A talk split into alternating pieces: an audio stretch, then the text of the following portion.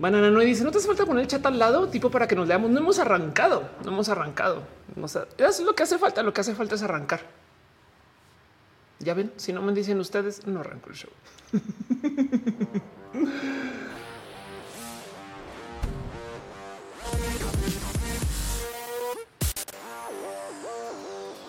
Muy buenas tardes, muy buenos días, muy buenas noches, Bonita luna, bonito sol, bonito Mercurio, Venus, Júpiter, bonito Marte y bonita Tierra. Sean ustedes bienvenidos a este show roja que se hace desde mi casa, que se ejecuta, se pone, eh, se conecta y se desconecta todo a estas manitas.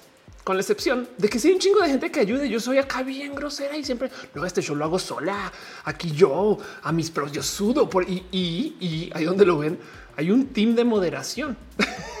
hay gente que se sienta a repasar que todo lo que se diga en el chat está chido no? Y, es un team inmenso de gente. Gracias por pasar por acá. De paso, eh, eh, den un súper abrazo. Ahí están Caro, que creo que todavía sigue recuperándose su vacuna. Bueno, Caro, Uva, Uriel, Fabián, Montse, Jesse, Tutix, el hígado de pato, Denise, Aflicta, Nisa Gama Volantis, eh, que cada quien tiene sus proyectos, chequenles y, es gente chida. Pero también luego no solo la gente que está moderando.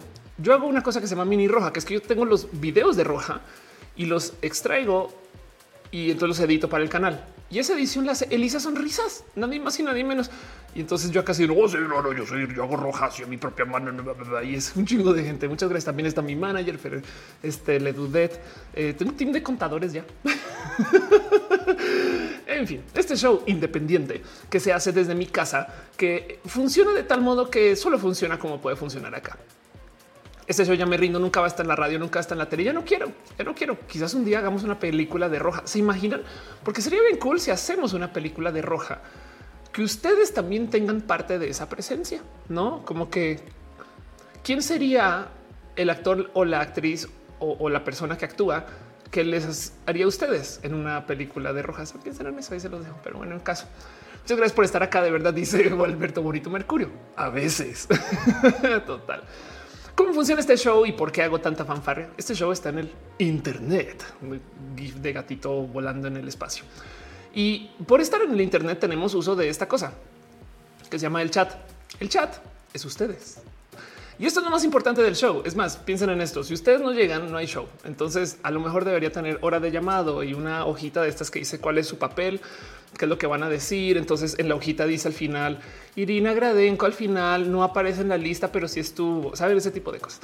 Em, pero porque estamos en transmisión en varios lugares al tiempo, entonces hay que unir el chat aquí. Este chat se van a dar cuenta que aquí está YouTube, aquí está Facebook, luego van a aparecer los de Twitch, porque luego entonces hay gente que me dice, pero como que escriben pocas personas, pero en el mezclado es un chingo y eso lo agradezco mucho. Y pues como estamos en vivo en varias plataformas, entonces pasan todo tipo de cosas raras. Primero que todo hay un sistema de monetivo, de, de, abrazos financieros, de monetización. Hay un sistema de abrazos financieros que le agradezco mucho y no puedo arrancar el show sin dar las gracias a la gente que está suscrita por el mismo motivo que les acabo de decir. Miren, no es obligatorio. Entiendan que la gente que se suscribe le están dando el regalo de roja a otras personas, aparte de ustedes también y a mí porque eh, no, no es que el Patreon está y esos donativos, entonces saben, pero gracias a eso yo puedo planear más roja y mientras más gente se suscriba, más abrazos financieros aparezcan, más roja se puede hacer. Y en eso le quiero super dar las gracias a Ficachi, a Ana Navarra, analógicamente a Ana Marquituro, Ballena Gordita, Guillermo Lanfar, Simja Jaraji Cheja, Flita Chocuevas, Francisco Godínez, Ignis 13, Javier Tapia, Rodrigo Pérez Enríquez y a Trini P. de Patacovines, quienes están suscritas en el Patreon. Y entonces digo que es el regalo de Roja, porque pues miren, yo no quiero poner roja detrás de un paywall. Yo no quiero que la gente sienta que tiene que pagar para ver más de oferta. Saben como que a veces estamos mal de varo, a veces que esté disponible. Entonces en eso, em, mientras más se pueda compartir, mejor. Quiero dejar también un súper, súper abrazo súper especial a la gente que está suscrita en también en el YouTube, a Daniel Cortés Orduña, a Ana Cristina Molardilla, a la familia Arnulfo García, a Brenda Pérez Lindo, Ichigo Chami, Flavio Madayo, Cira Ger, Jessica Santín, Obvia Lani Samsiro Flores, Daniel Vargas, Wendy, a Alejandra Ortega, Brian Marroquín, Lucía Fernanda Ansure, Fernando Aragones que sale con puntitos, Fernando Aragones, Andy Mejía, Nora GR, Jorge Díaz, Sensatez de Mente, Bruja de Marta, tú que hace transtuajes bien chidos, Talía de Monserrat, René Alberto Ortega, Cinti Rusil, Irene RN, Gustavo Rocha, Angie Arias, Maete Iturral de Farías, Úrsula Montiel, La Rama del Koala, Neon Snake, Jerónimo Quintero, Josie Villarreal, Ale Galván, Mau Rúa, Jessica Díaz, Guada Andino, Renier Cruz, Pablo CG, Germán Briones, Pamela Gutiérrez. Uy, ¿qué hiciste, Ophelia? Aquí está. Este Pamela Gutiérrez, Mávila Morales, Alfredo Pérez Aldana, Mike Lugo, Alex Sánchez, Miss Wizard 2, Katsaviana García, Cintia Kent, Bers Hernández, Berta Hernández, Susana Baeza, Fernando Rivielo de Agustina Sosa, Yadeloy, Raúl Fomperosa, Marina Ramírez, Héctor Ferriola, Pasos por Ingeniería, Alejandra Tatosos, Cristian Frasco, Cristian Franco, Adrián Alvarado, Sailor Fisherson, Josué Cortés, Gabriel Mesa, Eri Frank Núñez, Rodrigo Pérez, Gibran Rivera, Víctor Hugo, Curiel Calderón, Lucero Quilla, Afrodita, Carlos Soto, Soliloquio de un Perruno, H, te queremos, Ophelia, también te queremos a ti, Perruno, Pastel de la pastela de la cocoa, Val, Valentina Luis Maclacha, André Bete, Carlos Como eran Satsaiser, Mariana Ramón Calveza, Flicta, Edgar Rigo, Leonardo Tejeda, la gente chida del YouTube. Este tengo que solucionar. Yo quisiera que ustedes vean esos nombres también. Eh, tengo que solucionar eso, pero pronto. Están en el chat Gama Volantis, Free. Uh. Están dando un abrazo financiero. Rocío Maranta dice chiquita, pero con cariño para que siga los rojas. Muchas gracias. Gracias. Gracias de verdad. Se aprecia mucho. Gracias por tu amor y tu cariño. Naruto, Naruto dice saludos. Banana Noide Noide ya está saludando. Eh, estás preguntando de por qué no puedo, por qué no se puede decir película por la palabra cula. Eh, les voy a decir qué es lo que pasa siendo un esfuerzo independiente, aunque hay teams de moderación, aún así yo hago uso de las herramientas digitales automáticas de los robots. O sea, yo sí hago uso de la autocensura. Prefiero censurar de más que censurar de menos. Y entonces tengo una lista de palabras que son palabras groseras que le tiro a todas las plataformas para que automáticamente censure. No me di cuenta que tengo que censurar palabras religiosas. Eso es otro tema. Y el punto es que yo subo eso y ahí quedan. Por algún motivo, Restream no entiende que una parte de una palabra no es una palabra. Entonces la palabra cula. yo, no quiero que lo digan, pero lo digo, no? Así las cosas. Pero el punto es que por eso entonces no aparece. Kick dice dónde me cambio a YouTube o a Face. Ven a YouTube. Este, porque ya estás en el YouTube morado. El cambio no es Pero bueno, eh, nada más quiero verificar que todo esté bien en orden. Me acabo de dar cuenta que estoy aquí como quemando mi compu un poquito porque estoy dándole play en todas las plataformas que existen. Muchas gracias a DJ Mon que se acaba de suscribir también en Twitch. Gracias por tu amor y tu cariño y ser parte de esto. Ay, gracias de verdad, de verdad verdadera. Pero bueno, en fin, les estoy sacando como un poquito más de explicaciones porque hoy estoy muy relax. Hoy el show va a ser eh, eh, relax. Hoy quiero hablar de un tema que es un poquito complejo y, ya en el chat ya se comenzó a platicar un poco de por dónde va. Pero es que es verdad, hay gente que estamos en una conversación ruda y compleja, pero todavía no me quiero clavar con eso.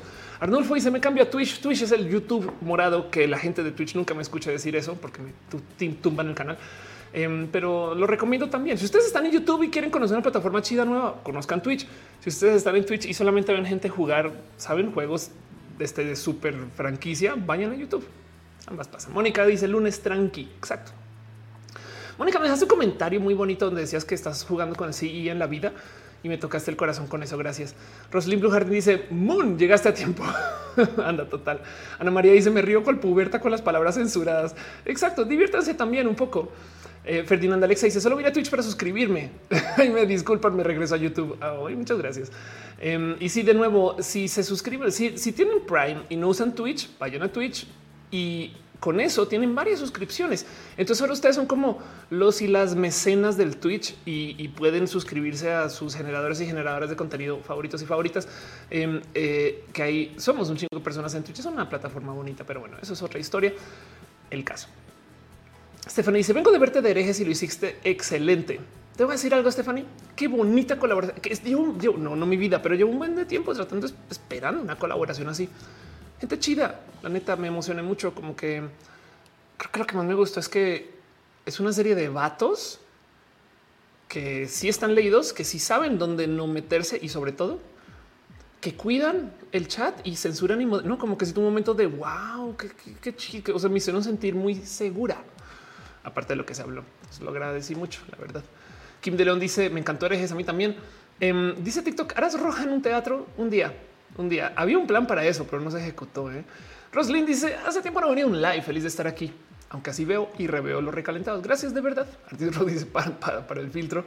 Eh, Nora G. dice gracias por recordarme que es lunes. Ya estamos el lunes. Dice Artis Ro, para las palabras pon entre comillas y o con espacios. Sí, tengo que hacer todo eso. Pero eso es lo que pasa cuando eres indie.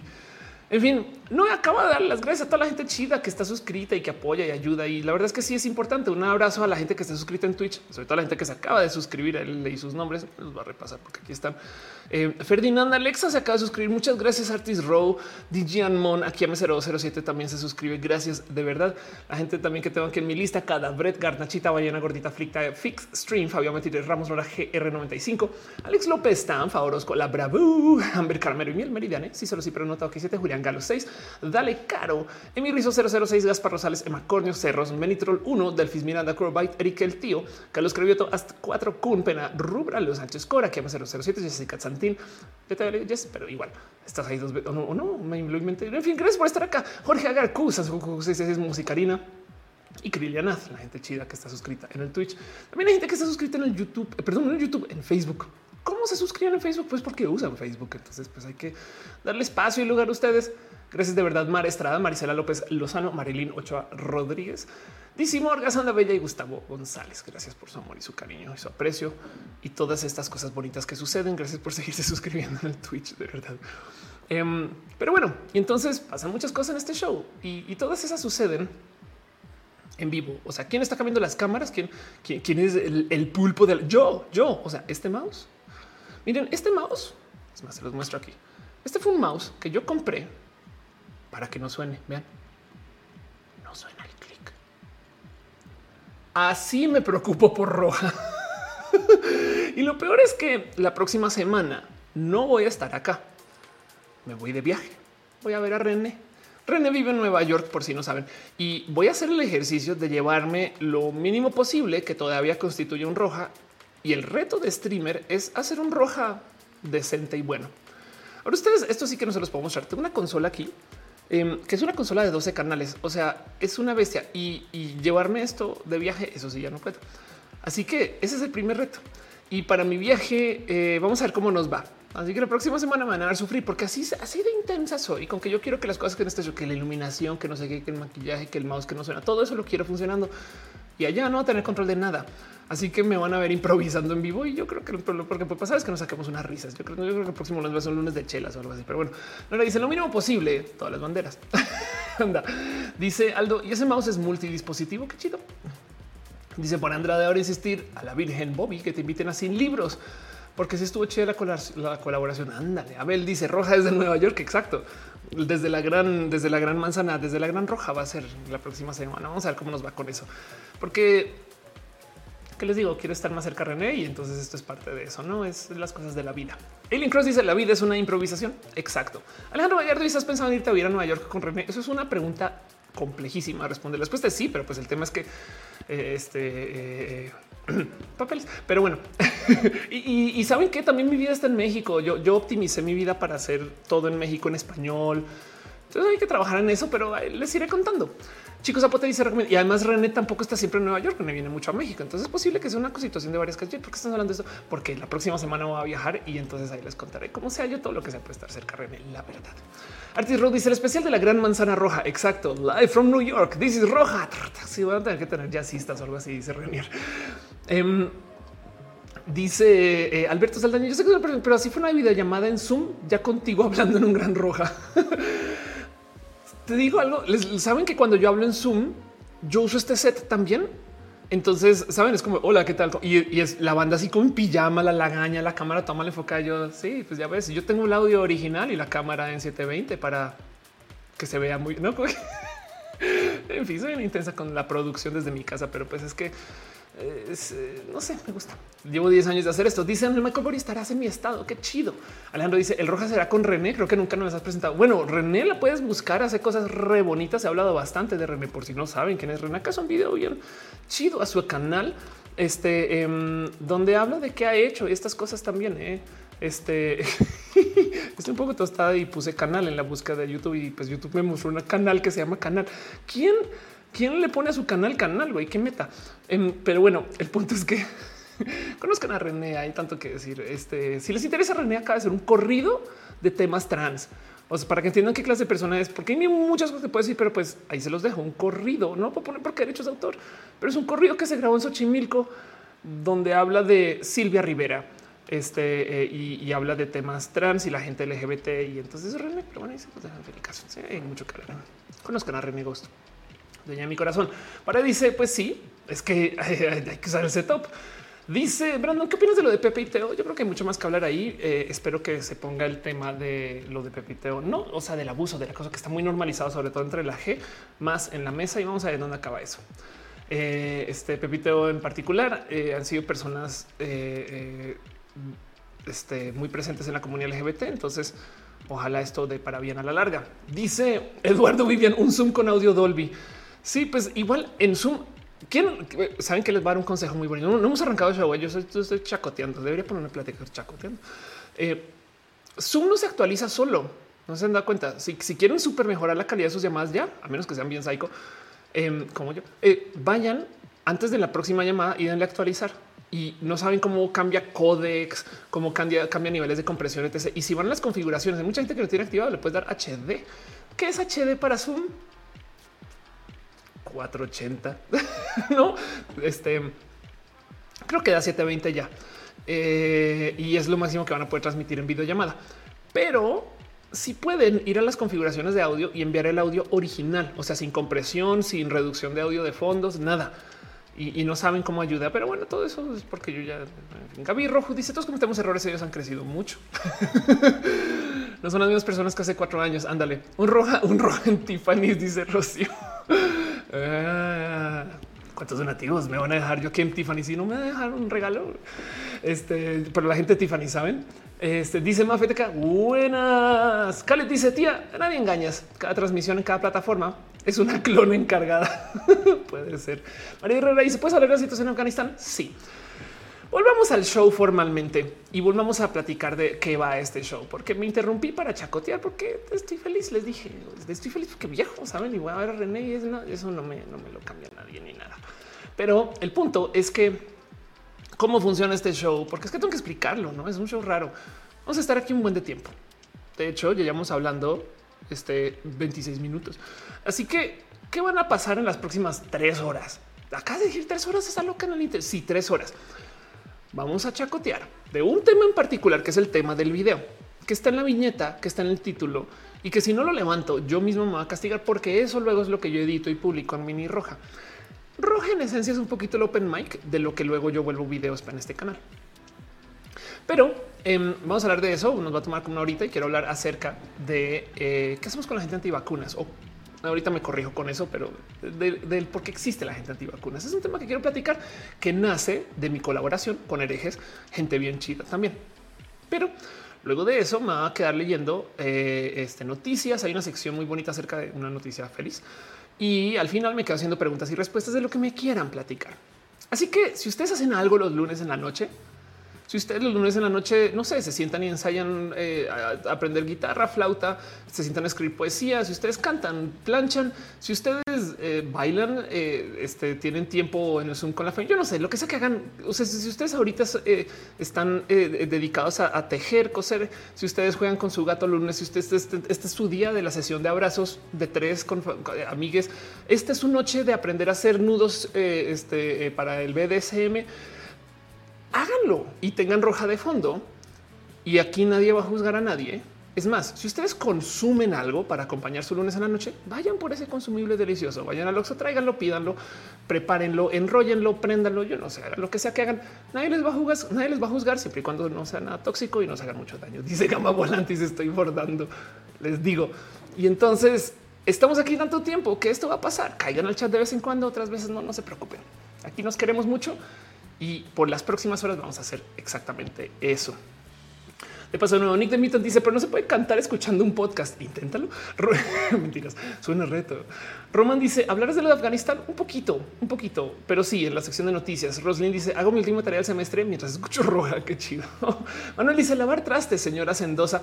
Em, me acuerdo quién era que hacía un stream lavando trastes. Creo que, en fin, el bar dice tres horas luego se convierten en cuatro, un poquito. Rocío dice me dan miedo los antivacunas total, pero ahorita hablamos de eso. Mónica dice la viñeta del video es que supone que nos pasará lo que nos vacunamos. Sí, exacto. Y dice CP7777 roja la motivación para empezar la semana. Estoy totalmente de acuerdo con eso. Que no se les olvide nunca que el motivo por el que roja existe es porque ustedes llegan a roja. Si ustedes no vinieran, habría roja. Piensen en eso. Y, lo digo porque eh, gracias a que están acá, yo creo que es hora de ir arrancando ahora sí formalmente con este show. Pero bueno, dice en el chat Jamie Ventura, no les recomiendo consumir psicodélico escuchando roja porque no vuelven a ser los mismos o documenten la experiencia. Puede ser muy interesante, pero háganlo con responsabilidad, por supuesto.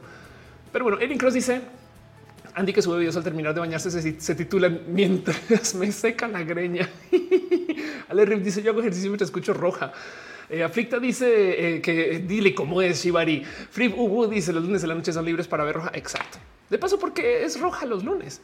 Pues porque eh, los lunes son como un shock. Saben, yo no estoy peleada con los lunes. A mí me gusta mucho que exista el concepto del lunes y que arranque la semana estas cosas pero si te causa shock romper la rutina. Entonces yo estoy aquí nomás para suavizarla un poquito, darnos un abrazo inmenso, grupal y luego si arrancar con lo que viene en la semana, porque tenemos que martes, miércoles, jueves, viernes. Pero bueno, siendo eso lo que es, vamos a platicar un poquito del tema de la gente antivacunas.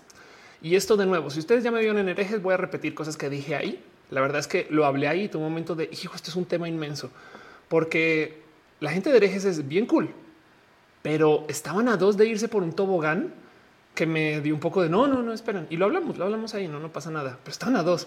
Em, no porque no lo hubieran planeado, sino porque es que es así de fácil. Yo también me he ido por ese tobogán. Y es el tobogán de burlarnos de la gente antivacunas. ¿Saben? Así que hablemos de eso. Hablemos de las raras y locas cosas de las cuales creen la gente que cree en la pseudociencia. Luis Maclache un abrazo financiero que dice tomando un café mientras vemos roja. La vaquita prueba y hablemos de la gente antivacunas. Me gustaría preguntarles si ustedes saben de una persona antivacunas en su familia. Algún tío, alguna prima o primo, alguien chiquito, ¿saben? Cuéntame eso.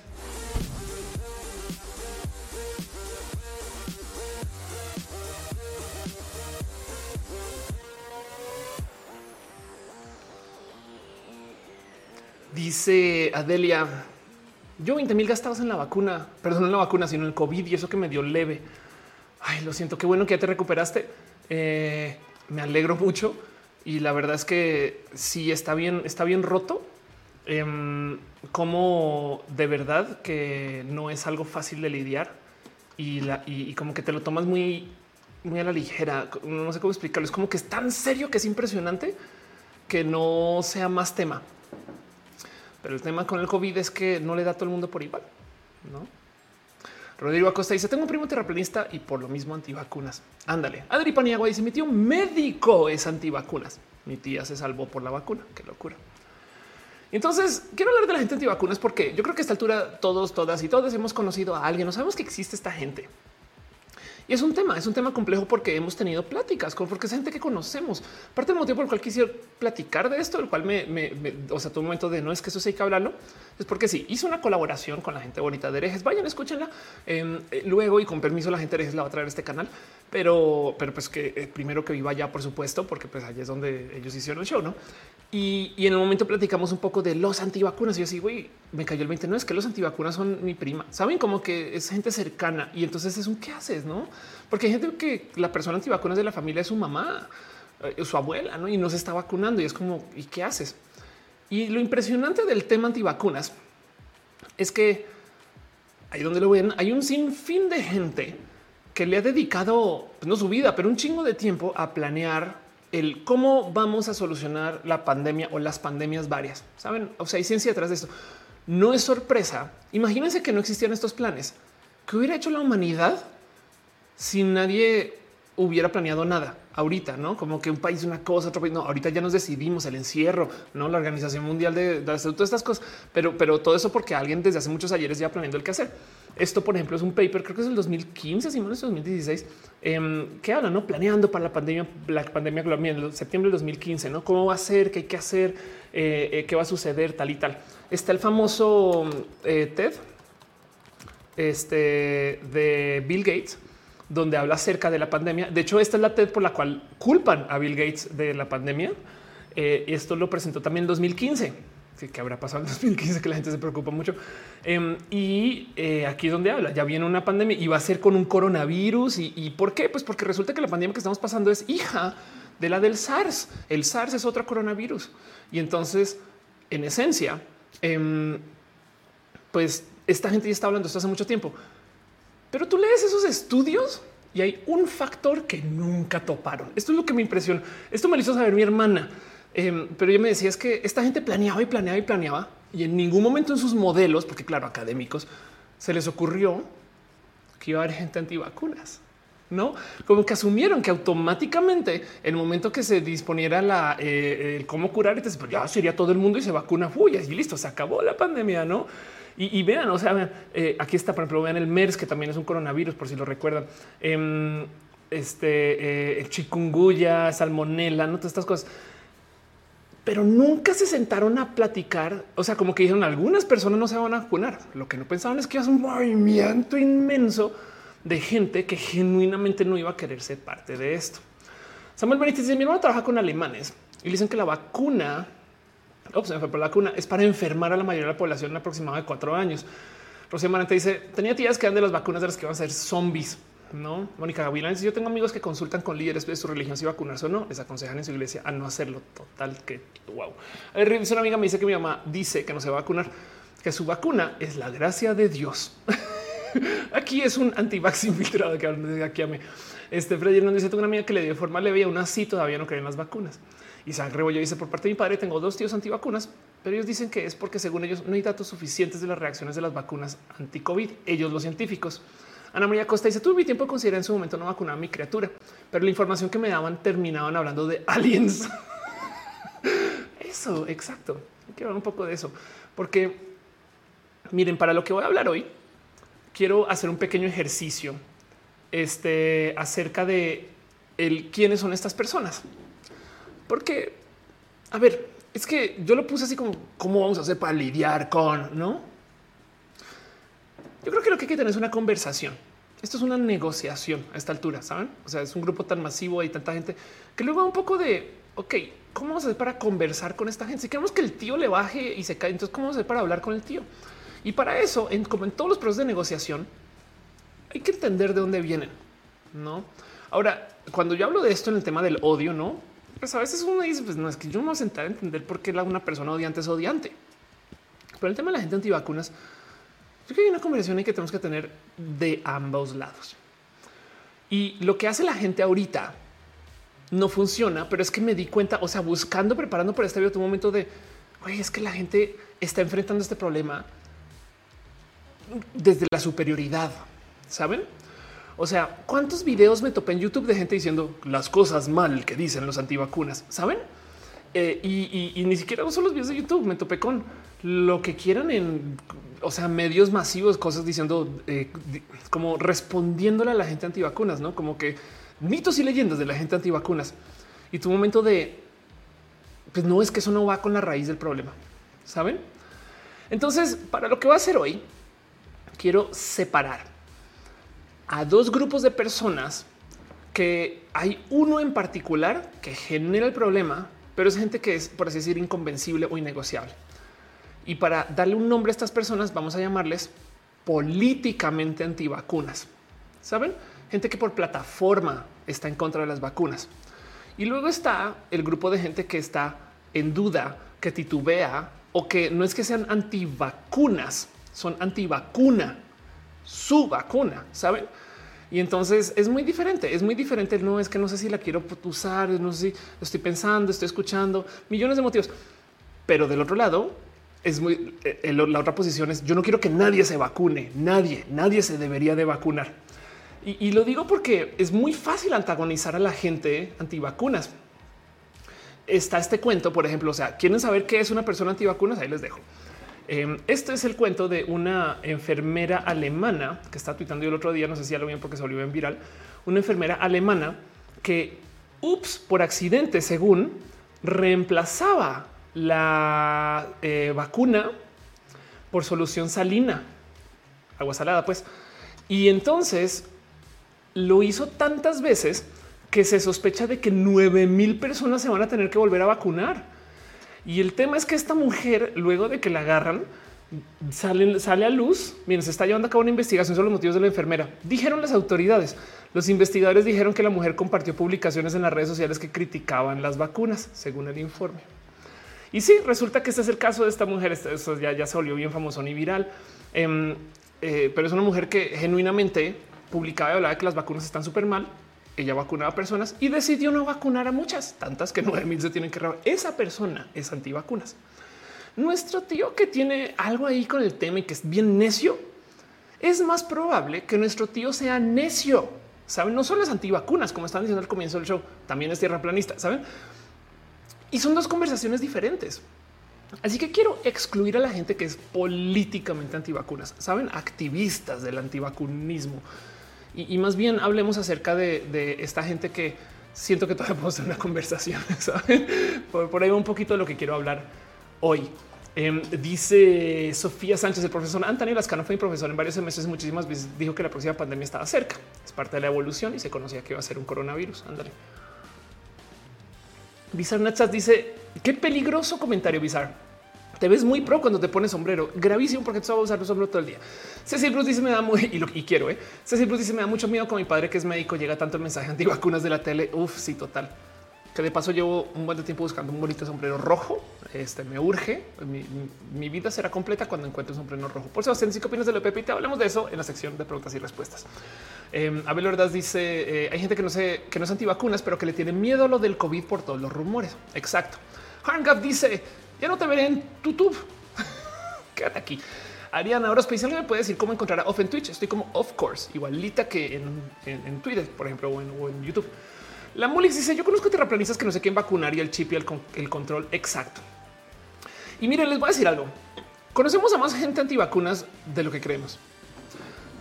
Porque todo el mundo está en contra de la gente antivacunas, pero cuando llega el mes de ponerse la vacuna de, eh, de la influenza, Uf, uf, como de repente todo el mundo, no, no, es que cuando yo me la puse me dolía más. ¿Saben a cuánta gente no, no se tomó la vacuna de la influenza? Porque es que es que no es que yo, güey, a mí sí me pega. Estoy hablando de hace cinco años, de cuatro años antes de la pandemia, no? Capacito cambió ahora, pero saben como que hay que entender que si, si vemos bien dónde está esta gente, Podríamos también desenredar que hay gente que es antivacunas porque se radicalizaron, porque gracias a la gente antivacunas de modo político crearon una cultura inmensa del ser antivacunas. Entonces esta gente que está como así como en el centro, por así decir, de repente caen en ese hoyo y no como que se vuelven estas personas extremadamente antivacunas. Yo creo que también hay que pensar justo en eso, no la palabra anti, porque una cosa es estoy dudando, otra cosa es un pues yo, yo la neta, yo la neta no quiero que nadie se vacune. Quedémonos con eso. Que de paso, no sé si sabían, pero la gente antivacunas, sobre todo la gente políticamente antivacunas, considera un insulto eh, que se les diga antivacunas. Y entonces eh, hablan mucho de cómo el término que se debe de usar, no es broma, no estoy exagerando, eh, el término que se debe de usar es el de ser vaccine critical, o sea, críticas o críticos de la vacuna. Em, y yo sé que es exagerado y esta, esta historia me, despierta mucha risa porque las terfas son, según ellas, no son terfas, sino que son críticas de género. La gente antivax dicen decir antivax es una ofensa. Dime crítico de vacunas. Entonces ahí se los dejo. Pero esto de nuevo porque hay gente que políticamente tiene una posición detrás de su antivacunismo, ¿no? Dicen Amar, es como las TERF, ¿no? Que sí, exacto, no me digas TERF, pues aquí no me digas antivax.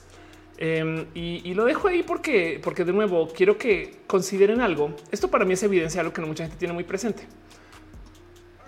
¿Cómo hablamos con estas personas? Te voy a decir por qué estás mal. datos. No son personas tontas saben? Vaccine Critical Awards, dice Moon. Entonces, eh, primero quiero hablar de dos o tres cosas que me di cuenta platicando este tema justo con la gente chida de herejes y quiero que lo tengan ahí también como presente, porque antes de tratar de entender el cómo hablarles, hay que entender por qué son así. Y en eso, entonces, eh, eh, yo creo que hay que, hay que dejar ahí justo ese tema de los hechos porque normalmente esta conversación es esto es lo que tú crees, eso no es así. Pero así miras y el motivo por el cual creen eso, ahí hay mucho que dialogar.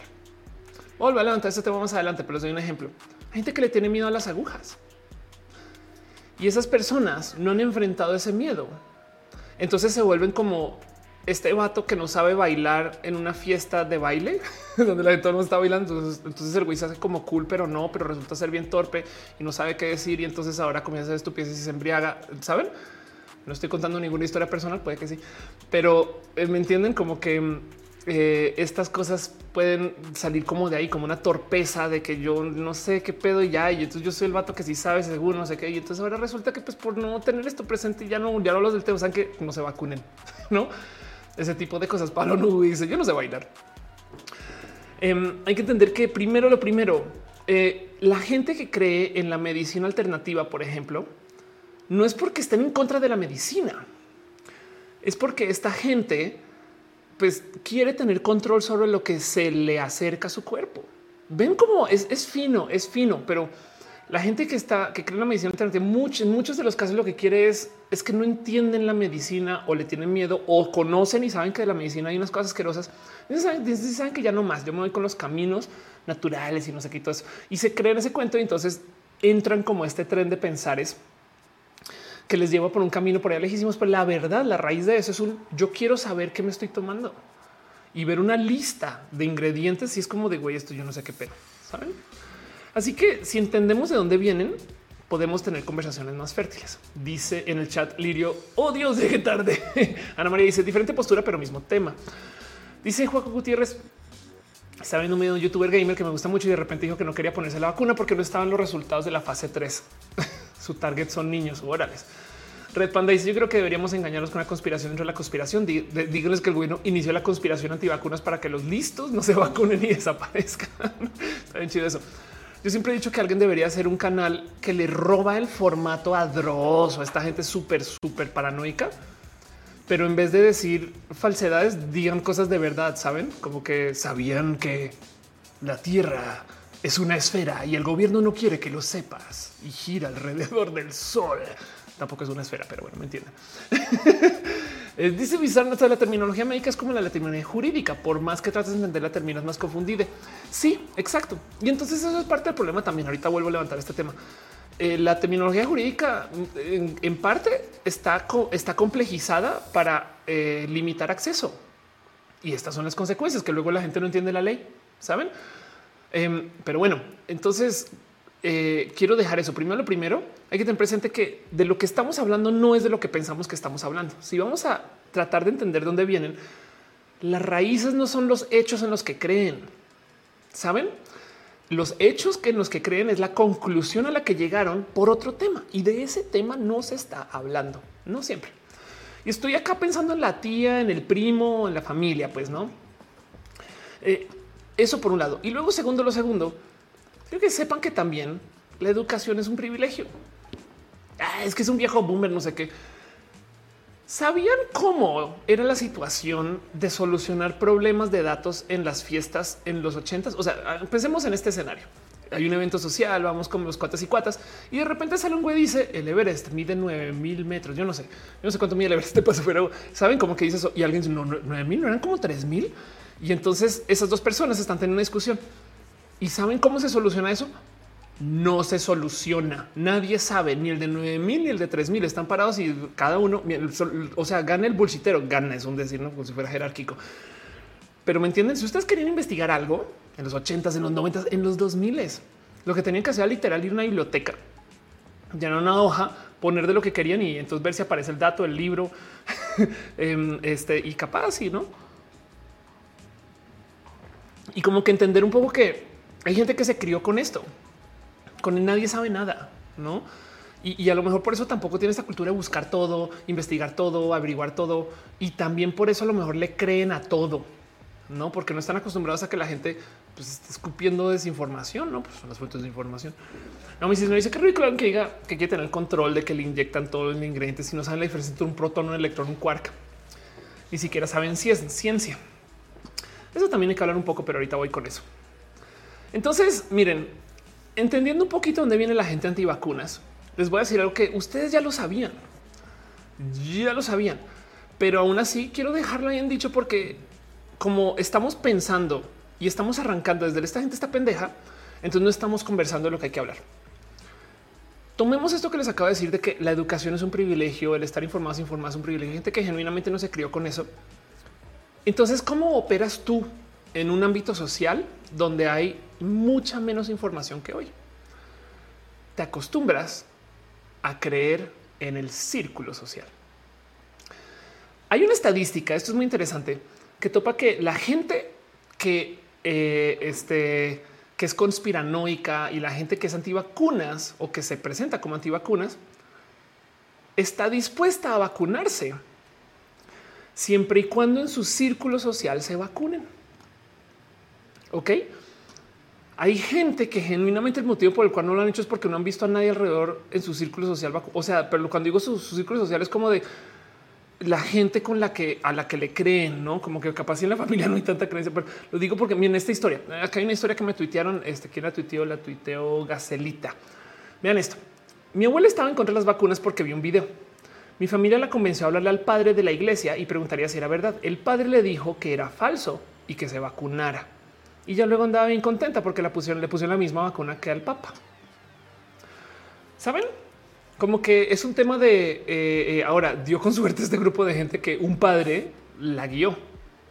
Pero es que de ahí viene. Es gente que así era la vida antes de tener acceso a la información, que tú confías mucho en el círculo social. El círculo social es mucho más importante. Hay una nota más chida con esto, donde resulta que se están dando cuenta en Estados Unidos que uno de los incentivos para que la gente de Partido Político Republicano antivacunas se vacune es recordarles que Trump se vacunó. Entonces, una de las estrategias de comunicación que están usando ahora es como de vacúnate con esta vacuna, la que usó Donald Trump. Y eso ha llevado gente a vacunarse. y yo sé que nos podemos burlar en chinga de hoy son unos borregos, saben?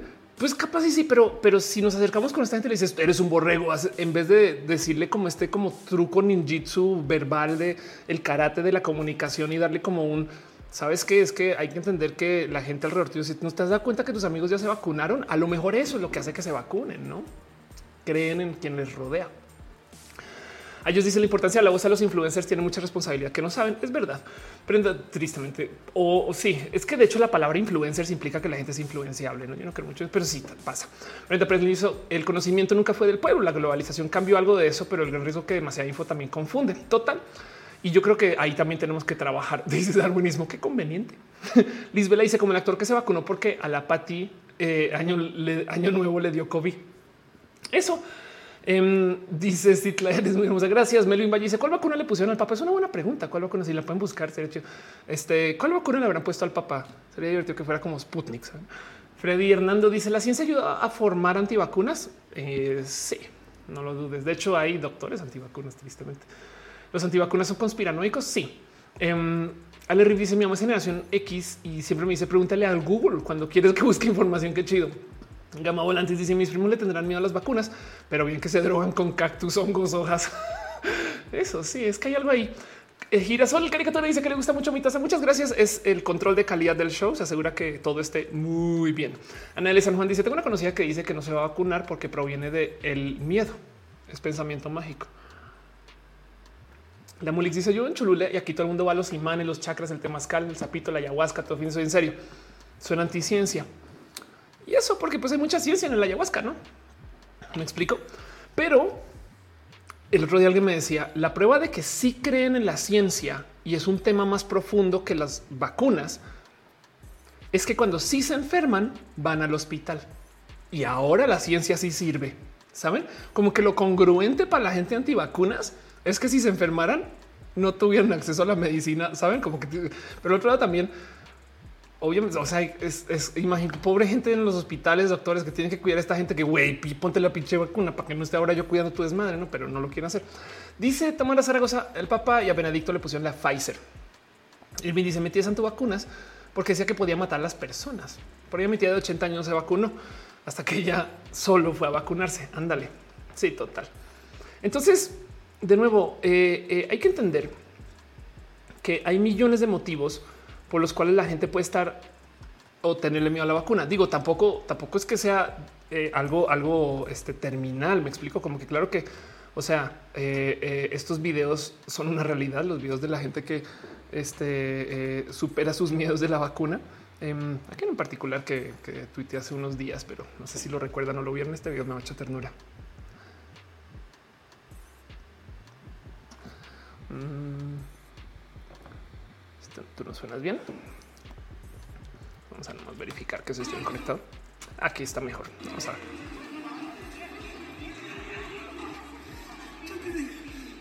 No, no se hace, de verdad tiene fobia a las agujas.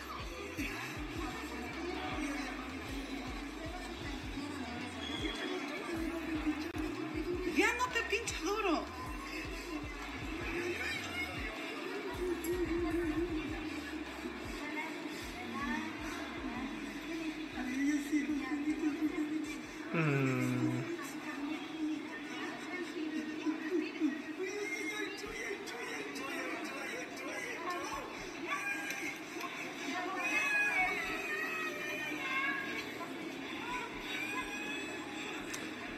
¿Saben qué es lo que más ternura me da este video?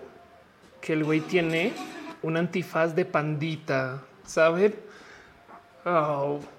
Y entonces digo, claro que se pueden superar estos miedos, pero hay que entender que esta gente existe.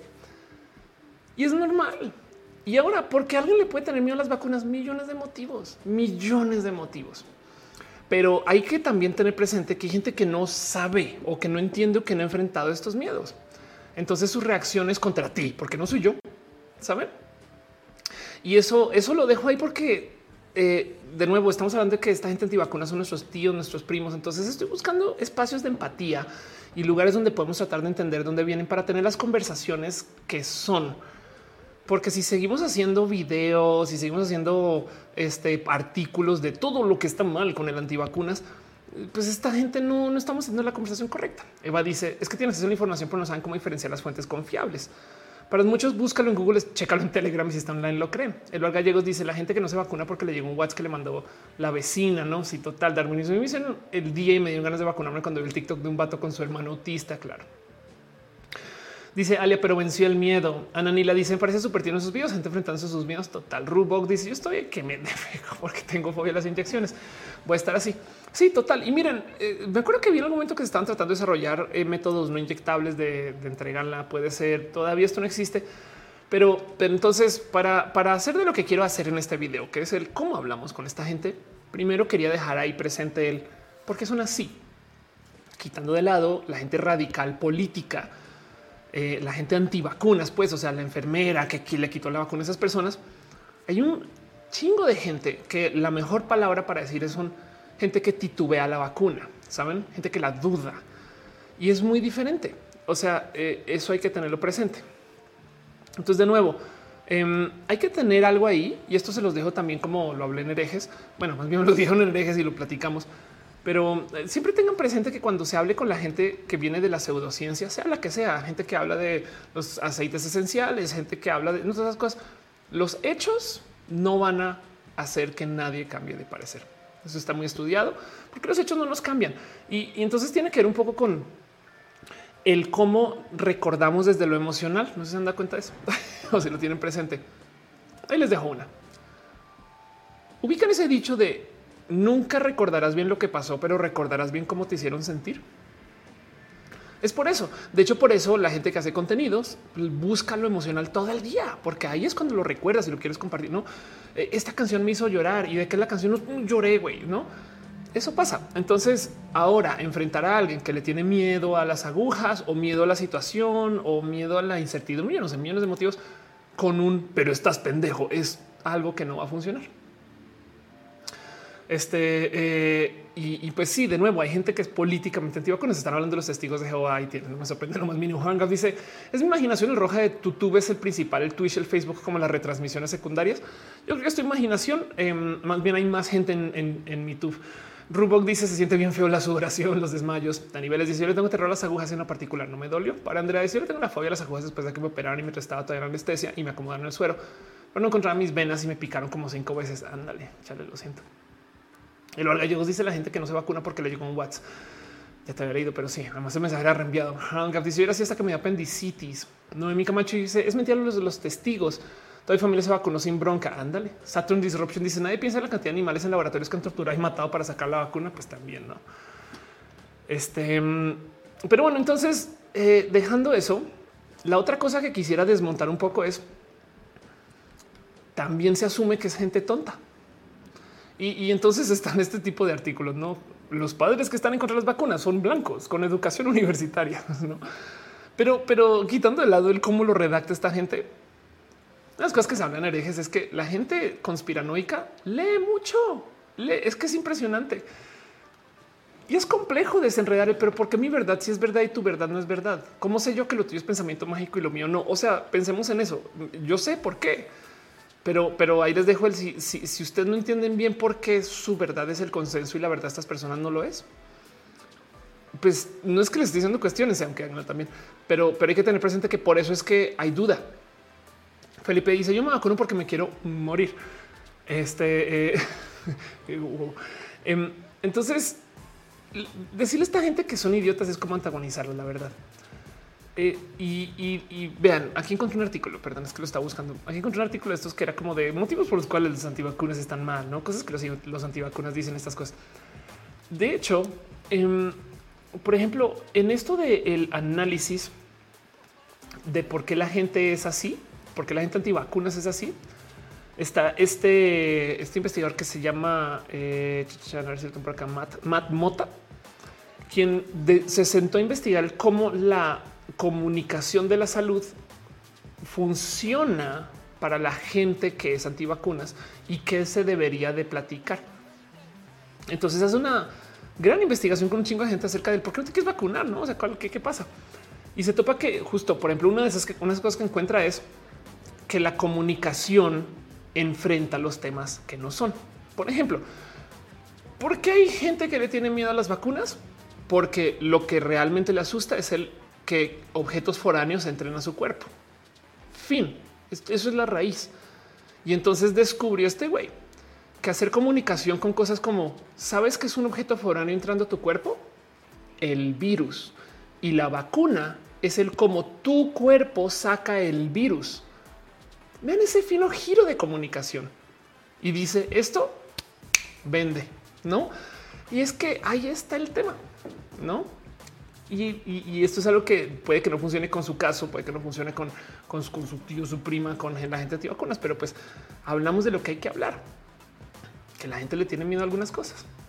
Dice Lili Rostro, pero no recientemente por BPH, poder vacunado gratis hace 10 años, pero me dejé convencer tontamente por un antivacunas, nunca más.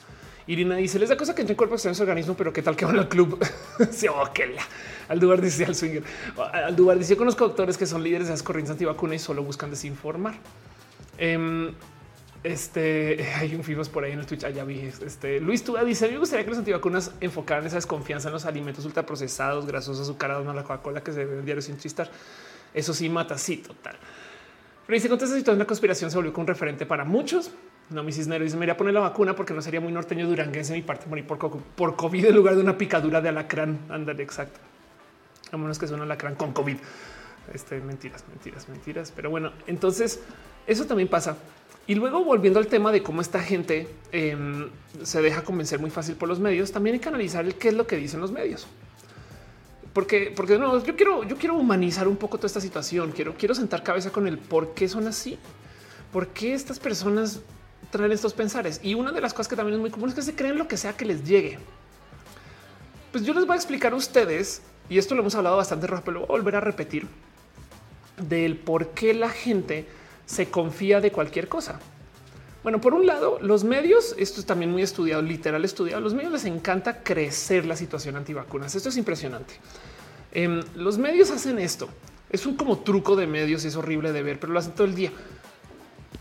Imagínense, hay millones de personas que se vacunaron y no pasó nada, nada. O sea, ni siquiera tuvieron un efecto nada, no les pasó nada. Pero una persona que salió de la vacuna y se sintió mareada, ahí van las cámaras una. Entonces hacen este panel para discutir si las vacunas son eficaces y tienen a 10 doctores que todos están a favor de la vacuna y uno que no. Y ese que no está, o sea, es un doctor me que nadie ha escuchado que tiene tres publicaciones que no sé qué. Bueno, pero como lo pusieron en la mesa con los otros 10, ya lo validaron. De paso, hacen lo mismo con la gente antiderechos.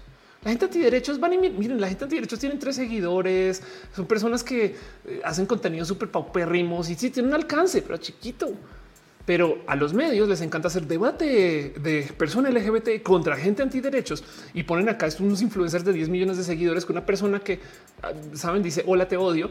Y entonces al presentar a la gente así, dicen es como la contraparte. No, no es la contraparte. Y ahí el problema de cómo los medios distorsionan el mensaje, saben? Y entonces le presentas esto a gente que se crió pensando que la información viene más de la comunidad que de la búsqueda. Entonces, pues claro que van a creer lo que sea que ponen los medios enfrente. Los medios en último lo que están buscando es un gran debate, una plática.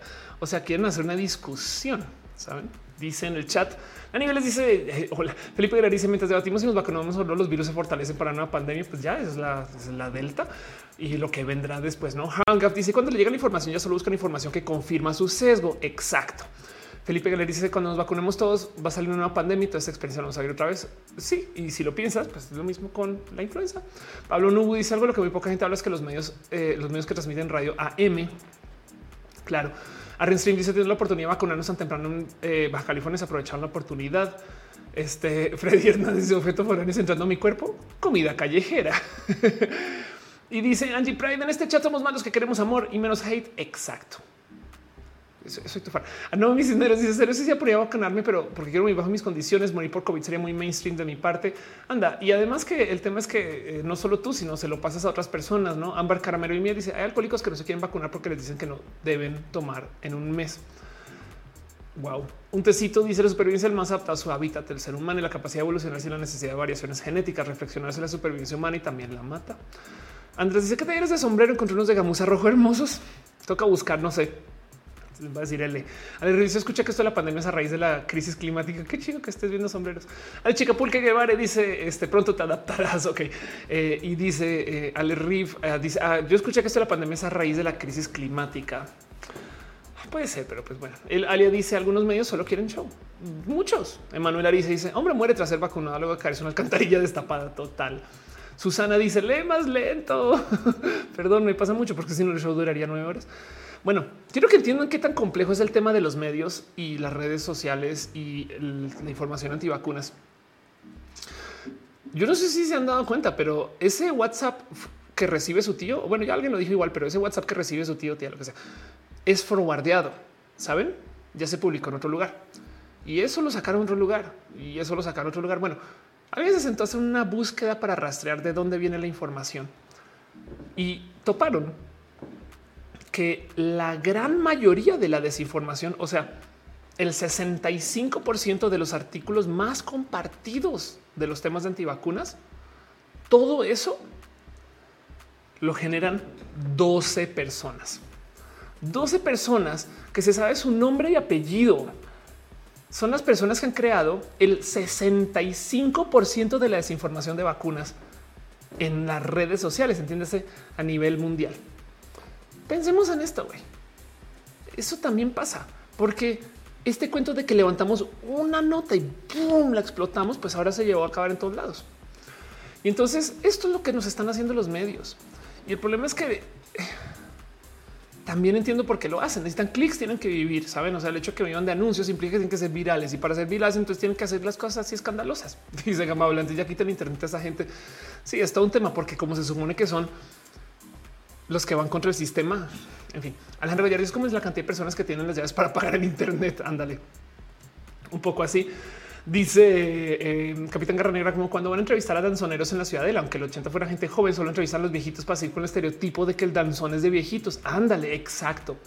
Eso, total, todo el día. A servicio tiene sentido que todos los medios quieran show. A fin de cuentas, es su manera de monetizar más. Exacto. Por eso que no les culpo tanto. Cristian, si alguien, alguien dijo meta efecto Dunning Kruger, Total, ahorita voy con eso un poco. Pero el tema es, ¿por qué les va tan bien a esas 12 personas? Y, esto es algo que también he hablado varias veces en roja, pero les voy a dejar el tip para identificar. Es el tip Ofelia para identificar si una noticia es potencialmente falsa. Es altamente potencialmente falsa. Que en, herejes dijeron esto la, la regla Ofelia de las fake news. Pero el tema es el siguiente. Los medios necesitan que tú compartas la noticia con muchas personas. Quieren ser virales. Dice un tecito late stage capitalismo. Exacto. Los medios necesitan que tú compartas la nota para que sea súper viral. Y, y si te dicen compártelo, no lo hacemos o lo hacemos muy poco, saben?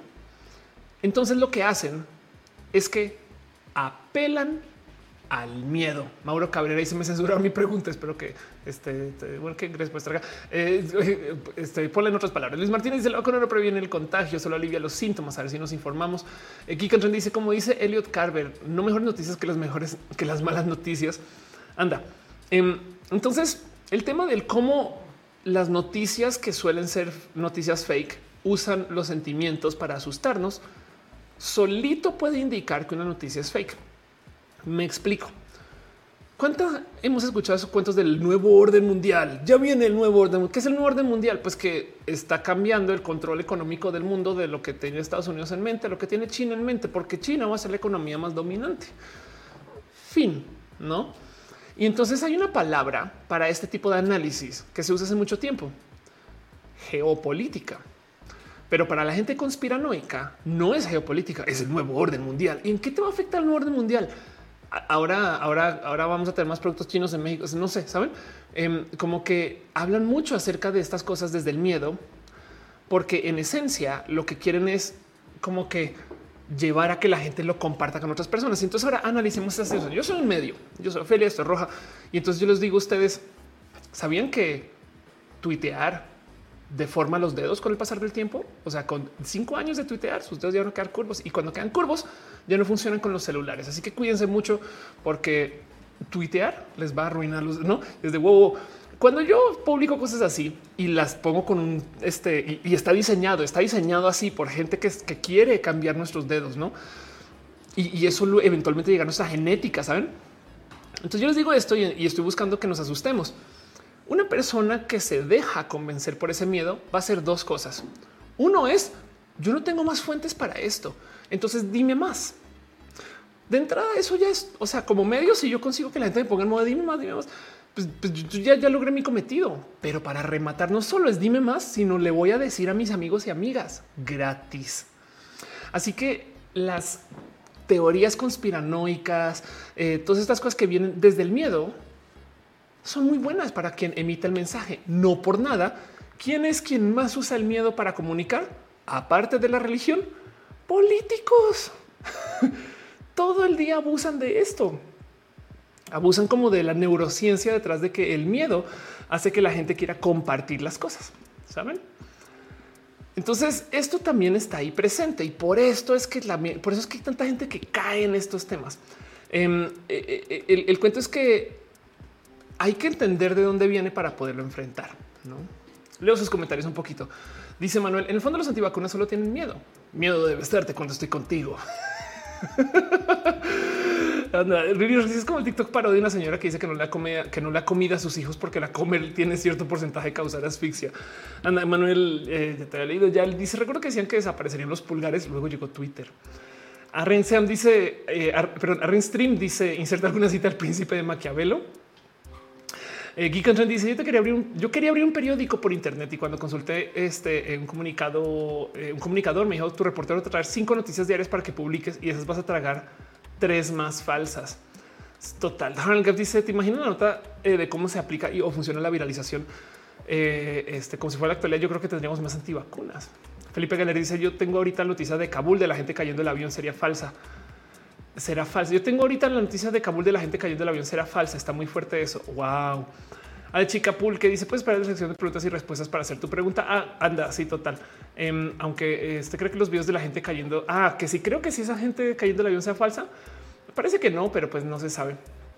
Rub dice: Ya vi quienes están vacunados, pueden seguir propaganda fácilmente la variante Delta. Total. Geek dice: Cuando lo usas en política es propaganda para legitimar acceso al poder. Exacto. Entonces, Em, esto, es un tema y el preguntarnos por qué sucede. Bueno, resulta esto, esto, lo, esto lo pone una conferencia. Entonces eh, resulta que es una cosa que se llama el Instituto para el Diálogo Estratégico. esto es una realidad. Y en una conferencia hubo un experto que va a leer su nombre aquí, eh, se llama Awif Gallagher. Entonces, esta persona se dedica a monitorear esa información para este, para este grupo, para el Instituto de Diálogo Estratégico. Y chequen lo que dijo. Comenta de por qué la gente se cree los cuentos del nuevo orden mundial y dice, la gente realmente tiene muy poco control sobre muchos aspectos de sus vidas en este momento y eso es debilitante. Entonces, para estas personas es un consuelo saber que hay alguien controlando el mundo, incluso si esas fuerzas son inherentemente malas para ti. ¡Pum! No saben cómo eso me cambió, pero en chinga. El mero pensar, claro, es que el motivo por el cual la gente la trae las teorías del nuevo orden mundial, estas cosas, es porque parte del tema es un hay alguien ahí que nos manda. No me cambiar la vida, pero, pero quiero que lo sepas, no? A Renstream dice: Recuerden que la vacuna no es más bien para no portar el virus, sino más para hacer que no sea nada grave. Em, dice Alien Pop Pums. Total, me voló la cabeza lo que acabas de leer. Sí, exacto. Como que parte del tema aquí es que lo que nos quieren decir, porque, porque a dónde va la gente conspiranoica, no? ¿Qué ganan con qué ganan con hacer un partido político que quiera convencer a la gente que el mundo es plano? ¿Qué ganan? ¿Qué ganan? Bueno, hay otra cosa que hay que considerar en todo esto. Rocío dice con una de conspirativa de que traumas psicológicos. Gracias por decirlo, porque hay otro tema que no he levantado. Lo levanté por ahí rápidamente en herejes, pero hay algo más que sucede con la conspiranoia, donde imagínense, imagínense esta situación. Hay un consenso científico de la realidad de la vida. Chingos de personas están hablando de unos millones de temas y todos están verificando y no sé qué la ciencia. Pero la mía, la mía es la verdad. La verdad verdadera, más verdad que las verdades de allá afuera. No confíes en nadie, solo confía en mí. Y entonces esto que les dije de la como dependencia de las noticias falsas, yo te doy miedo, entonces ahora tú dependes de mí. Em, pues a quién creen que le atrae eso? Sobre decir que sobre todo a la gente narcisa. Entonces también hay un algo del narcisismo detrás de la conspiranoia. No confías en nadie, confía en mí. Yo te voy a informar. Yo te voy a yo, yo, yo te voy a decir qué es la verdad y qué no es la verdad. Eso que tú crees, eso no es porque yo soy la verdad. Saben? Y es como de wow, qué locura. Así que hay millones de motivos por los cuales estas cosas suceden, pero también hay que tener presente que hay algo ahí donde hay gente que genuinamente lo que están buscando es como esa atención. Saben? Y esa atención puede representar millones de cosas. Un tecito dice el papá de Shinji es un pelotudo. Montel Gallo dice, dice, ya hablando de Afganistán, no hemos hablado de Afganistán. Obeto Ruco dice lo que más miedo es que nadie dirige, no sabemos a dónde vamos, nadie tiene el timón, todos vamos sin saber qué onda así, total, no, y el planeta está girando en el espacio, quién sabe para dónde, dónde viene y cuando eventualmente nuestra galaxia va a chocar con Andrómeda y pues, qué va a pasar, nadie sabe. Dice Flavio, Francia en el feminismo, Canadá es de la diversidad en comparación con México. What? este eh, Edison dice ayer me vacuné, pero no logro que mi papá se vacune. Ayuda. Pues de eso estamos hablando un poquito, ¿no? De cómo dialogar con estas personas. Porque entonces hay que entender que la situación, la posición antivacunas también es patronal. Saben? La gente que está, o sea, la gente que se, que, se sostiene a su antivacunismo en parte puede que lo esté haciendo por una situación de dinámicas de poder. Dice que entran en filosofía del derecho existe el paradigma de que la realidad es un consenso y por tanto es una percepción distinta de la verdad. Wow. Entonces, si tú dices y la madre una abandónica. Madame eh, dice qué opinas sobre el COVID y el regreso a clases? Pues que no, cuál regreso no debería haber regreso a clases. Flavio dice lo tuve que dividir en dos. El otro está arriba. Este, a ver, vamos a escanear qué fue lo que escribió Flavio con más calmita. Dice Jesús, vacúnense y tomen agüita también. A niveles dice vi un TikTok donde una seño antivax agrede a un chico. Em, este eh, se me fue tu mensaje. Eh, aquí está un chico que es un plan donde ellos por cuestionarse todo lo que la señora no supo que contestar. Ándale. Em, eso, eso, eso, exacto, eso está. ah, ya vi. Flavio dice, tía, ¿no se te antoja de Navidad o algo? ¿Cómo se ve la diversidad de los feminismos? Por ejemplo, de varias perspectivas como las leyes de en otros países como Francia, en el feminismo, Canadá, la diversidad. Em, puede ser. Sí, entendí, entendí tu punto, claro. Este, además que varía por país, ¿no? O sea, el feminismo estadounidense es muy diferente al feminismo mexicano, por ejemplo. ¿Qué tal? Dice, el miedo a la falta de control como que tiene un halo de religiosidad. Exacto, un tufo de religiosidad. Eh, eh, muchas veces es un tema como que de, yo a perder mi libre albedrío, esas cosas. No, a mí no me dicen qué hacer, a mí no me dicen qué pensar. Yo no confío en este gobierno, tal y tal. Bizarnasa dice, pero los detentes son potentes para el cobicho. que es Miguel. Bueno, flipante la capacidad de para hablar de varios temas a la vez. Muchas gracias. Eh, y dice Fernando, yo estoy buscando atención. Queremos atención, pero, pero es que hay gente que entonces cuelga de esto. No es que esté diciendo que toda la gente antivacunas lo haga por, por atención, solamente que esto es un tema. Esto es un tema. esto sucede. Y entonces esto, al saber de dónde viene, a lo mejor nos deja hablar mejor acerca del tema. Porque de nuevo, el motivo por el cual estás en este video es porque tanta gente tanta gente que sabe mucho. El modo en el cual enfrenta a la gente antivacunas es mira los hechos, no la vacuna si sirve, estudios. A una persona antivacunas que lo que quiere es eh, eh, mantener una posición narcisa de eh, dominio de poder sobre quien le rodea, al que se le valide que lo que dice es la verdad, verdad y la ciencia no es la verdad, le vale gorro ese estudio, no? Entonces por eso está hablando de esto. Jonathan dice tu cuerpo es más fuerte sin necesidad de vacunas. Va creando anti-COVID y el primato negativo está con fuerza. Arrin Stream dice cuando empezaron las vacunaciones en eh, México, un amigo decía que no quería vacunarse porque le iban a inyectar agua. Nos reíamos de él hasta que grabaron video donde no inyectaban este agua ni la vacuna. O sea, nada. Artis dice total que yo que nunca ve mi comentario ya ni porque lo puse un par de veces y este irónicamente sí lo voy a ver, a ver scroll también. Este Caesmigo dice el más flipante es eh, claro que sí. Eh, chan, chan, scroll no te veo todavía, pero bueno, eh, dice Alionis. Wow, total. Eh, bueno, el caso aquí Trend dice filosofía del derecho existe el paradigma. Ya le con un chingo y todavía no te va por acá arriba. Pero bueno, este ya te vuelvo a leer, no pasa nada. pasan varios mensajes. Melvin Valle dice: Si soy asintomático, me pongo la vacuna, ¿qué pasaría? Ponte la vacuna. A la chica dice: eh, Los anticuerpos son indie, gluten free, veganos y libre pastoreo. Claro que sí. Mónica dice: Mi papá se vacunó porque en donde trabaja se la pidieron y se las pagaron en el paso. Sí, este, si no, no se la ponía. Sí, total. Y, para muchas cosas es un tema como de, de gente necia, saben, como que eso lo dejo ahí. Ahora también está presente, ya se mencionó, el famoso Dunning-Kruger, que por si no saben, esto es una medida real de cómo somos bien pendejos, tan pendejos que muchas veces ni siquiera sabemos qué tan pendejos son. Eh, me, refiero a, imagínense que acabamos de comprar una cámara por primera vez en la vida y entonces automáticamente eh, eh, la comenzamos a usar y comenzamos a tomar fotos y pensamos, están saliendo chidas, güey a lo mejor yo soy como los fotógrafos súper chidos. Y entonces luego te das cuenta que realmente estabas bien, güey. No más que no sabías qué tan güey, pues muy. Esta es como la confianza de novatos y novatas, pues. Entonces, por esto es que mucha gente, por ejemplo, sabían que es muy común que todo el mundo piense que maneja mejor que la persona de al lado. Es lo más normal, como que la, ciencia, ¿no? O el motivo o, la razón que hay detrás del, del como porque ah, me, no choqué, me chocaron esas cosas. Em, es porque, pues como tú tienes control de lo tuyo, entonces tú piensas que sabes un chingo y la verdad es que no, tú no sabes lo que no sabes. Y eso es el efecto de Dunning-Kruger. La gente antivacunas está convencida que sabe mucho más que los y las doctoras. Ahora, yo me he topado con momentos donde los y las doctoras de verdad no saben, sobre todo con el tema de género. Entonces, claro que entiendo un poquito de dónde vienen, pero del otro lado, esto también hay que saber qué sucede. Marmota dice no sé manejar. Ahora nomás que dice estoy de acuerdo con la vacunación, pero es válido que haya un certificado obligatorio si lo que hace la vacuna no es detener contagio, sino únicamente que no te dé tan fuerte. Este, pues la verdad es que si eso obliga a que la gente se vacune, yo creo que sí. Moon dice yo no he hecho ni el curso.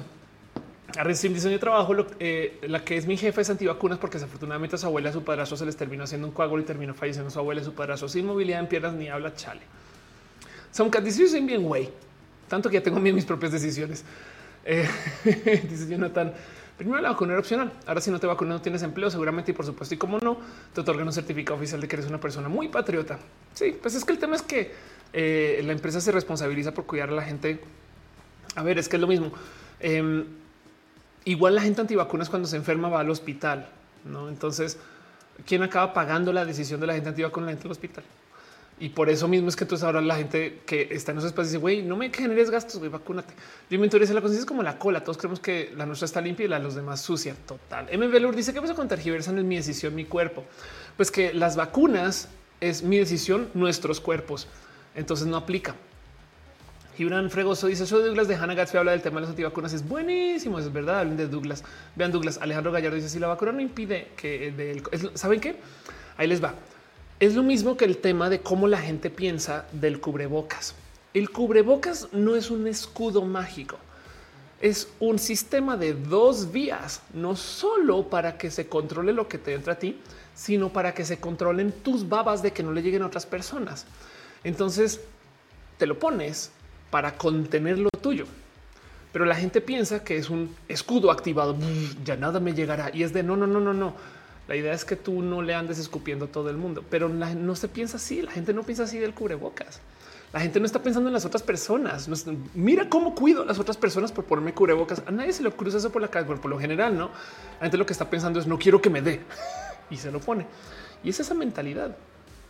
Gracias por los efectos especiales.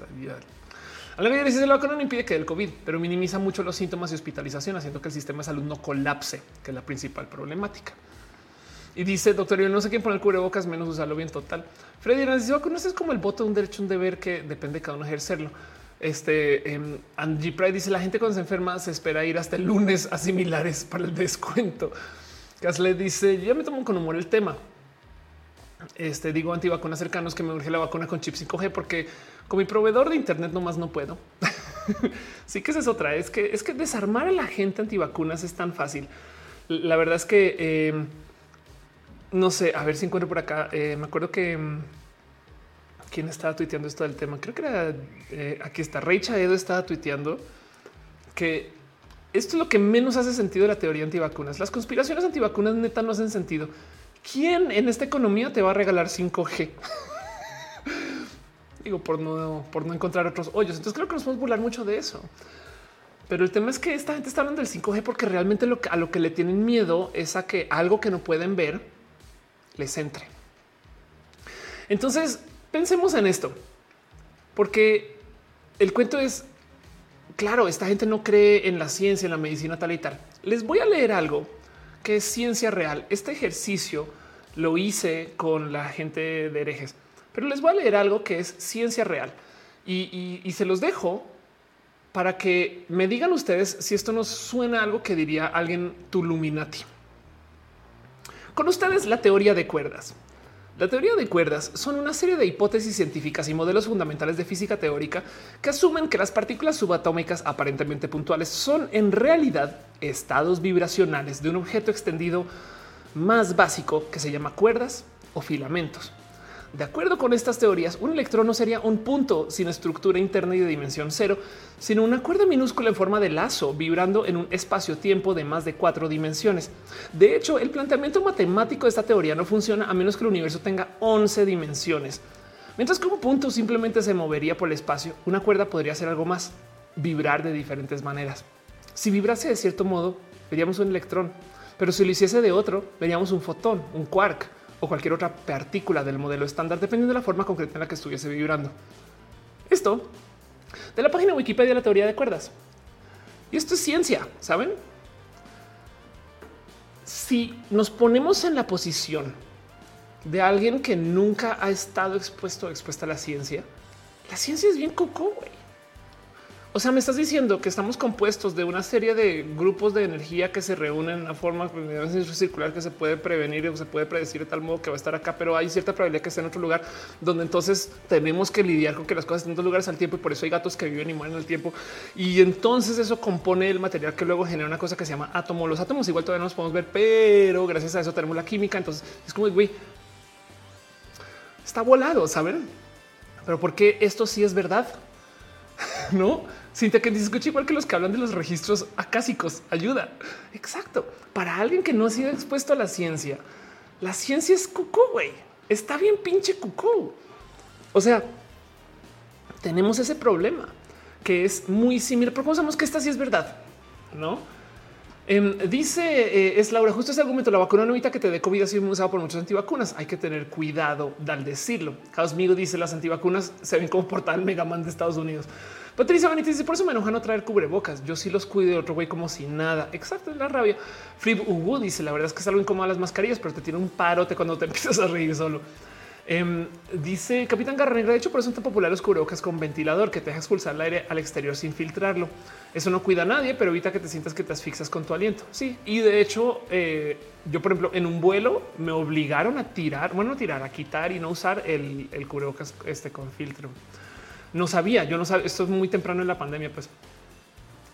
Fernando dice miedo a algo que eh, no puede que les entre nunca se enamoraron, no tuvieron sentimientos. Ahora se le dice la teoría de cuerdas. No sé, dice, dice la cuestión es cómo hacemos distinción la verdad y lo que no es verdad. Exacto, exacto. Miren, eso es el tema aquí. Y entonces lo digo porque en todas las negociaciones, porque eso es lo que es, en todas las pláticas, en todos los, en todos los compartires, hay que partir de una situación común. Y este cuento de el miedo a que me ingrese un objeto foráneo a mi cuerpo, yo creo que mucha gente ahí de repente sí va a entender el miedo a las vacunas. Saben como que este tema del el, yo no quiero que alguien a mí, por ejemplo, a mí la medicina me aterra porque yo siento que los y las doctoras me van a mal generizar. Y entonces yo evito a los y las doctoras. O sea, yo evito, yo evito eh, a un chingo de gente porque me toca lidiar con su transfobia. Y entonces lo que está pasando por mi cabeza es un claro, me ve como vato, entonces me va a recetar como vato, ese tipo de cosas. Y en muchos casos sí es real. Pero bueno, yo sobrepaso eso y, voy y, no. O sea, si yo pudiera tener medicina de autoadministración, lo haría. No es un doctor robot. Prefiero, confío más pensando que el robot no me va a discriminar por algún motivo. Pero aún así, hay mucha gente antivacunas que imaginémonos el camino de una persona antivacunas. Esta gente le tenía dudas al tema y entonces está esperando a ver qué pedo. Porque hay algo que dicen que yo sí creo que tiene tantito de verdad, aunque esto implica que del otro lado, más bien tenemos un algo que aceptar aquí. Y es que las vacunas sí están en, etapa experimental, saben? O sea, sí están en fases. Ahora ya se comprobó muy bien que funcionan, pero parte del tema es que pues todavía no hay datos. Pero eso nomás implica que de este lado, pues hay un poquito de yo acepto ese riesgo. Prefiero eso que la consecuencia. ¿Me explico? O sea, prefiero eso que la alternativa, perdón. Em, como que sí, claro, yo, yo, yo voy por eso en, experimental, porque es experimental. Además, es un experimental muy experimentado. O sea, hay millones de personas que se han vacunado. Pero entonces hay que tener presente. Dice Capitán Garra Negra, por eso la frase hacernos así a Luis Almaguer. Ojalá haya un doctor que nos trate bien total.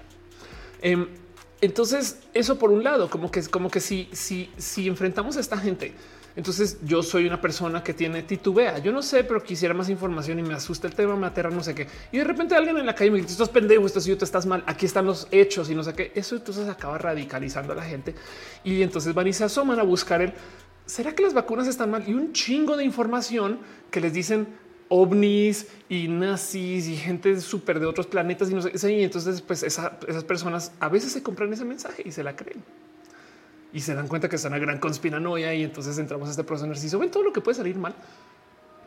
En todas las negociaciones hay que buscar un lugar común. Y quizás si habláramos no de los datos a los que llegaran, sino el cómo fue que llegaron a esa conclusión, tenemos mucho más del cómo dialogar con estas personas. Ahora yo estoy asumiendo que queremos dialogar con estas personas porque son tíos, primas, no? La verdad es que estas conversaciones, ¿por qué tenerlas? Aunque como sea, este se puede decir Kenji del Pozo, angélate. ¿Qué quiere decir eso? el gato del, eh, vecino dice los hombres hacen los que pone 5G. Había una conspiranoia de roja, no me acuerdo cuál era este, el tema que las piñas te hacen este, persona más chida. Pero Madre dice el único dato que uso contra la gente antivacunas es que más del 90% de las personas hospitalizadas no son, no vacunados. Total. Luis Tuda dice la gente desconoce que las fases 1 y 2 son para saber si las vacunas pueden causar daño al ser humano. La fase 3 es para saber si la vacuna es efectiva o inactiva frente al virus. Sí, también es ese famoso cuento de que la gente que es antivacunas dice yo no quiero ser parte de, un eh, experimento, no? Y es después, bueno, ahora eres parte del grupo de control. Pero fíjense, una vez, ok, ubican ese chiste, no es, yo no quiero ser parte de un experimento y la respuesta es ya eres el grupo de control. Luego vi un post de alguien que sí le dijo eso a una persona antivacunas de al no vacunarte, eres el grupo de control. Y, y esta persona antivacunas no entendió nada y le responde no, no, no, no, no. A ver, quien se vacuna es a quien pueden controlar, porque no entiende que el grupo de control, saben, viene del grupo con el que comparas y que no se hace nada. Pero entonces como que se, metió en esta discusión de este güey diciendo, no, a quien te controlan es a ti porque tú te vacunaste. Y sí, un poco de claro, es que este güey lo que tiene es miedo a que le controlen. ¿Saben? Music dice, hay gente que dicen que las vacunas tienen la marca de la bestia. Sí, total, lo mismo con los tatuajes. ¿eh? Dice ahí, yo he visto los médicos hombres, por eso los grandes números de acoso que existen. Eh, eso lo he visto y escuchado mucho. El neto.net dice: He escuchado algunos argumentos que refieren a alteraciones del ARN a nivel genético para las próximas generaciones. ¿Es posible? Eh, igual va a pasar. O sea, eh, cumplir años también puede modificarte. Licia dice: Manda, yo sé que mi superpoder no nos va a mentir. Jessica Santín dice: dejaron su like. Gracias por decirlo. Carolina Pacheco Grival dice los antivacunas que conozco son los que creen que a fin de año va a haber una pastilla que va a ser mejor que la vacuna. Que entonces pensemos en esto. No es que crean en eso, sino que quieren eso. Saben como que es un tema. Yo no quiero vacunar, pero si fuera pastilla, capaz y sí. La pregunta es si van y lo hacen. Ahora, lo que sí admito que está bien idiota eh, y, vale la pena. O sea, como que siento que eso sí es una está tan lejos de la realidad. Es este cuento de que la vacuna te va a enfermar y te va a matar, porque en el espacio capitalista se quedarían sin clientes. Más preocupante fuera que la vacuna te volviera dependiente de más vacunas. Saben? Eso sí lo veo hasta pasando. Juan BF dice: Justo estaba hablando de este tema con mi familia. Julián dice: ¿Cómo se va a terminar la pandemia? Em, voy a tratar de predecir eso. ¿Qué va a pasar al final de la pandemia? Yo creo que lo que va a suceder es eventualmente sí será una enfermedad recurrente, más no pandémica. Entiéndase, va a estar ahí, va a haber mucha gente que no se vacuna. Es que, a ver, antes de la variante Delta, la meta de vacunación era como el 80%, lo hablamos en este show. Pero el tema, o bueno, era el 100, pues no, pues es como no. Pero el tema es que en el 2019 ¿Saben cuánta gente se vacunaba en el mundo desarrollado por la influenza? El 40%. No deberíamos de tener influenza. Tenemos el cómo eliminarla hace mucho tiempo, pero tan poquita gente se vacuna que ahí sigue. Entonces todos los años tenemos temporada de influenza. Yo me vacuno hace muchos ayeres por la influenza, pero hubo desde mi transición le salté que porque no la conseguí, no sé qué. Y entonces me pasó esto. Esto es como 2018, póngale. En ese entonces estaba viajando mucho a Estados Unidos, también otros temas. Y me acuerdo de estar acá antes de un viaje y pensar, ah, me tengo que ir a vacunar. Antes no vivía en México para estas, o sea, en estas temporadas y demás. Y todo el mundo en México me decía, no, la vacuna de la influenza es para mayores de que era como de, como si tienes más de 60, no es para, para jóvenes chiquitos y más de 60. Yo así de, güey, o sea, no, con todos los años te vacunas, pero es lo más normal van a tu oficina y te ponen la pinche inyección, ¿no? Em, y, me era complejo. O sea, sí me acuerdo de toparme con varias personas que me decían, no, o sea, no, no es para ti. Tú, no estás en edad todavía. Yo así, ¿cuál en edad? Y justo viajé, no es, por, no es, un comentario manchista, justo, justo viajé y me topo que las recomendaciones, eh, eh, tanto en Colombia em, como en Estados Unidos, era de para cualquier edad y es un por qué no hay aquí. Y resulta que esto es un año que hubo desabasto. Entonces, en eso, no es por decir, eh, saben que es mejor que no, sino es más un tema de cómo, pues la verdad es que así siento yo que va a pasar con el COVID. Entonces puede que ojalá y pronto no sea pandémico, no tenemos los hospitales saturados, pero voy a hacer algo que de aquí a los próximos 20 años, póngale, vamos a tener temporada de COVID. Vacúnate y te vas a tener que vacunar tu update como con la vacuna de la influenza. Y yo veo esto sucediendo primero que todo porque es vacunas todos los años, no uno y dos, como con la influenza, 40%. Saben, cuando ya no sea pandémico, es posible que este, menos gente se esté vacunando. Ahora, si la cepa más dominante va a requerir de que el 80% de la gente esté vacunada, no vamos a salir de la pandemia nunca, saben? Y entonces eso va a ser otro tema. Pero como yo lo veo ver, o como espero que se vuelva, es como la influenza, que era una cosa ruido de fondo, pero que cada año había una época donde la gente tenía que ir a vacunar y no sucedía. Este, en fin, dice Jonathan, tu actualización sí es como el meme, ¿no? De que te inyectas y la base de datos de virus ha sido actualizada. Este piñas por doquier, dice Aria. Veo que sí pasó alguien. Ay, ve, Bizarre Natstat dejó un abrazo financiero. Aprovecho nomás para asomarme por los abrazos financieros. Muchas gracias. Bizarre Luis Maclachi ya había dejado. Fernanda Reyes también había dejado su amor. Carlos Miguel Chirio con unos bits. Muchas gracias. Cintia M. Márquez Haran se suscribieron con Prime. Pasó también un tren del hype por ahí. Muchas gracias de verdad. Ángel Michael Boria dice: em, eh, Sabes que la historia del hombre criticó las vacunas porque no aceptaba la suya y comenzó a mover masas con su error. Anda.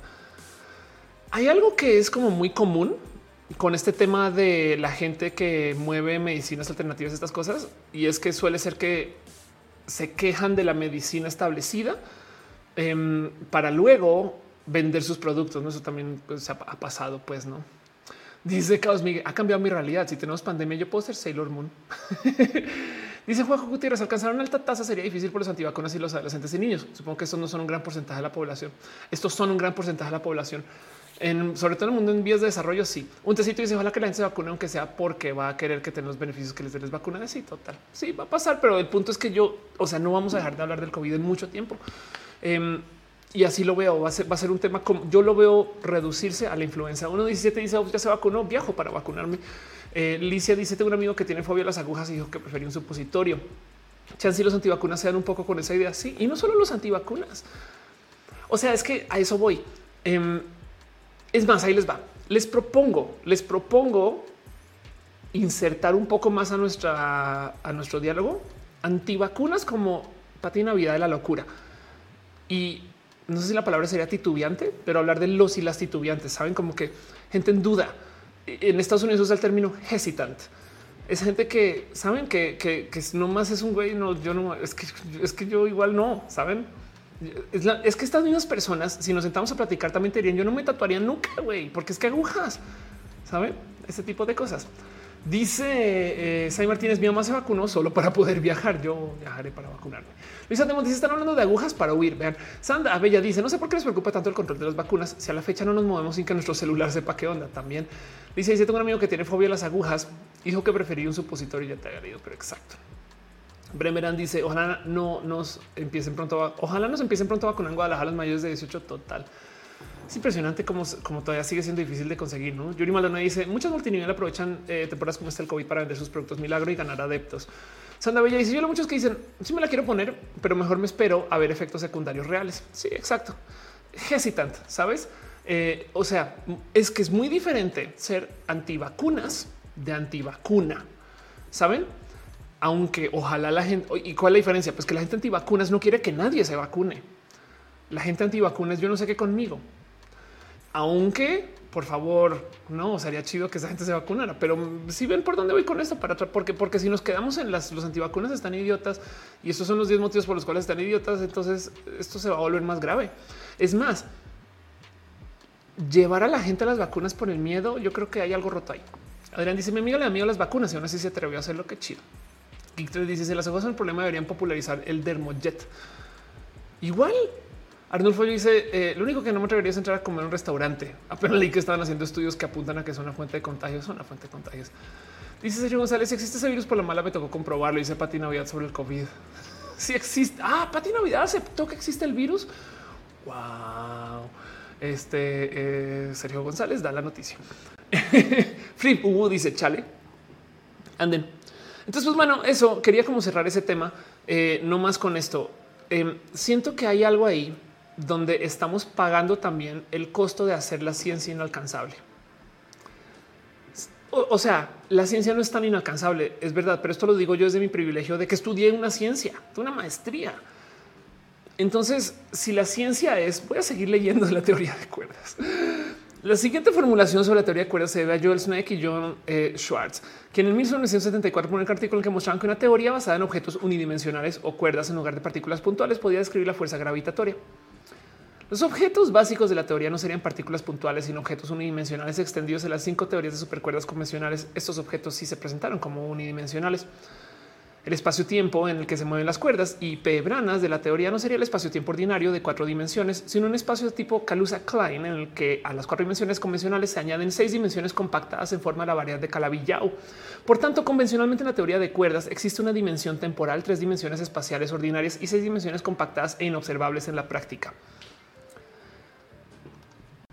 la gente que está detrás de la ciencia, hay millones de motivos por los cuales hay que formularla así. Eso que acabo de leer es algo leíble. Está en Wikipedia. Tratan de leer un paper, una publicación de alguien que está muy en la ciencia y si un poco de wisdom es imposible. Tanto que hay un rubro muy bonito de la comunicación de ciencia donde van, sacan un paper y lo traducen para seres humanos. Lo mismo que pasa en las leyes. La gente desconoce la ley porque por muchos años pues existieron muchas personas que se encargaron de hacer la ley imposible de leer y redactar, ¿no? Y entonces hay algo ahí. Ahora, a lo mejor hay que hacerla así para que excluya un chingo de gente y se puedan trabajar temas súper de avanzada. Puede ser. Pero como sea, yo creo que también hay que bajar un poquito esta como eh, este como aire de superioridad de yo las tengo todas, yo me las sé todas, aunque sí las tengamos y no las sepamos, porque hay gente que no se alcanzó a subir al tren y yo sé que hay antivacunas locos, saben? Yo sé que hay antivacunas, yo sé que hay personas que de verdad es, es como güey, no, esto no es para ti. Estoy pensando de nuevo en la prima, en la amiga, en la del trabajo, esas personas que, que, que eh, no se alcanzar a subir al camión. Y ¿cómo hacemos? Entonces, el motivo por el cual hice este video es porque quería como que platicar un poquito del cómo llegamos acá y por qué son y, cómo platicar con estas personas. No más por cerrar y repasar un poco el qué es lo que pasa. Eh, creo yo que de lo que hay que hablar no es de lo que creen, sino el cómo llegaron a esa conclusión y cuestionar eso.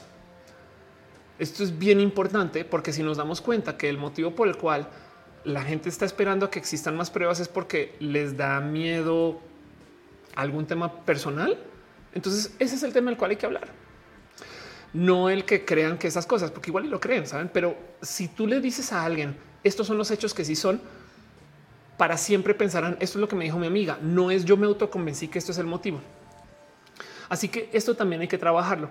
Y si ustedes toman algo, lo que dije yo en esto y platican con estas personas, si no logran que se vacunen, ahí les va. Les dejo esta tarea. Si ustedes quieren platicar un poquito con eh, eh, la gente de antivacunas y demás, si no logran de que vayan a que se vacunen, traten de desconectarles de que sean antivacunas. No? Entonces, si es el tío, la mamá, lo que sea, es como, ¿sabes qué? Ok, va. Pero tú deja de decirle a la gente que no se vacune. Porque es muy diferente ser antivacunas que antivacuna. Aunque de por sí ojalá la gente no fuera ni siquiera antivacuna. Pero quizás así por lo menos podemos contener un poquito el problema. Pero bueno, cierro el tema, leo un poquito sus comentarios. Espero haber dado algo útil hoy, o por lo menos espero que se hayamos platicado bonito. Yo sí, yo ya la pasé bueno. Y también, por favor, si pueden, vacúnense. Caro dice: Te amo yo a ti. Juan Gutiérrez dice: No entiendo de ciencias ni de leyes. Michelle Iván dice, aunque tardemos más tarde temprano, iremos encontrando mejores mecanismos de comunicación y difusión. Total, hay que trabajarlo. Hay que entender que, estas cosas hay que aterrizarlas mejor. Voy a seguir leyendo este de la teoría eh, de cuerdas. Vamos a ver qué encontramos acá.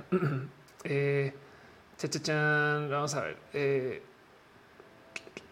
controversia sobre la teoría. no, la controversia está como medianamente fácil de leer. Aquí está. La, la inobservabilidad de las dimensiones adicionales está relacionada al hecho de que estas estarían compactadas. Solo serían relevantes escalas pequeñas comparables con la longitud de Planck. Igualmente con la precisión con medida convencional, las cuerdas cerradas con una longitud similar a la longitud de Planck se asemejarían a partículas puntuales. Eso todo dentro de eh, cuando caen compactadas dentro de la forma de la variedad Calavillao. Pero bueno, Tabo Hardy dice que le gusta el tema. Muchas gracias. Eh, dice: Lo sabes de los estudios contra el VIH gracias a las vacunas contra el COVID. Total, eso es toda una buena noticia. Ángel Michael dice: Entre quién dijo lo que dijo lo que leí en tal página, las fuentes erróneas seguirán siendo una piedra en zapatos. Sí, total. Carlos Miguel va a dormir. Muchas gracias. Vamos a seguir acá todavía un poco. Melvin Valle dice: Los sabes de los estudios contra el VIH está chido. Artis Ruth dice la culpa también le tiene Google y Facebook que filtra noticias e información hacia los usuarios conforme a sus preferencias. Así que si no creen la vacuna les aparecen más artículos y posts que tiene esa tendencia. Exacto. De paso, no necesariamente sobre sus preferencias. Lo que Google y Facebook hacen es que maximizan por las interacciones. Pero sí, estoy totalmente de acuerdo con ese pensar. Esto también sucede. Pero bueno, em, este dice eh, Alex Gasca como en el herejes. Exacto. Vean herejes. Ahí, ahí está en herejes. Platicamos de este tema. Fue muy bonito. Pero bueno, eh, quería platicarles un poquito porque la verdad es que este tema me despierta mucho interés y, de nuevo hay algo ahí donde la gente antivacunas no necesariamente es esta gente requete mega malvada. No todo el mundo. Hay algunas personas que sí, pero pues en fin. Dice Jerry, ¿qué opinas de la cuestión de Victoria Volkova de transfobia por parte de Pepito? no sabía que existía. Este eh, no, he seguido para nada ese tema. Me desconecté un chingo porque esta semana estuve de verdad desconectado. ojalá se hable, ojalá se platique. Qué lástima. Eh, Geek dice en el caso de la ley un problema de filosofía de derecho que se llama lenguaje jurídico y la conclusión es que la ley debe tener un lenguaje simplificado para que sea comprensible para los que no son operadores jurídicos y pues la ley pierde eficacia si es incomprensible. No solo la ley, la medicina, la ciencia, pero hay gente que genuinamente cree o siente o necesita que hay que volverlo solamente para la élite. Es que es que vean, por eso digo que no solo es que la gente antivacunas está en eso, sino es que también hay algo de este lado que hay que ver. No es como, si tienes un problema con la gente antivacunas, pregúntate qué estás haciendo mal tú. Pero el tema es si queremos platicar con estas personas, no hay que hacerlo. Pero si queremos platicar con esas personas, hay que tener presente que también hay algo a nuestro lado que va a tocar aprender a negociar y escuchar. Y no pasa nada porque en última estamos viendo dónde están nuestras posturas. Pero bueno, cierro todo eso. Vámonos a lo próximo y platiquemos un poquito más de todo lo demás. Pero bueno, este dice sí, un ropa. A mí simplemente es que no me gusta. Eh, es claro. Dice Vito Corex, mándame un abracito. Te mando un abracito súper especial. Vito, gracias por pasar por acá. Em, uy, la noticia que les tengo a ustedes ahorita. En fin, vámonos con lo próximo y les platico un poquito más acerca de noticias felices.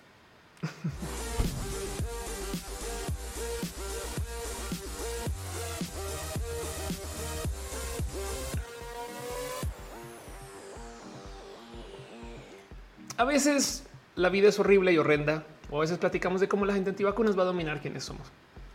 Y por eso tengo yo esta sección con ustedes que se llama La Hora Feliz, que dura no más pues 10 minutos o menos, pero es que así de felices. De hecho, esta sección también la saco, la pongo en Instagram por si les interesa. Nada más porque esta sección es una sección patrocinada gracias a la gente bonita de Neubox, quienes son pues, gente feliz y son orgullosos patrocinadores de Roja. Por si no ubican o no saben o no conocen o nunca han escuchado qué, es de Neubox Ophelia. Es el proveedor de hosting más grande, uno de los mayores registradores de dominios en México. Por si no ubican, aquí está newbox.com o newbox.com diagonal, of course, eh, por si quieren echarse una pasadita y todo tipo de cosas bonitas. Pero bueno, el caso es, tenemos esta sección que se llama La Hora Feliz, donde yo les traigo ustedes una noticia con la noticia feliz de hoy. Ahí les va. Eso sí me rebasa un poco. No sé si ubican el proyecto del segundo pulgar. A ver, les muestro. No sé si se acuerdan de esto, lo han visto, eh, lo conocen o en lo más mínimo, pero esto es un pulgar extra robótico que se desarrolló y esto ya tiene unos años. Esta no es la noticia feliz, pero esto eh, ya se había pasado en redes y demás y, era un proyecto que se presentó de hecho como eh, creo que era un proyecto doctorado de arte de esta persona y era como nomás un pues esto se puede usar, no? Pues está chido. Esto, esto existe, no? Esto, esto, esto podría ayudar. ¿Cómo se opera de paso para que entiendan? Em, tiene un sensor en los pies y entonces tú aprietas tus piecitos y se mueve el otro. Y es requete re útil. O sea, ven, aquí está. No, chica está acá un poquito. Aquí está sosteniendo la taza del café. Eh, vean acá sosteniendo varias bolitas. Este eh, volvemos aquí al artículo. Hay más fotos. Em, hay una por aquí que está usando. Vean esto. Ok, chan, ahí van, no? Y, resulta que eh, funcionó muy bien en su momento. Fue como muy viral. Este tercer, este perdón, este segundo pulgar fue muy chido. Pues bueno, esa no es la buena noticia. La buena noticia es que la artista, que ya no es artista, la diseñadora del proyecto, se unió al equipo de neurociencia de la University College de Londres para trabajar desde la neurociencia su desarrollo. Y entonces aquí está el artículo en la página de la University College de Londres, donde comenzaron, donde cuenta de cómo comenzaron a investigar todo lo que sucede en tu cerebro cuando te conectas o comienzas a usar un dispositivo así, porque en este caso lo usas con los pies. Y entonces lo divertido de todo esto es que toparon que neurológicamente hablando, la gente que usa el pulgar siente, o sea, desarrolla este sentir de que es parte de tu cuerpo. O sea, tu cerebro comienza a internalizarlo y entonces ahora, aunque lo estás controlando con los pies, comienzas a procesar que esa prótesis es parte de ti, neurológicamente hablando. ¿Me explico? Y no es que quiera decir que el cerebro esté programado para tener un dedo que no tenemos, sino simplemente nos podemos ajustar a esto. Y, esto, esto de por sí es una notición, porque bien, el tercer pulgar esto está impreso en 3D, no, o sea, lo pueden, supongo que lo pueden descargar en un lugar, en fin. Pero el tema es que eh, eh, si, si nuestro cerebro puede aprender a controlar un dispositivo de aumento así, entonces se pueden trabajar un chingo de cosas, porque además piensen en lo valioso que puede ser esto. O sea, piensen cuánta gente trabaja con las manos que podría tener. No, eh, sé, piensen ustedes en cirujanos, eh, eh, piensen ustedes en gente que este, no sean. ¿Saben qué? Ghosting de Shell. Ubican esa escena que te repensar un chingo de dedos y comienzan a teclear. Ese tipo de cosas, güey. Em, dice Gama Volante se puede descargar. Qué chido, qué chido, qué bonito. Y y esto es, eh, eh, eh, no sé, como algo súper cool que desde lo personal me encantaría que se vuelva súper popular y que detone una como era de prótesis. Hay un chingo de gente que usa prótesis por millones de motivos, pero tienen estigma. Entonces imagínense si de repente el cuate de la oficina está usando un segundo brazo y, la tía está usando, saben, una pierna extra, no sé qué, y como que se normaliza que la banda transhumanice su cuerpo con este tipo de dispositivos que más son baratos y útiles. pues yo creo que pone a la gente en otro nivel de conversación con la gente que está en Yo siempre he dicho, por ejemplo, que los paralímpicos son el futuro, güey. Saben, esta gente son cyborgs en desarrollo. Pero esto para mí es un güey, ya viene, ya viene como este momento pop de las prótesis. Y a eso le super doy la bienvenida, porque el mero hecho de que exista una, una normalización neuronal de dispositivos así, de paso también ayuda, por lo menos a que una sueñe el, a, que puede suceder este como enlace entre el tercer, el tener un dedo nuevo y una conexión Neuralink con ese dedo. Saben? Fabián dice: Yo quiero ser como el doctor Octopus. Exacto, exacto. Entonces ahí se los dejo una noticia feliz. Se los súper, súper, súper este, eh, eh, eh, comparto y regalo y se los dejo ahí como a, costo o no. Pero bueno, esto es una sección que se llama La Hora Feliz. una sección que existe de nuevo porque la gente de Neubox es gente feliz. Me pidieron que ayudara a esparcir esta felicidad con ustedes. De paso nomás, porque pues es gente chida es una pasadita por nuevox.com. Es más, saben que les invito a que se asumen por nuevox.com de mandar promociones donde siempre tienen este listado de todas las promociones de todo lo que está saliendo, porque además chequen, es que de repente es así promoción 40%, 20%. Esto se escucha, esto existe acá, esto sucede. Pero si no, por lo menos conozcanles, escúchenles, sepan qué hacen estas personas chidas, chequenles, escríbanles. Gracias a la gente de Nubox, Roja existe por un ratito más. Mucho orgullo tenerle patrocinadores. Muchas gracias por acompañarme con esto. Un tecito dice que quiere dos brazos más. Anda. La verdad es que sí digo, y ojalá, ojalá, es que ojalá las vacunas nos dieran mutaciones genéticas con dos brazos más. ¿sabes? ¿Cómo es que lo dices? Ven lo práctico que sería. Pero le tienen miedo al éxito, ¿no? Nick dice: ¿Será que existe para zurdos? Yo creo que se puede desarrollar. Vámonos a lo próximo. Hablamos un poquito de las noticias.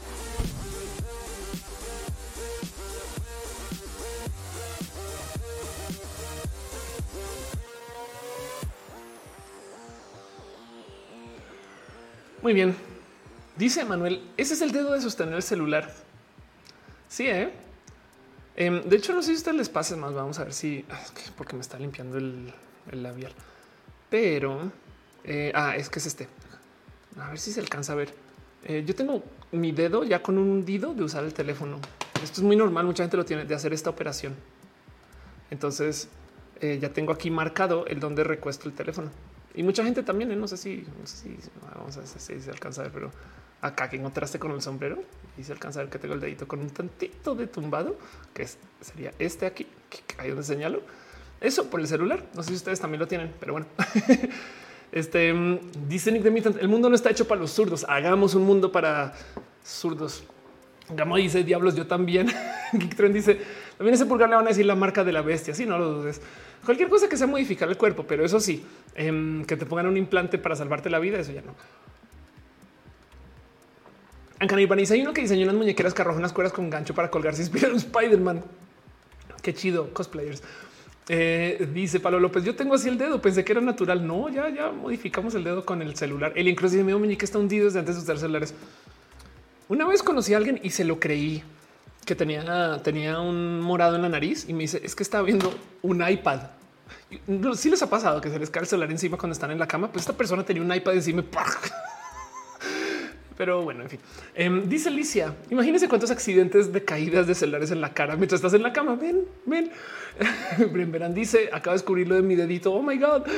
Eh, me está diciendo o sea, que estoy más cerca de ser Iron Man un poquito más. Eh, Felipe dice la evolución en tiempo real. Dice, dice mi padre es antivacunas COVID, pero toma 10 pastillas y le duele el estómago total. Bueno, en fin, a veces pasan cosas entre semana, no siempre. Parecería que sí, pero no siempre. Y cuando suceden, yo me tomo el tiempo de ir anotándolas y poniéndolas en un cuadernito, nomás para que recordemos que esto sucede en una sección que se llama abrazos distantes y sin contacto por la seguridad, pero abrazos. Entonces quiero repasar las noticias, no más tantito por encima, no clavarme mucho, no hablar con ellas o de ellas y acerca de ellas, pues por todo lo que se le dedicó por el tema original de lo que viene el video. Pero sí quiero platicar de esto y entonces a veces no traigo noticias y no traigo estudios y las hago pasar por noticias, pero les comparto que en este momento está pasando una mega locura en Afganistán. y entonces básicamente qué está pasando? Pues que Estados Unidos decidió salir de Afganistán. Esta cucú todo lo sucedido. Palabras más, palabras menos por si nos tienen presente. Estados Unidos lleva en Afganistán desde la caída de las Torres Gemelas más dos meses. No fue, no entraron a Afganistán, entraron al Medio Oriente. Esto todo fue George Bush hijo. Y entonces entraron a esta guerra donde se supone que están pacificando y organizando el pedo y buscando a eh, eh, eh, Osama Bin Laden y todo eso que conocen de la cultura popular, Saddam Hussein, bla, bla. Luego Estados Unidos se queda allá y como que no sabe bien cuándo salir el dilema de lo que sucede en el Medio Oriente, palabras más, palabras menos, va a súper simplificar todo. Es que hay una literal guerra, no sé si decirle guerra fría, pero pues hay, una discusión, debate, pelea entre todo lo que sucede del lado de Irak y Arabia Saudita, donde Estados Unidos tiene alianzas con Arabia Saudita porque literal comparten modo de vida, es un decir. Pero bueno, esa es la alianza. Y entonces Irak es quien está detrás de básicamente antagonizar toda la zona y, y sembra esta cultura antiestadounidense. Bueno, hay millones más de aristas con esto. Estoy nomás agarrándome de lo que está superficial. Pero entre esto, eh, una de las búsquedas de lo que quiere sembrar Irak es, de hecho, de ahí viene ISIS, no? Em, eh, de lo que quieren sembrar es esta como cultura islámica, no? Pero islámica radical. Entonces, los talibanes, quienes de paso se crearon debido a que Estados Unidos fortaleció a los talibanes para batallar a los soviéticos hace muchos ayeres, los talibanes, en esencia, apoyan estos pensares donde en este radicalismo, por ejemplo, las mujeres no pueden andar por la calle, tienen que estar en casa cuidando a sus esposos, ese tipo de cosas. Así que que los talibanes se adueñen de Afganistán, por ejemplo, ya hay estas fotos de niñas que ya no pueden ir a las escuelas porque van a ser solo para niños. Por dar un ejemplo así súper amarillista, pero pues que es real. Y parte de esto es que se supone que la presencia estadounidense había obligado a que esto no sucediera, fortalecieron Afganistán de tal modo, según para que esto no sucediera. Pero luego casual se va a Estados Unidos y casi casi que lo que hicieron fue levantar las manos y aquí no pasa nada pum, los, el, talibán se adueña de nuevo. Entonces ahorita se están quejando mucho con Biden porque Biden hace un mes estaba diciendo un eso no va a pasar y pasó. Y es bien divertido de ver desde mi punto de vista como persona un tantito más mayor, porque para mí esto es la guerra de George Bush, la guerra, no? Para mí ese es el conflicto de George Bush. Entonces que ahorita estén discutiendo que si Trump, que si Biden es como de eso es un pendejo hace 20 años y lograron mantenerlo andando todavía por ahora, porque pues, por supuesto no es un negocio. Entonces, lo que sucedió en esencia es que estamos viendo en tiempo real y se los juro que así lo van a comentar como Estados Unidos, así como dicen Estados Unidos perdió eh, este, en Vietnam, Estados Unidos perdió en Afganistán. Saben?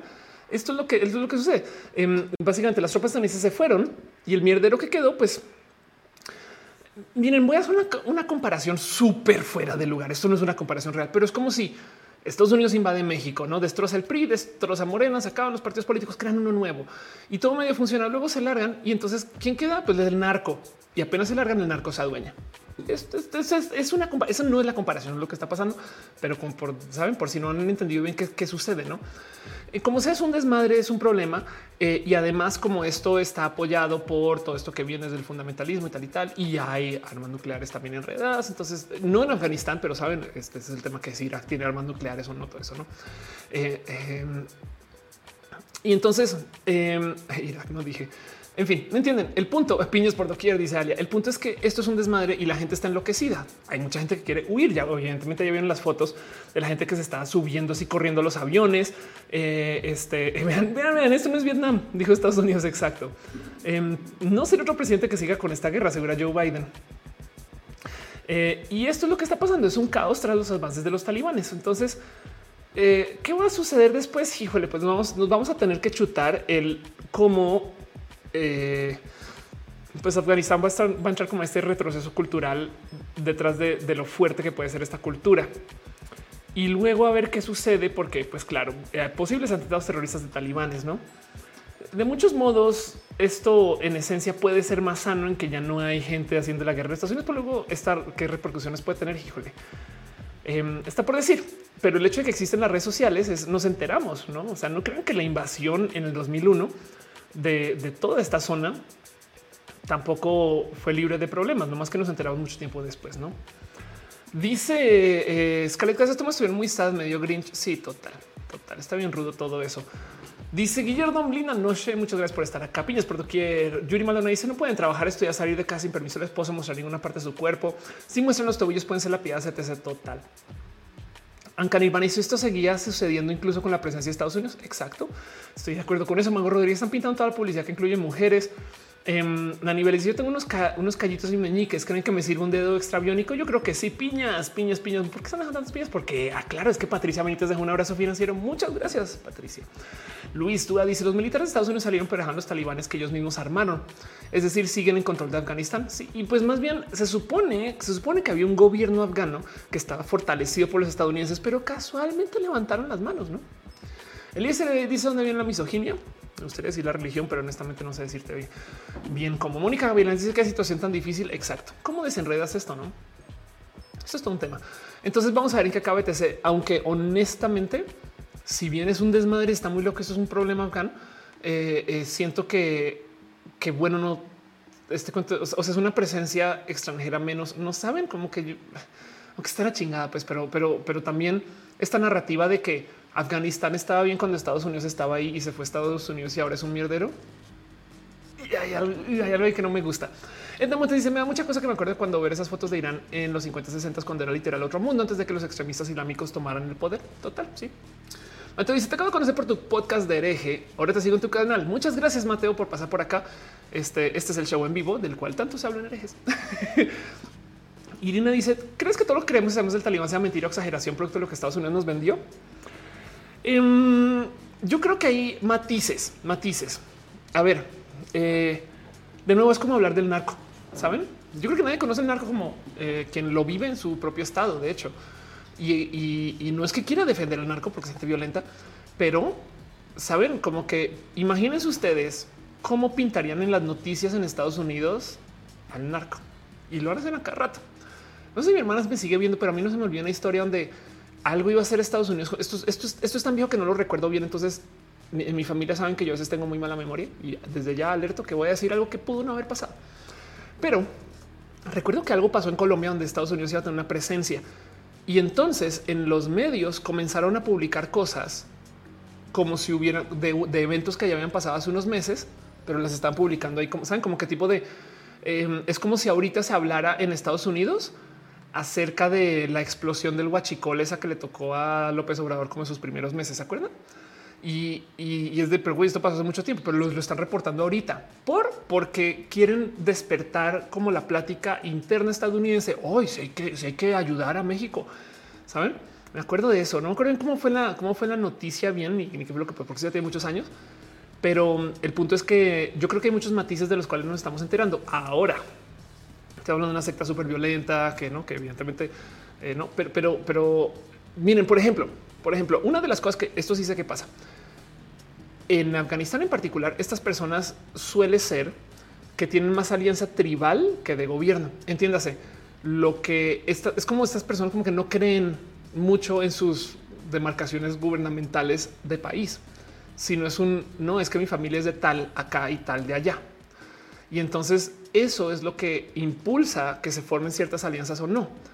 Mejor dicho, ¿por qué el gobierno afgano levantó las manos? Pues porque igual y de todos modos ya era como en parte de lo que eran los talibanes y al revés, saben como que es como este tema que de repente nos damos cuenta que la policía colabora mucho con el narco y es como pues porque hay otra, otra pensar.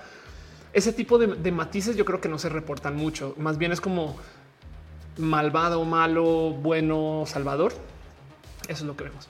Aunque que los talibanes tienen mucho apoyo popular, se fortaleció su sentimiento nacionalista por intervención de Estados Unidos. No necesitaban, abrir fuego para tomar la ciudad. Anda. Y alguien está tuitando el red también que eh, hicieron muchos redes sociales y demás. Claro, el neto dice estabilizar los países, aplica la vieja confiable y divide y vencerás. No me llamo Juno, dice cómo se llama el podcast en el que Ofe estuvo mala memoria. Se llama Herejes Podcast. Para Madera, el plan Colombia pudo haber sido para el plan Colombia. El plan Colombia habrá sido que en el 2003 2002 yo tenía 21 años, ya, hace ratos. Sergio González, su intención maestro decía que nuestros dedos se volverían chatos por culpa de la tecnología. Al estar oprimiendo botones se modificarían nuestros dedos. No ha pasado ya. No, no las modificaciones, eh, este, las modificaciones de la evolución son tan de largo plazo que este, tendríamos que usar celulares así por muchas generaciones. Pero estoy hablando como que, o sea, 400 años de esto y a lo mejor vemos un cambio, cambio genéticamente hablando. Y eso es un hablar porque además ya no determina el, o sea, si tú usas el celular, no eres una pareja más, pues, este, que, o sea, no vas a procrear, pues, ¿saben? Eh, hoy en día ya, ya nos vale gorro eso. Entonces, pues también que es más posible que modifiquemos nuestra genética para ajustarnos a los celulares a que la evolución refleje los celulares. No Cristian dice: ¿Sabes si durante el gobierno de Unidos en Afganistán hubo mejoras en derechos para la población LGBT? Pues sí, en que ahorita no puedes ni ser, no, pero sí. Es Laura dice un rojo explicando todos los conflictos en Medio Oriente. Yo todavía no entiendo bien. Uy, es toda una novelota. Bien complejo eso, pero sí. Eh, Mon dice: Vi que esa alcaldesa dijo que yo solo estaba esperando que llegaran a matar a los talibanes. ¿Alguien sabe algo al respecto? Ándale, hay que ver Cosmos para entender eso, dice Gama. Eh, Alejandro dice sería serían cambios en la genética, pero muy, muy, muy, muy largo plazo. Sí, total. En 2050 tendremos chip en el brazo. Ya hay gente que se implanta chips hoy, hoy, hoy, hoy. Ya hay gente que se implanta chips hoy.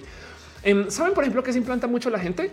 Eh, a ver, eh, RFID Door Implant. Esto es muy normal. Em, por si les interesa, de paso, ¿eh? Esto es una persona que se implantó bajo la mano. Ahí está el chip. Si lo alcanzan a ver, nomás va a poner acá no animado ya. Entonces, eh, así es el implante. Es como un granito de arroz que tiene ahí un chip RFID. Eh, ¿Qué es RFID? Estos que, em, por ejemplo, lo que tiene en el yoyo para entrar a la oficina. Es que piénsenlo. Si desarmamos ese yoyo adentro hay una serie de metalcitos y no sé qué. Imagínense meterse eso debajo de la piel. Es lo que hace este güey. Entonces ahora em, con esto, esta gente, esto yo he conocido a personas así. Me explico. Esto no es para nada raro. Esto es como toparse alguien con un septum. Saben que pues no somos muchas personas que hayan pasado por septum en la vida, pero existen, no? Y entonces em, este se acerca con su chapa. Esta chapa la hizo, pues, las venden obviamente porque es una chapa, chapas Bluetooth para eso, güey. seguro porque seguro porque es su hace DIY. Pero el caso es que entonces el güey con su con su mano la acerca a la puerta y la puerta se abre solita y ya. Y esto, esto es requete normal. Vean, aquí hay otra persona. Ah, esta acerca la mano y solo con acercar la mano, ¡puc! ahí se desbloquea. Si vieron, eso es todo. Y la neta, neta, esto está chido, no como que nunca pierdes las llaves de tu casa. En fin, el caso es que la gente ya tiene chips implantados. Dice Manuel Ariza, me parece haber oído el Plan Colombia por allá el 98 antes de Uribe. Sí, el plan, el plan Colombia lo negoció nada más y nada menos que Andrés Pastrana. Y el Plan Colombia, para la gente que no sabe, fue el, en ese momento, no sé si eso ya, cambió, pero en su momento fue el paquete de ayuda militar más grande que Estados Unidos le haya dado a cualquier país por fuera de Israel. Pero bueno, dice Arnulfo, estoy a 15% de abandonar abruptamente. Ándale. En fin, eso es todo lo que les tengo por ustedes en el tema de Afganistán. No quiero hablar más. Otro abrazo, cosas que pasaron esta semana. Em, esto me divierte mucho, pero les comparto. Resulta que eh, esto es una, noticia real em, eh, eh, que, me topé la buscar aquí. Más bien aquí está. Resulta que los psicólogos de ardillas se asociaron con expertos en biomecánica para estudiar las técnicas de salto de las ardillas y descubrieron que las ardillas se adaptan rápidamente a una flexibilidad inesperada en su posición de despegue y practican técnicas de parkour entre ellas para lidiar con el aumento de distancia entre ellas y, el que se le muevan los objetivos. Entonces, lo que hicieron fue que usaron maní para ajustar el cómo pueden saltar y resulta que se enseñan el cómo pueden mejorar su salto. Y esto entonces lo usan para tratar de enseñarle a robots el cómo ser más ágiles. Para lo cual la primera pregunta que tengo yo en este abrazo financiero es cómo se hace una psicóloga de ardillas. Uno. y dos, qué impresión, porque además yo creería que este tipo de análisis sería mejor hacerlo con gatos o con animales que sean un poco, saben, como que más común, pero resulta que las ardillas al parecer son muy buenas para esto. Eh, y yo no sabía que se les puede enseñar tanto. Entonces se los comparto un pequeño abrazo financiero. Em, dice este Eduardo Perma, qué bella nota exacto. La tenía para la nota feliz, pero ahí se las dejo. Oscar dice, no más llaves olvidas y se va la electricidad. Em, ¿Sabes que la chapa de mi casa es con pin y tiene pilas adentro? No, pero sí se puede, se puede ir la pila. Y yo en ese caso tengo una llave externa guardada en un lugar por fuera seguro. Darwinismo dice: Me parece lo más chido del mundo, pero no creo que una película de tierra. Probablemente el asesino matará algo de vértigo y si se muda, se echa a perder la cerradura o rompe los ladrones. ¿Qué va a hacer con su chip? Sí, pues yo, por ejemplo, mi, llave, mi, puerta que es con, código, yo me la me llevo esa chapa donde vaya. O sea, cuando me mudo, David Gonzalo las ardillas son las que caen como superhéroes. No, ay, seguro es por eso. Seguro, seguro es por eso. Bueno, sigamos hablando un poquito de los animales. Es una sección de abrazos. Eh, em, resulta, eso también me voló los sesos. Se los comparto, pero descubrieron esto es muy hace muy poco descubrieron que los tiburones y esto lo hicieron por medio de análisis de eh, dientes. Resulta que los tiburones sobrevivieron el meteorito. Una de las cosas que me daba rabia acerca de Sharknado y de las nuevas Jurassic Park es que hay tiburones, eh, bueno, de megalodón, no es mega tiburones, pero había tiburones. Es como de no, pero o sea, ¿por qué mezclan no esos animales que no están? No, pues resulta que sí.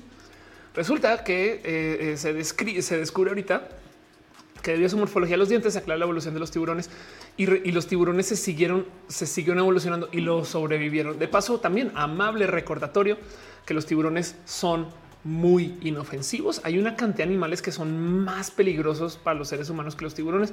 Y el único motivo por el cual pensamos que los tiburones son peligrosos es porque hubo una película muy famosa, muy viral desde hace muchos ayeres que mucha gente ni siquiera ha visto, pero sabe de la película que nos dice que los tiburones son peligrosos. Pero entonces ahí se los dejo. No más es como cuando de repente te das cuenta que los pájaros que hay ahorita son los sobrevivientes de los dinosaurios. Lo mismo, pues los tiburones que tenemos ahora son sobrevivientes que sobrevivieron al meteorito. Me pregunto qué otros animales habrán pasado por eso, pero bueno. Dice Nick de Mito, no eran tiburones, eran megalodones. Pues sí, a María hacer parkour. Hay que enseñarle. Gama Valentín se acaba de correr que tú nos dijiste que hay changos que pueden hablar, pero ellos no lo saben. Ah, es un tema del cerebro. Sí, Mónica Gavilán dice qué lindo se ven. Se ven muy lindos. Sí, los tiburones son muy bonitos. Pero bueno, en fin. Otra noticia que tengo con ustedes es una triste y horrible y fea noticia si en la estación del caso de José Eduardo. De hecho, si, si, quieren hablar de un tema LGBT en redes, yo sé, Pepita, hay que hablarlo. Eh, el tema de la cosa hay que hablarlo. No, no, estoy diciendo que no lo hagan, pero, pero tratan de no dejar de hablar de esto. Eh, el caso de José Eduardo es yo creo que de las cosas más tristes que he escuchado en la vida LGBT. José Eduardo Ravelo. José Eduardo Ravelo era un chamaco que fue de, si mal no estoy, Veracruz, a vivir a Mérida. Eh, y entonces eh, el pobre en un momento se topa con la policía. La policía lo golpea, lo viola y lo encierra. Y entonces, eh, cuando él sale de esta situación, que pues sí fue porque llegó su madre o no, pero el caso él sale, lo llevan al hospital. Si no fuera suficientemente grave eso de que lo violan, lo golpean y lo encierran, cuando sale lo llevan al hospital, en el hospital no lo atienden bien. Y entonces eh, los testimonios y de lo que se habla es que literal los doctores preguntan, pero es gay. Y eso demoró el que le comenzaran a dar atención. Al no darle atención, murió. Muere y entonces su madre arma tremenda retrifulca en medios y, lleva el féretro así a gobierno y lo muestra y demás. Y se comienza a hablar mucho del tema, porque además los policías culpables días antes estaban ganando un premio por ser buenos policías. No creo cómo es esta cosa, pero saben, les, les estaban premiando. Y luego de eso, como si no fuera suficiente, sale a luz que eh, eh, no sé si es gober o bueno, o, alcalde o en fin, sale a luz que a la mamá le querían pagar para que se calle por la muerte de su hijo. Pero encima de eso, luego aparecen estos videos que al parecer son completamente apócrifos eh, este, de, de, él, no? Em, dice, dice, este apoyo, puedo aclarar sobre el tema. Aclara, por favor. Entonces, imagínense, es como no se me ocurre algo más que pudo haber fallado, saben? Como que, como que ni la policía, ni el hospital, este, ni el gobierno. Y, y, ahorita, ahorita, luego para rematar los policías que eh, tenían atrapados, los liberan, no? Entonces hay tantas cosas, cinco irregularidades en el caso de José Eduardo Ravel en Mérida. Como sea que lo vean, es, eh, aquí tienen videos, muestran contradicciones, eh, no, no investigan homofobia, autoridades parecen investigar a José Eduardo y no a sus agresores. En fin, este tema entonces va a seguir andando y va a estar presente. Y pues para rematar, eh, al parecer, yo no sabía esto, pero al parecer, y corríjame gente de, Yucatán que, que se mofan de ser o, dicen que Mérida es la ciudad más segura o Yucatán el estado más seguro. Es como no mames. Güey. Eduardo dice: Me rompe el corazón ese caso. Sí, la neta, neta, sí. Dice, dice Gama, ¿por qué le iban a los policías? Eh, porque las pruebas al parecer no vinculan. Eh, algo de vertigo es en el caso. me pregunto mucho porque fue el alcalde, el gobernador insiste en hacer parecer que todo fue culpa de José Eduardo. Anda, total. Dice: Dice tanta impotencia me dio esa noticia cuando la vi Mérida, la ciudad blanca. Sí, total. Algo de dice Yucatán apesta. hace mucho calor. Eh, les digo algo, eh, Mérida es chido, saben, no más que estas cosas. Eh, Alejandro Guayar dice: Por ser gay, al doctor para consultar una simple amigdalitis y no me dejan cuestionar si tenía VIH, si tenía mis exámenes de tercer día. Cabe destacar que no soy sexualmente activo. Ándale. No, mi Camacho a mí, a mí me pasa algo similar. Todo, todo, cuando tú eres una mujer trans, todo, todo es culpa de tu transición. La cantidad de doctores que me han dicho cosas como detén tu transición y luego ven a ver si siguen. Y es como no mames. Eh, dice esta pollo dice ningún lugar apesta, lo que apesta la gente mala. Gracias. Eh, algo vertigo dice María es conservadora ni derechos y ni derechos LGBT, aunque, aunque van a, van a revisitar el tema del matrimonio LGBT, ojalá pase, pero pues el punto es que les dejo esto aquí.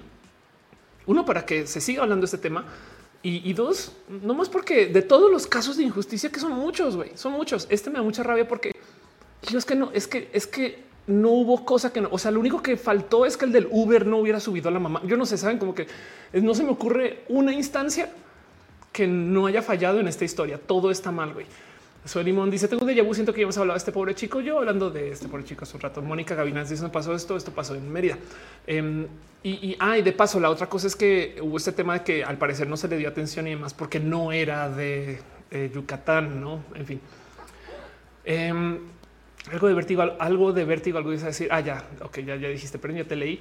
Em, dice este Chanal para justo la divasa compró casa en esa ciudad. Yo me iba a vivir a Mérida por un rato. Felipe Aguilar dice noticias buenas esta semana. Hay un par de noticias buenas. Vamos a hablar de eso. Entonces ahí se los dejo calidad de abrazo. No más que quería seguir hablando del caso de José Eduardo. Eso sí es verdad. Eso ahí se los dejo. Y es todo lo que es. A ver qué más tengo yo. Acá tengo una noticia bonita. Es algo que ustedes, si ya lo practican, ya lo sabían. Lo bueno es que hay un estudio que lo comprueba. Y yo me gozo mucho estos, el estudio lo comprueba, porque son de estas cosas que sabemos, pero realmente no sabemos si sabemos. ¿Qué comprobó un estudio en esta situación? Qué difícil que es saltar de la noticia anterior a esta, pero bueno, ¿qué comprobó un estudio en esta situación? Que el BDSM funciona. Una investigación encontró niveles elevados de satisfacción sexual entre los practicantes del BDSM. Ojo que esto está en un espacio de psicología, eh, aunque gracias por ver cómo es la gente que anuncia caliente. Entonces, eh, y esta foto que Em, el BDSM es uno de esos temas bien complejos porque la gente piensa que es para eh, a, quien le gusta el dolor, no? Y eso es mucho más complejo que eso. Es, una relación de confianza, em, es una relación de, pruebas de límites, del consenso.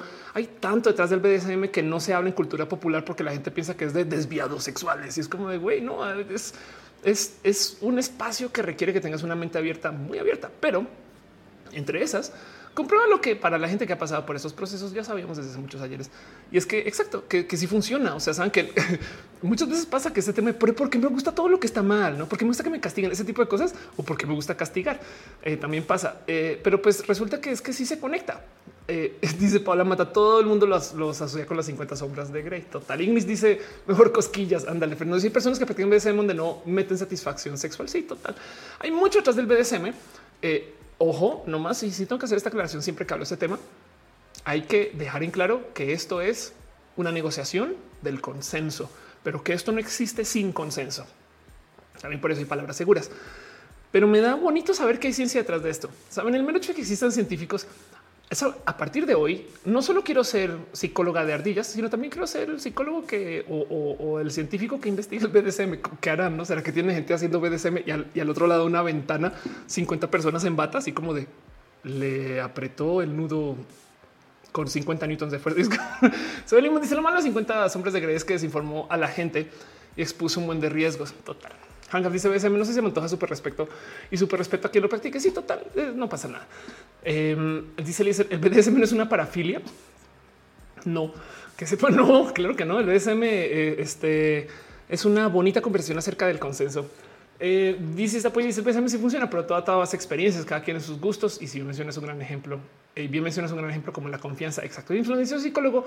Ya mismo le inscribo a la especialidad de ardillas. Muchas gracias, James, este, eh, por, por, hacernos este, especialistas en ardillas. Yo quiero tener ardillas en casa y observarlas. Gama Volantis dice: Yo me asusté cuando una Rumi me presumió sus moretones por BDSM. Exacto. Pero hay que entender de nuevo que em, es algo que, se trabajó a conciencia, sabes, y, no con busca de hacer daño. En fin, eh, es un tema chido. Es lo único que quiero que cerremos de aquí, pero lo bonito es saber que existe un estudio que también lo trabaja. Varios, de hecho. Burrock dice Sofía con su canal de YouTube sobre ello, manera informativa agradable. Qué chido. Em, Alberto Saldaña dice la gente que se espanta simplemente gente que no está acostumbrada a tener límites y reglas y a seguirlas. Sí, y, de paso también parte de la mala reputación es porque también se presta para que la gente que quiere abusar de esto encuentre caminos para hacerlo. No es que eh, es, complejo. O sea, cuando, pero es que esa gente igual te va a abusar BDSM o no. Me explico. Entonces, eso también hay que tener presente. En fin, ahí se los dejo. Em, tengo otra noticia por acá. Vamos a ver qué tengo para ah, con ustedes. Esto también está bien divertido. También tiene que ver con estudios. Tiene que ver con algo que yo también he platicado acá. Un día voy a volver a hacer un roja este tema. Estoy esperando a que pase el tiempo suficiente desde la última vez que lo hablé, pero hay algo ahí donde eh, así como descartamos a la gente que es muy pseudocientífica, donde también descartamos a la gente que está demasiado centrada en el zodiaco. Hay millones de motivos por los cuales el zodiaco no funciona, no ya muy comprobado. De hecho, está este tema que se llama el efecto Forer, donde si yo les digo a ustedes 10 cosas acerca de ustedes, dos no aplican, esas dos las vamos a olvidar, a olvidar, no? Eso es lo que pasa cuando, cuando nos leen las cartas y no sé qué, que nos dicen 30 cosas y, es más, a veces con que la tienen a una de esas nos colgamos y automáticamente eso valida todo el tarot, ¿saben?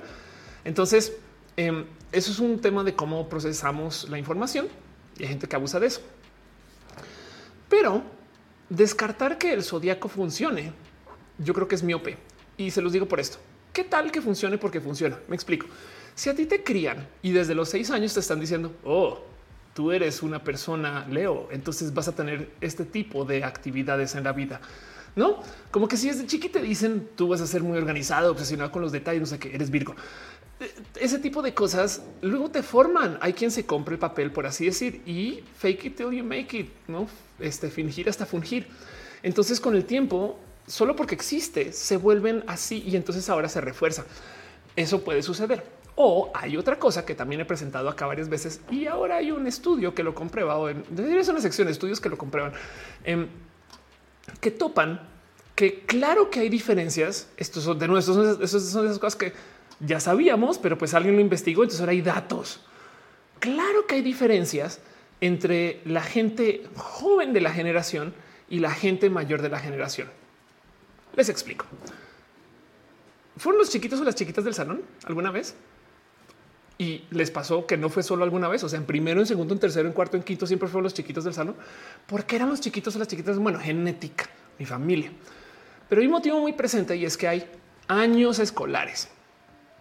Entonces, quien cumple muy cerca al cambio del año escolar va a ser una persona que va a tener una fisiología y cuerpo y tamaño y crecimiento y por consecuencia formación diferente a quien cumple casi al corte del otro lado. O sea, por eso hay chiquitos y grandes en los salones, porque, porque no como que en esos años importa mucho un año de desarrollo.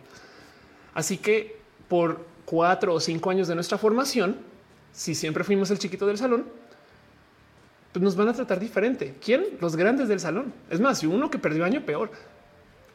Así que la gente que cumple años cerca a unos meses muy específicos, que además a nivel, por lo menos, voy a decir América, no iba a decir mundial, pero por, por lo menos de este lado del hemisferio, son casi siempre constantes. O sea, la fecha de entrada al año escolar, el verano, todo eso es muy, muy, muy internacional. Entonces, en muchos países sucede que hay gente que van creciendo, eh, este, siendo los grandes del salón. Y hay datos detrás de eso. El más famoso de todos es el hecho de que en el hockey la gran mayoría de atletas cumplen más o menos en los mismos meses. Y esto de dónde viene? ¿Es que acaso nacer en esos meses te hace mejor? No, es que eres el grande del salón. Entonces el grande del salón eres una persona que tiende a ser más extrovertida porque creciendo puedes literal abusar de los chiquitos o porque no más por tamaño cuerpo puedes como hacerte pasar, te van a ver más, alzas la mano y te ven primero. Y por eso los grandes del salón tienden a seleccionar a los otros grandes del salón para las actividades físicas. Entonces en la educación se genera un sesgo que favorece más a la gente grande y a los pequeños no tanto. Y en el zodiaco esto se refleja un poco.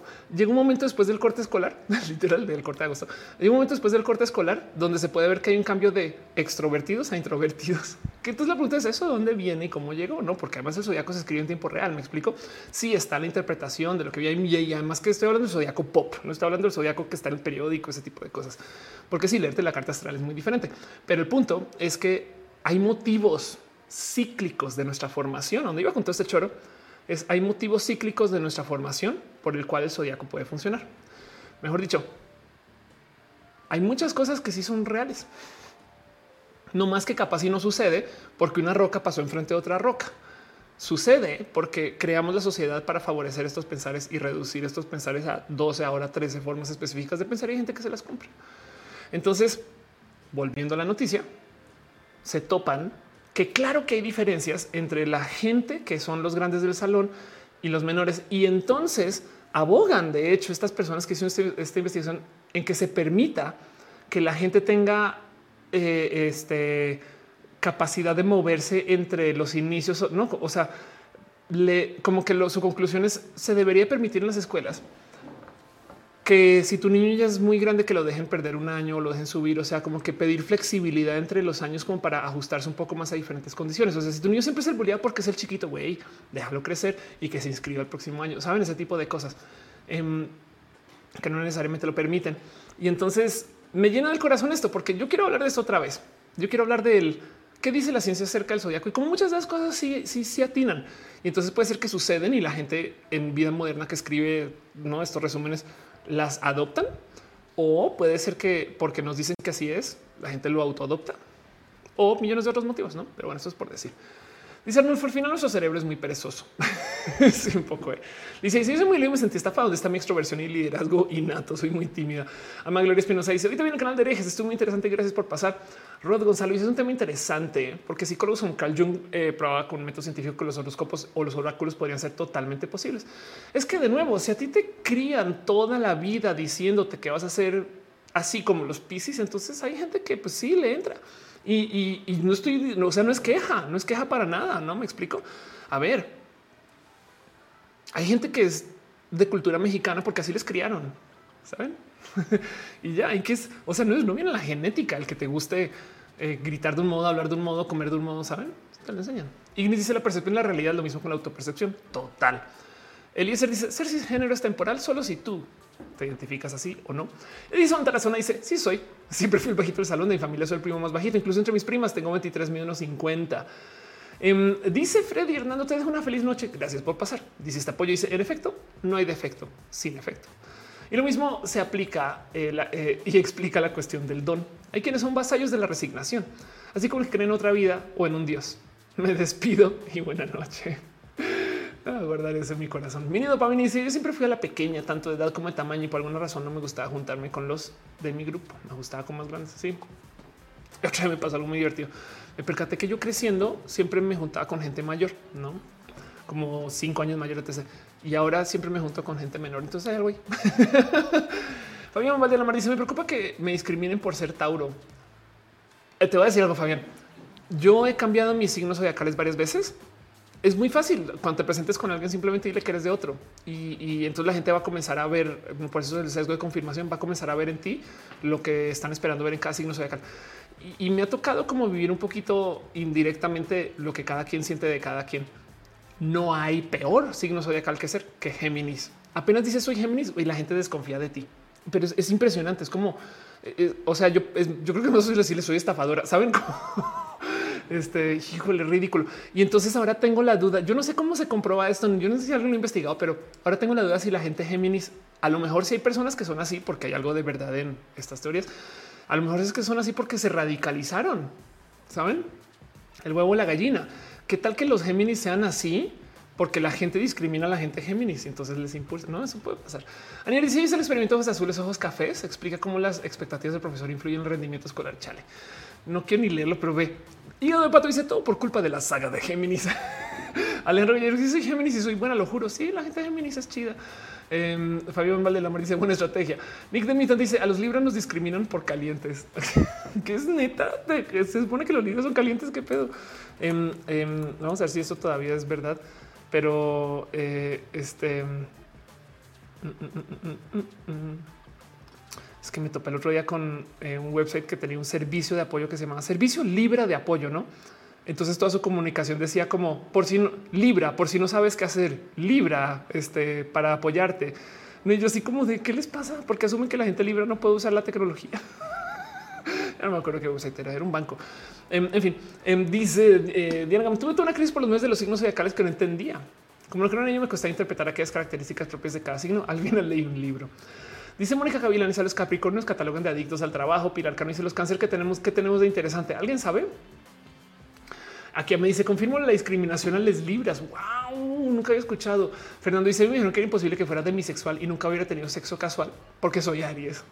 Anda. Sí, entonces el tema es que hay quien sí se lo compra y no pasa nada. No es queja. A mí me parece, a mí parece cultural.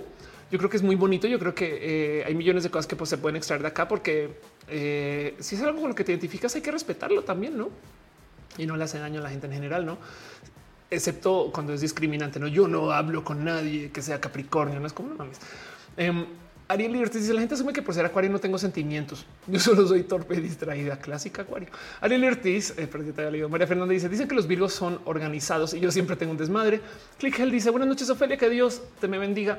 Esperemos que Dios te nos bendiga o algo así. Juan Camilo dice, los cánceres son pura emoción y un mar de lágrimas. Decir, Bruce dice, a mí me pasa que conozco como muchos escorpio a que aprovechan su fama para hacer maldades.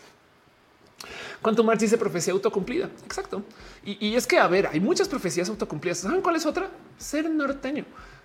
Me explico, hay gente que genuinamente se compra el papel y no pasa nada, es una cultura, es un modo de vida y es chida también, hay mucho que aprender, ¿no? O sea, pero bueno, ahí se los dejo nomás. Lo único que tengo aquí es un estudio que dice que sí, claro que hay diferencia entre ser la, persona grande del salón que la persona pequeña. y esto para mí es o sea, esas cosas que yo salivo de leer porque es como, ay, qué bueno, porque esto me sirve para luego cuando se hable del zodiaco. Dejando eso de lado, cierro esto, ya vamos al aire dos horas 33 minutos y vámonos a una sección de preguntas y respuestas. Lo que me digan en el chat, chacoteamos un rato. Cuéntenme, Selina la vaquita está aquí para acompañarnos. Entonces, todo lo demás es nomás si nos acompañamos un ratito. Sobre todo porque espero que no pase nada, pero no puedo garantizar que tengamos roja la otra semana. Eh, haré pruebas, lo cual a lo mejor quiere decir que hago un mini live a lo largo de la semana y luego el lunes hago el live formal, pero va a estar de viaje y, este no va a haber a. Entonces la vida es más feliz. Aún usas preguntas y respuestas.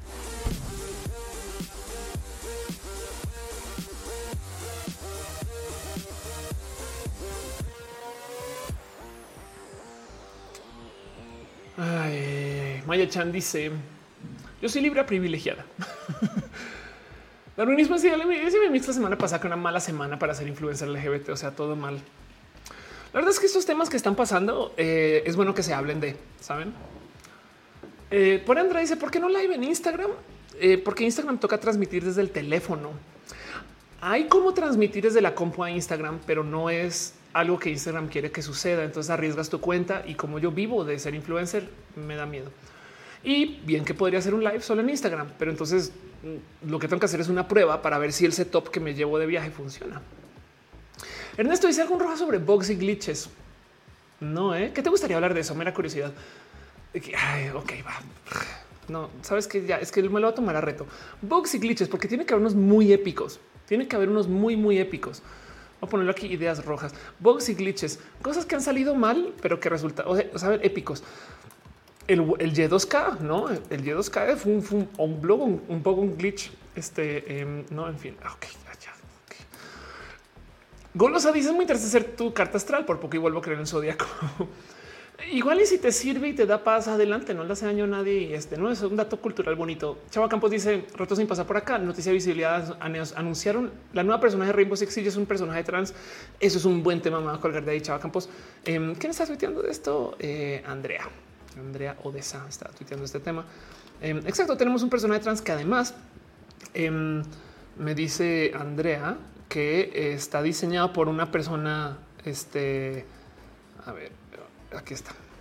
Estrogen Jiu-Jitsu. ok, Estrogen Jutsu, aquí estás. Em, Aquí está, listo. Porque además fue diseñada por una persona que es queer, entonces, o, que, es, que es LGBT. Entonces el personaje está bien, bien, bien, bien, bien. O sea, y está súper bien aterrizada. Osa es una mujer trans. Vamos a traducir esto. Osa eh, es una mujer trans. Estoy increíblemente orgullosa. No puede haberlo hecho sin la guía de nuestros increíbles consultores. Eh, los amo. A los tres agradezco por confiar en mí por escribir la historia de Osa. Y exacto, es personaje en Rainbow Six Siege. Y, la neta, sí es una persona que dices que chido personaje. O sea, no más de, lo que vi por encima, porque no he visto mucho. Persona chida. Pero bueno, Ariel dice: Yo no sé qué signo odio. no odias a ninguno. Em, dice Ariel Ortiz: ¿Cuál es la causa para que nuestra generación crea tanto en el zodiaco? Pues que de nuevo, que un gran orden externo ayuda a dar paz. Es que es que de verdad, cuando, cuando todo es incógnita y a ver, Nuestro cerebro está diseñado para buscar patrones. Entonces, que a mí lo que me divierte de toda esta situación más bien es que imagínense las estrellas, el firmamento, es un polo, un chingo de estrellas y que reduzcan eso a un set de dibujos. Esto para mí es muy misterioso. Ahora hay constelaciones alternas, pero no me deja de sorprender que solo hay como seis mapas. No, ustedes creerían que si cada quien ve un dibujo diferente, pues vamos a tener un chingo de discusión acerca de qué es una constelación y qué no, pero no resulta que todo, se reduce a estas. Eso sí me sorprende del zodiaco, que tengamos consenso que eso es Orión, saben? Porque bien que alguien puede decir no es una vaca y una vaca muy especial. Y entonces eh, del zodiaco, pues hay mucho que hablar. Pero de nuevo es que es algo cultural, es algo identitario y, yo creo que asumir que quien cree en el zodiaco es una persona que algo menos tiene, no sé qué, es miope, es miope, porque es algo, es algo que em, dice mucho más acerca de cómo pensamos, cómo relacionamos, que es importante también observar.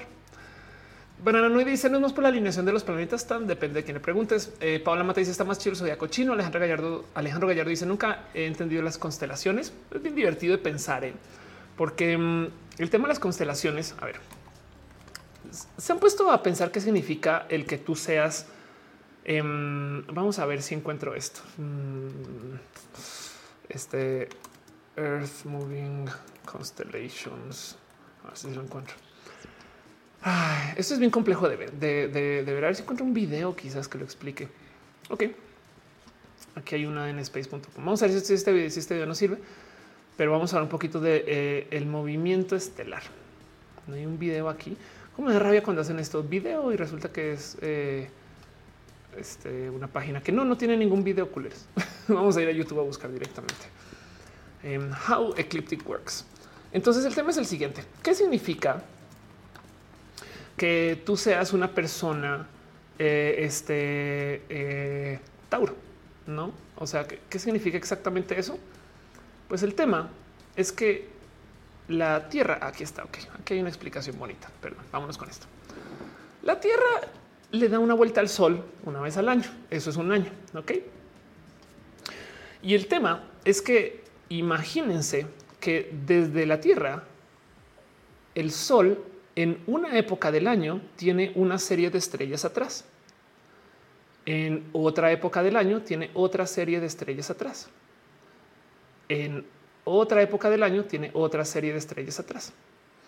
Entonces, a medida que pasa el año, vamos, a ver si lo dibuja, a medida que pasa el año, el sol siempre tapa una serie específica de estrellas.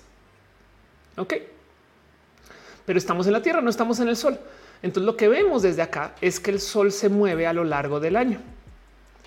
Entonces, hay 12 estrellas. A ver, eh, eh, Zodiac Constellations hay, pero no hay 12 grupos de estrellas que están literal una detrás de la otra eh, y son las que conocemos. De hecho, hay 13, solamente que se les ocurrió eliminar una. Aquí está, es la gráfica que estaba buscando.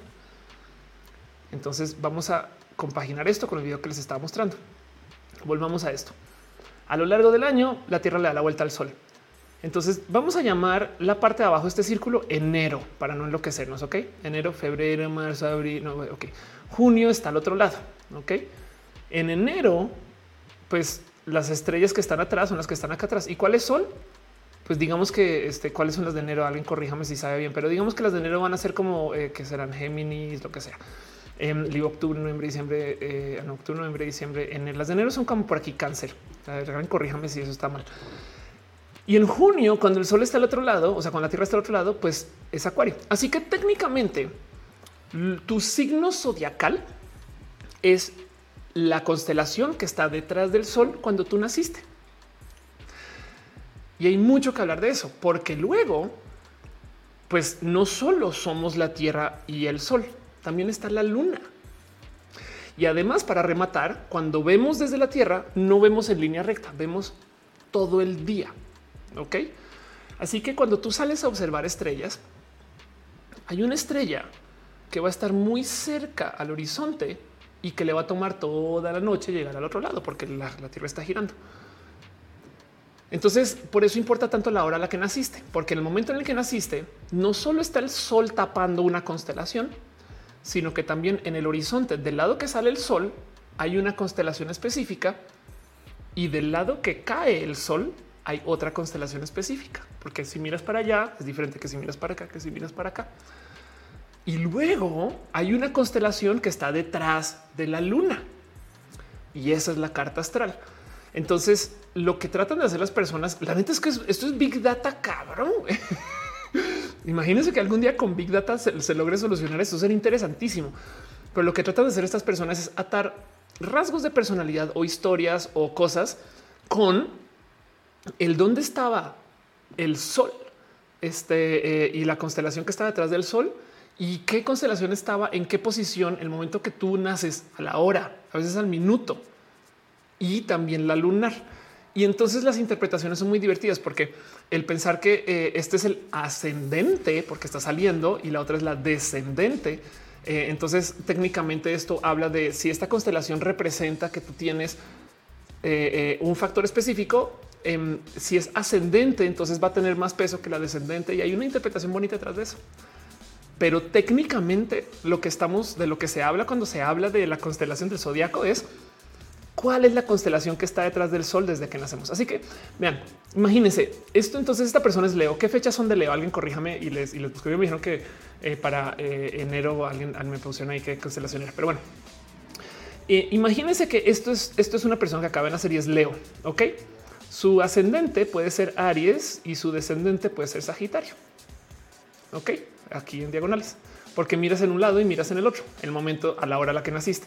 Pero si nació, digamos que, o sea, es de noche, entonces aquí, entonces estás al otro lado, pues tu ascendente puede ser Pisces y tu descendente Escorpio. Me explico. O sea, es que depende de a qué hora va a cambiar tu ascendente y descendente, pero el sol va a seguir ahí. Entonces el sol siempre vas a estar en Leo.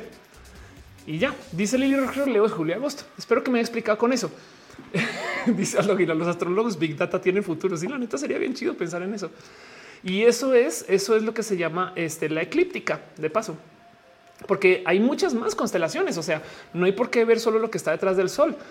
también podemos ver lo que está este, eh, eh, hacia arriba, hacia abajo. Hay un chingo de estrellas bien entretenidas de seguir y entender Em, y además la Tierra está tildada a 23 grados, etc. Entonces todo esto es todo un tema, pero el punto es que de ahí viene la lectura. Perdón, deja un abrazo financiero, José RJ, deja un chingo de mano. Muchas gracias, de verdad, de verdad. En eso se ocurre con las constelaciones que omitieron, que ahora ya las volvieron a incluir. Y esto también es muy divertido. Entonces, el otro problema que hay con las constelaciones es que las fechas, porque alguien salió y las documentó. Ok, ¿en qué mes, en qué día es que el sol comienza a tapar Aries? Y en qué día deja de tapear, deja de tapar Aries. Ah, ok, estas son las fechas y eso lo notaron. Esto es babilónico. Es tan viejo que en estos casi 3000 años la Tierra ya se movió muy poquito. Resulta que la Tierra tiene un movimiento que se llama precesión. Em, y entonces, la, ¿qué es la precesión? Que la Tierra no solo se mueve alrededor del Sol así, sino que también se mueve como un trompo. ¿Por qué? Porque así se mueve el trompo. ¿A qué me refiero que se mueve como un trompo? Que la Tierra tiene este tipo de movimiento. Ok, entonces se llama la precesión y el tema es que eh, este giro de precesión, o sea, este giro de trompo que está como, como tambaleándose un poquito ahí en el espacio, toma 27 mil años en dar una vuelta. Es muy ligero, muy, muy, muy, muy, muy ligero. Pero 27 mil años, tomando en cuenta que las fechas, vean justo acá no están como un trompo, que chido tomando en cuenta que en 27 mil años, em, pues si ya pasaron 3 mil desde que anotaron las fechas, debido a la precesión, ya se desajustaron las fechas que teníamos anotadas del zodiaco. Y entonces lo que sucedió es que alguien salió a decir ya, ya paren de mamar, ya dejen de decir que el zodiaco son esas fechas que ustedes creían, porque ya cambiaron. Las fechas ya son diferentes y, no nos podemos seguir haciendo güeyes, no nos sigamos siendo pato. Ya sabemos que el sol entra a Aries el 19 de abril. No sale de Aries, ¿no? Entonces reajustaron todas las fechas. Y en esta colada, quien sea que hizo esto, es una persona muy punk, porque no solo dijeron hay que ajustar las fechas, sino que también dijeron y ya paren de mamar que existe Ophiuchus, güey. Ophiuchus es una constelación muy pequeña, es un encantador de serpientes. Entonces imagínense todas, todas grandotas, y Ophiuchus es toda delgadita porque es una persona que está tocando la flauta a la serpiente. Y entonces ahora incluyen Ophiuchus y el desmadre que se formó por eso también es bien entretenido, porque entonces hay gente que es identitaria Sagitario. Saben, yo nací este, el eh, a ver qué fecha. Yo nací entre aquí soy Sagitario. Y después le dicen no, pero las nuevas fechas son así. Entonces ya no sé si soy Sagitario. Y luego hay gente que es del, saben, del de diciembre 2, no? Y entonces se juraban Sagitario. Resulta que son Ofiuco y que eso era Ofiuco. Yo no sé, a mí no me dio nada de eso creciendo. Entonces, con las nuevas fechas al desmadre y el consenso que he escuchado es este. Hay gente que dice, bueno, si tú naciste después del gran ajuste, te tocan las nuevas. Si naciste antes, te tocan las viejas y ya. Y hay gente que aplica esto para lo anterior. Entonces esto también rompió mucho, pero de nuevo habla de cómo el zodiaco es tan personal para muchas personas que tú es lo que quieras creer. Y lo importante es que de nuevo, para mí esto es una esquina bonita para platicar de eh, un chico de cosas muy culturales, porque es que no, yo no creo que alguien sea menos porque piensa o vive el zodiaco al revés. A mí me despierta mucha curiosidad de entonces es más, si lo quieren ver es un hack porque reducen su personalidad a seis cosas chidas y entonces ya sabes un poquito cómo conectar con esta gente y a lo mejor por eso es tan cómodo. Por eso la gente se la pasa tratando de tú, tú eres libre, no? Y entonces automáticamente te asignan cosas porque ya no hay que decidir tanto acerca de la vida y demás y no pasa nada. Me parece cultural, me parece muy bonito, pero, pero entonces este desmadre también sucede y pues de aquí viene, no? Esto es lo que significa.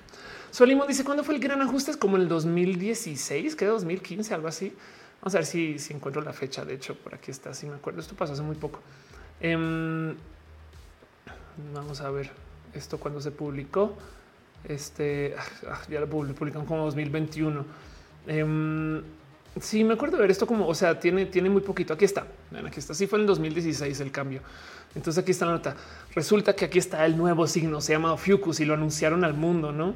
Eh, y lo discutieron y qué significa y no sé qué lo. Pues bueno, eso. Entonces, en fin, dice el Nurfo reduccionismo al puro estilo humano. No sé si es reduccionista, porque de nuevo, tú puedes ser eh, Aries, pero con ascendente en Leo y descendente en Pisces. Me inventé eso. Eh, no sé si se pueda, pero puedes y con la luna en tal y tu cuate también puede ser de ese mismo signo, pero tiene un ascendente y un descendente diferente. Y entonces, por consecuencia, tiene algo mucho, o sea, es muy complejo, es muy multifactorial, no? Pero sí, eh, aún así, de todos modos, em, a ver, ser de nuevo, ser este. Eh, hay millones de cosas. Miren, decirle a alguien FIFAs es reduccionista, saben? Pero ahí lo hacemos todo el día. Fernando se nos deja un abrazo. Muchas gracias de verdad. Parece y dice yo caigo justo el último día de Ofiuco y si está chido, qué chido. Pilar Cano dice entonces que es el nuevo acomodo para los que nacieron después de ese año. según he escuchado ambas, ¿eh? es, gente que dice oye, ya, entonces tengo que ajustar. Gixon dice lo raro para que nos opcionemos con el zodiaco no tiene otro fin práctico que ver los caballeros del zodiaco. Total, Ofiuco con pollo, dice Manuel. Fabián Valdelamar dice los de signo Fiuco siempre serán los nuevos. Irina dice entiendo más de física cuántica que del horóscopo. El horóscopo es, es, interesante de, ver que a mí, me, a mí me impresiona mucho es cuando me topo con gente y se saben su, su carta. No es como, ah, sí, yo soy de tal, yo soy de tal, y entonces tienen plata. O sea, es como tú sientas a dos personas que tienen muy analizada su carta astral y es como ver, güey, modems. Y, entonces comienzan a hablar acerca de significados y yo por eso soy así, yo por eso soy así, no sé qué. Y, de un poco de wow, güey, qué chida cultura, güey. No, como que me gozo mucho. Es que ya me gusta, mucho, me gusta mucho la gente nerdear, saben? Pero bueno, dice Geek Trendy. Conozco un grupo de alcohólicos que se pusieron los borrachos del zodiaco. Ernesto dice suena como un juego de rol. Es un juego de rol y a eso lo celebro. Geek Trendy dice conozco, eh, perdón, eh, el género no es reduccionista en este caso. Sí, todo lo que sea descriptivo, identitario y reduccionista. Sí, por eso digo que em, esto no es lo que yo, no siento que yo no siento que se gane mucho al, al ser cuida ranchero con el que los zodiacos está mal y no sé qué. No, de nuevo, siempre y cuando no sea algo impositivo, no tú tienes que ser así. Por ejemplo, el motivo por el cual cambió mucho mi zodiaco es porque a mí me traumatizaron mucho con todo lo negativo de mi signo zodiacal de nacimiento. Y entonces creciendo tu momento, yo no soy eso. Y ahora que cambié mi cumpleaños, de verdad que me hago esta pregunta de yo nunca fui eso. Y me di cuenta que esto es muy identitario. Por eso es que yo los cambio a cada rato y me gozo mucho el vivirlos desde otros espacios y, celebro, celebro las pláticas que generan. Su Limón dice: Yo quiero ver mi carta astral para poder decir sí soy, pero un conocimiento de causa. Este dice eh, Alexa: ¿Sabes algo de numerología? Fíjate que no. ¿eh? Dice Bananoide, ¿en qué signo tienen, tienen Venus? Este dice jugador, mucho, muchas gracias. ¿Puedo ser Ofiucus? Dice Mónica, puede ser Ofiucus. Nick Demitan dice, ¿cuál es tu signo de nacimiento? Te voy a hacer esta pregunta, Nick. ¿cuál crees que es mi signo de nacimiento? Vamos a ver. Hay gente que sabe mi fecha de nacimiento, y como la cambié, entonces hay gente que piensa que mi fecha de nacimiento es otra y yo voy a dejar esa duda. Sí les voy a decir algo acerca de las fechas de nacimiento y esto yo lo traigo mucho cuando hablo del tema trans. El año, y esta historia la he contado varias veces, no me ven por ser repetitiva, pero bueno, el año que cambié mi fecha de nacimiento, la cambié en Facebook. Amigos y amigas me celebraron mi cumpleaños dos veces ese año sin recordar que el anterior fue hace menos de un año. Mejor dicho, yo cambié mi cumpleaños y la diferencia ahora quedó ahora, saben, como seis meses del otro. Y Facebook les recordó. Y entonces, ay, feliz cumpleaños, qué chido. Ay, yo me acuerdo que el año pasado tal y tal. Y yo, y yo, miren, silencio. Sí, qué chido. Y en eso quedó. Y es verdad, una nunca sabe cuándo cumpleaños la gente, menos lo que nos dicen las redes sociales, saben? Y no es queja, simplemente es que así vivimos, aceptemos que así somos y listo, no pasa nada. Pero, pero, pero me da mucha risa pensar que, claro, la gente no pone en duda. O sea, si tú le dices, imagínense en el tema trans, porque dudan del género, porque hay gente culera.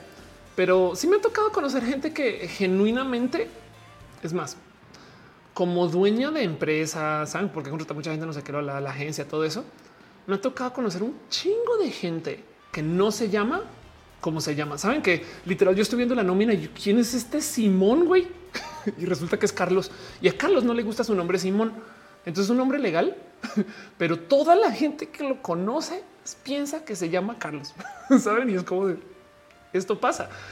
Y me divierte mucho eso, ¿saben? Por eso es que me gozo mucho el espacio identitario de ser trans. Donde dice dos fiestas en un año, quiero ocupo. Adelante, nada te detiene. Nick de Mitan dices, ¿eres Libra o Géminis? ¿La tiene algo? Eh, un poquito así. Tren eh, típico de Capricornio, dice Maruc Jaime Alonso. Dice, si Facebook dice que es mi cumpleaños, yo le creo. Reina Xochitl García Valencia dice, por ejemplo, los Capricornio del hemisferio sur tienen las mismas características que los del hemisferio norte. Una buena pregunta. Es más, bajo la misma, el, mismo corte que dice que la gente millennial de Latinoamérica no es como la gente millennial de Estados Unidos. Entonces, ¿en qué momento los Géminis de Latinoamérica son los Géminis de Estados Unidos? Una buena pregunta. Pero bueno, mini dopamina dice yo me quiero cambiar el nombre. Adelante. A, partir de mañana arranca a presentarte con otro nombre. Pisces of the vibes de Géminis. Hombre, eso es que han dicho Géminis. Eres off y Mi cumpleaños es el 10 de mayo, es todo lo que les voy a decir. Em, de paso, una vez, em, este, el, garabujante, que no sé si lo ubican de Twitter, una persona bien chida, me dibujó, yo, yo digo que soy una mezcla de Tauro y Géminis, entonces me dibujó la armadura de Taureminis. Pero bueno, Jaime Aventura dice: Te ves como Acuario, pero con toques y rayos de dotes de pisos. Quizás tú sonría. Bueno, Chan dice: una tía que odia su nombre eh, y la llevo presentando como Celeste en vez de Celedonia. Ándale.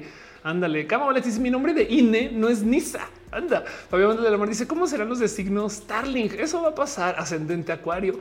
Em, qué chido, qué chido. Este, por eso les digo que, este, eh, miren, yo dentro de la nerdez me enseñaron que a la gente que vive en el zodiaco por algún motivo no es gente lista y cosas así. La verdad es que güey, es tan chido. No sé, yo, siento que mucho compartir. Tauro y Géminis tienen sentido. Em, es, es más que un juego esto. Eh. Hay gente que se lo toma en serio. María Fernández Yo tiro que era Capricornio. Dice Clickgel, los Piscis son los mejores. Yo todo lo que tengo que decir es urgen marchas del orgullo del espacio zodiacal. Saben como que una marcha del orgullo Géminis. Pues sí, somos Géminis, somos orgullosos, no? Como que yo creo que eso debería suceder. Dice Nicolás Cars, mi signo es Pikachu. Adelante. De hecho, para ti sí hay marcha. Hay marcha, la marcha del orgullo friki, eh, también la marcha de este Pikachu. Eh, Aldo Aguilar dice: Si te queda mucho el mix de Tauro con Géminis. Nick de Mitan dice: Los Piscis son llorones. Pilar Cano dice: Amigos, personas de diferentes épocas de mi vida me han cambiado mi nombre a Nancy. A mí todo el día la gente me dice Sofía. O sea, me hablan por teléfono. Hola, Sofía. Yo así de hola. Tanto que he pensado adoptarlo como nombre medio Ofelia Sofía que, suena muy bien para que me griten desde abajo cuando dice algo malo. Ophelia Sofía, ¿qué estás haciendo? Reina Xochitl dice un amigo en la prepa el primer año para romper el hielo dijo que era su cumpleaños y ahora le celebramos dos veces al año. Qué Pablo Nubo dice ahora un hilo en Twitter con la carta astral de off. Necesito saber la hora y coordenadas de nacimiento. Em, la hora no la tengo, pero es el 10 de mayo que las nací en Bogotá, hasta donde sé. Eh, y todo lo que sé es que nací de noche, o sea, tipo como 11 pm. Entonces es lo único que te puedo decir. Pero bueno, Geek dice pregunta que Dios se le ocurrió asignar un perfil psicológico y personalidad por orden del universo visible al Dios ser humano. es bien raro esto, no? Porque es que, a ver, de nuevo, es que es que es que la gente quiere de qué aferrarse. Saben, es que, es que la vida es difícil, la vida es compleja. Si podemos encontrar cómo simplificarla, pues esto sirve. Y además, miren, esto es una teoría en teoría sin fundamentos de Ofelia. Esto no es real. Lo que voy a decir es pseudociencia, es un invento Ofelia. Ok, sombrero de la conspiranoia para lo que voy a decir. Pero yo creo que muchas de nuestras, entre comillas, carencias o muchas de nuestras interacciones como seres, parte de la experiencia del ser ser humano, es que nuestro cerebro está diseñado para buscar patrones. ¿Por qué? Por supervivencia. ¿Qué es buscar patrones? Bueno, si tú vas caminando por la jungla y suena una plantita y se mueve el viento y tu cerebro ya descubrió que eso quiere decir que viene un depredador, te escondes. ¿Qué pasa si no viene un depredador? Pues te escondiste. ¿Qué pasa si sí viene un depredador? Te salvas. Entonces eso a lo largo de muchos años además lleva a desarrollar un cerebro que es propenso a buscar patrones. Y esa busca de patrones puede explicar un chingo de cosas. ¿Qué es la comedia? El humor es que tú estás este, eh, pensando que una historia va a ir por un camino y de repente el comediante o la comediante te cuenta un camino paralelo que todavía es válido, pero que no es el que tú pensabas. Y eso es literal lo que se le llama corrida de tapete, como cuando quitan el tapete y entonces ahora resulta que es otra cosa. Y entonces tú piensas, no tú estás llenando el pato, dicen A, B, la próxima va a ser C, pero de repente te dicen A, B, Z y eso nos causa risa. ¿Qué es la risa? Nada, que abrimos la boca y exhalamos, no así como pues, profundamente. Entonces nuestro cerebro está buscando un patrón y resulta que es otro y eso nos da risa y es, bien raro de interpretar, como explicarle a un alien qué significa eso. Es bien raro em, de, explicar. Y, y en eso eh, pues nuestro cerebro funciona así. Voy a tratar de encontrar, voy a hacer el valiente intento encontrar. Es que esto es una noticia que vi, se la mandé a alguien, em, pero me topé con que hay un estudio que topa eh, del cómo la música Billboard, o sea, los greatest hits, esas cosas. Eh, este estudio se sentó a analizarlo. De, hecho, le voy a poner en como las noticias más vistas y no sé qué no, pero este estudio se sentó a analizarlo y resulta que se llaman, se llaman sorpresas melódicas. Lo voy a buscar así. Eh. eh, Billboard. Vamos a ver si aparece solito. Em, no, pero bueno, resulta que la música pop que ha estado en las Billboard en los últimos, como no sé, los últimos 50 años, son todas canciones que tienen eh, sorpresas melódicas. A ver, melodic sorpresas. A ver, un último intento para ver si eso aparece. Y si no, pues nada, me jodí. Eh, pero el punto es que esto viene también de que nuestro cerebro está tratando de buscar el patrón. Y entonces pensamos que la canción va a ir por acá. Uy, Harmonic sorprende porque lo encontré, Ofelia. ¿Cómo eres de bueno para googlear? Ven esto. Aquí está. Entonces, esta es la noticia. Resulta que la salsa secreta de la música que encabeza listas de éxito es porque tiene sorpresa armónica. Nuestro cerebro está esperando algo y de repente el músico o la música nos hace el tapetazo, nos lo cambia y nos entrega algo que todavía es válido, pero pues que en esencia no es lo que estamos esperando. Pum, ahí tienen. Ok. Otros ejemplos de este cuento de que nuestro cerebro está buscando patrones, pues el que pensamos que una persona es así y no es así. Discriminación. Pensamos que la gente eh, vimos una bola de puntos en el cielo. Eh, este zodiaco, saben? Siempre estamos buscando patrones y nuestra relación con esos patrones es parte de la experiencia humana. Me quito el sombrero y lo dejo ahí para ustedes. Dice por Andrea que por cierto Sofía significa la que posee conocimiento. Órale, es que chido me debía llamar Sofía Pastrana. que wow. René Xochitl dice para la siguiente, para no procrastinar, porque verte escuchar te aprovecharé para abordar. Puedes abordar, abordar ahorita si quieres. ok, esta tarde. En Santa Teresa dice mi primer trabajo, la doña siempre me dijo John. Le parecía más fácil que mi nombre. Que güey, qué culero que es eso. Nick de dice la música Michael Jackson tiene muchas sorpresas armónicas y generalmente se usan en los puentes de las canciones. Ándale.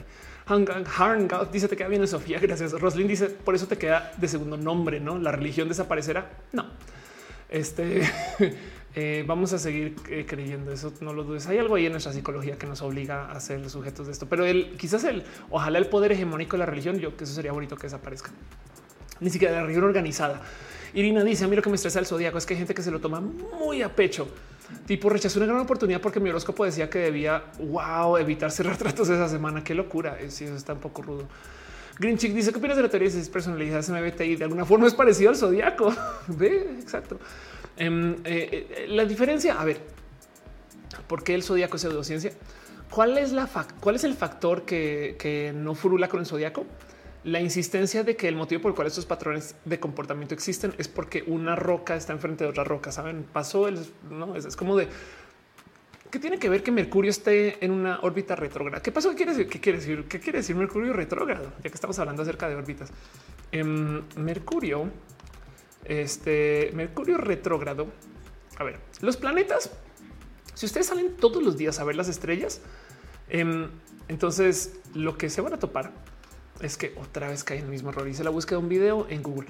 A ver, Mercury retrograde.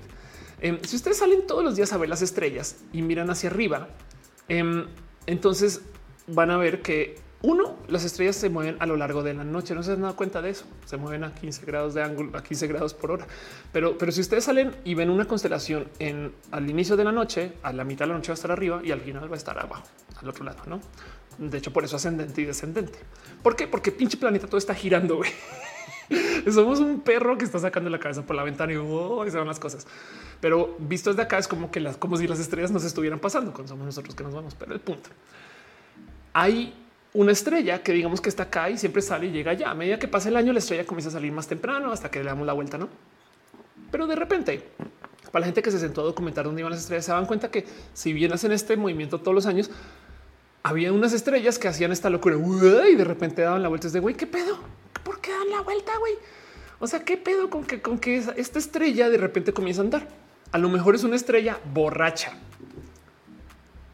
¿Cómo o qué significa la palabra planeta? Borracho. Esto es todo. Entonces, los planetas en esencia son borrachos porque todos los días sale alguien a ver este eh, y resulta que hacen esta locura. Miren, aquí está esta gráfica, está espectacular. Entonces, si tú sales y documentas dónde está Mercurio, dónde está este planeta, entonces a medida que pasa el año, el planeta va a estar en un punto diferente en el cielo. En diciembre 12, diciembre 22, pero de repente mágico, el planeta da la vuelta cuando todas las otras estrellas siguen el mismo sentido y es como de esperen qué? O sea, ¿por qué dio la vuelta? Güey, a medida que pasa el año, el planeta se comienza a ver un lugar diferente de la vuelta. Bueno, y si se fijan, luego vuelve a tomar la forma correcta. Esta vuelta sucede por este motivo.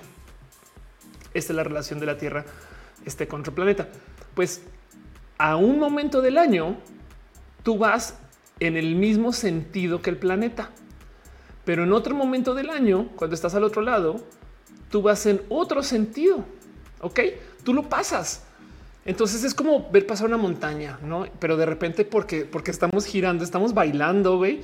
Entonces va a haber un momento donde vas en el mismo sentido y de repente va a haber un momento donde vas en el sentido contrario y se pasa, güey. Y eso visto desde la Tierra se ve como ese circulito. Ese circulito, cuando va en sentido contrario, se le llama retrógrado. Y por eso es que Mercurio a veces tiene posiciones retrógradas. Cuando va en sentido contrario y vuelve a avanzar. Entonces es, un, como un análisis bonito de cómo los planetas se ven desde acá. De hecho, si tú estás en Marte, ya no sirve. Si tú estás en Marte, las fechas retrógradas y programadas son otras. Así que esto va a ser divertido de vivir en su momento, ¿no? Pero el tema es que eh, eh, el cómo nos cruzamos. De hecho, también hay Marte retrógrado, también hay Júpiter retrógrado, saben como que varía. No más que depende de si están muy lejos los planetas, pues hay planetas que todavía no han completado una órbita entera desde que nacimos. Pero el punto es que em, así es como saben los planetas. Y, yo creo que lo que hay que cuestionar acerca, acerca del zodiaco es esa creencia que es por la posición de los planetas. Pero parece chiste. Eso es como decir que la creencia está atada a las fechas.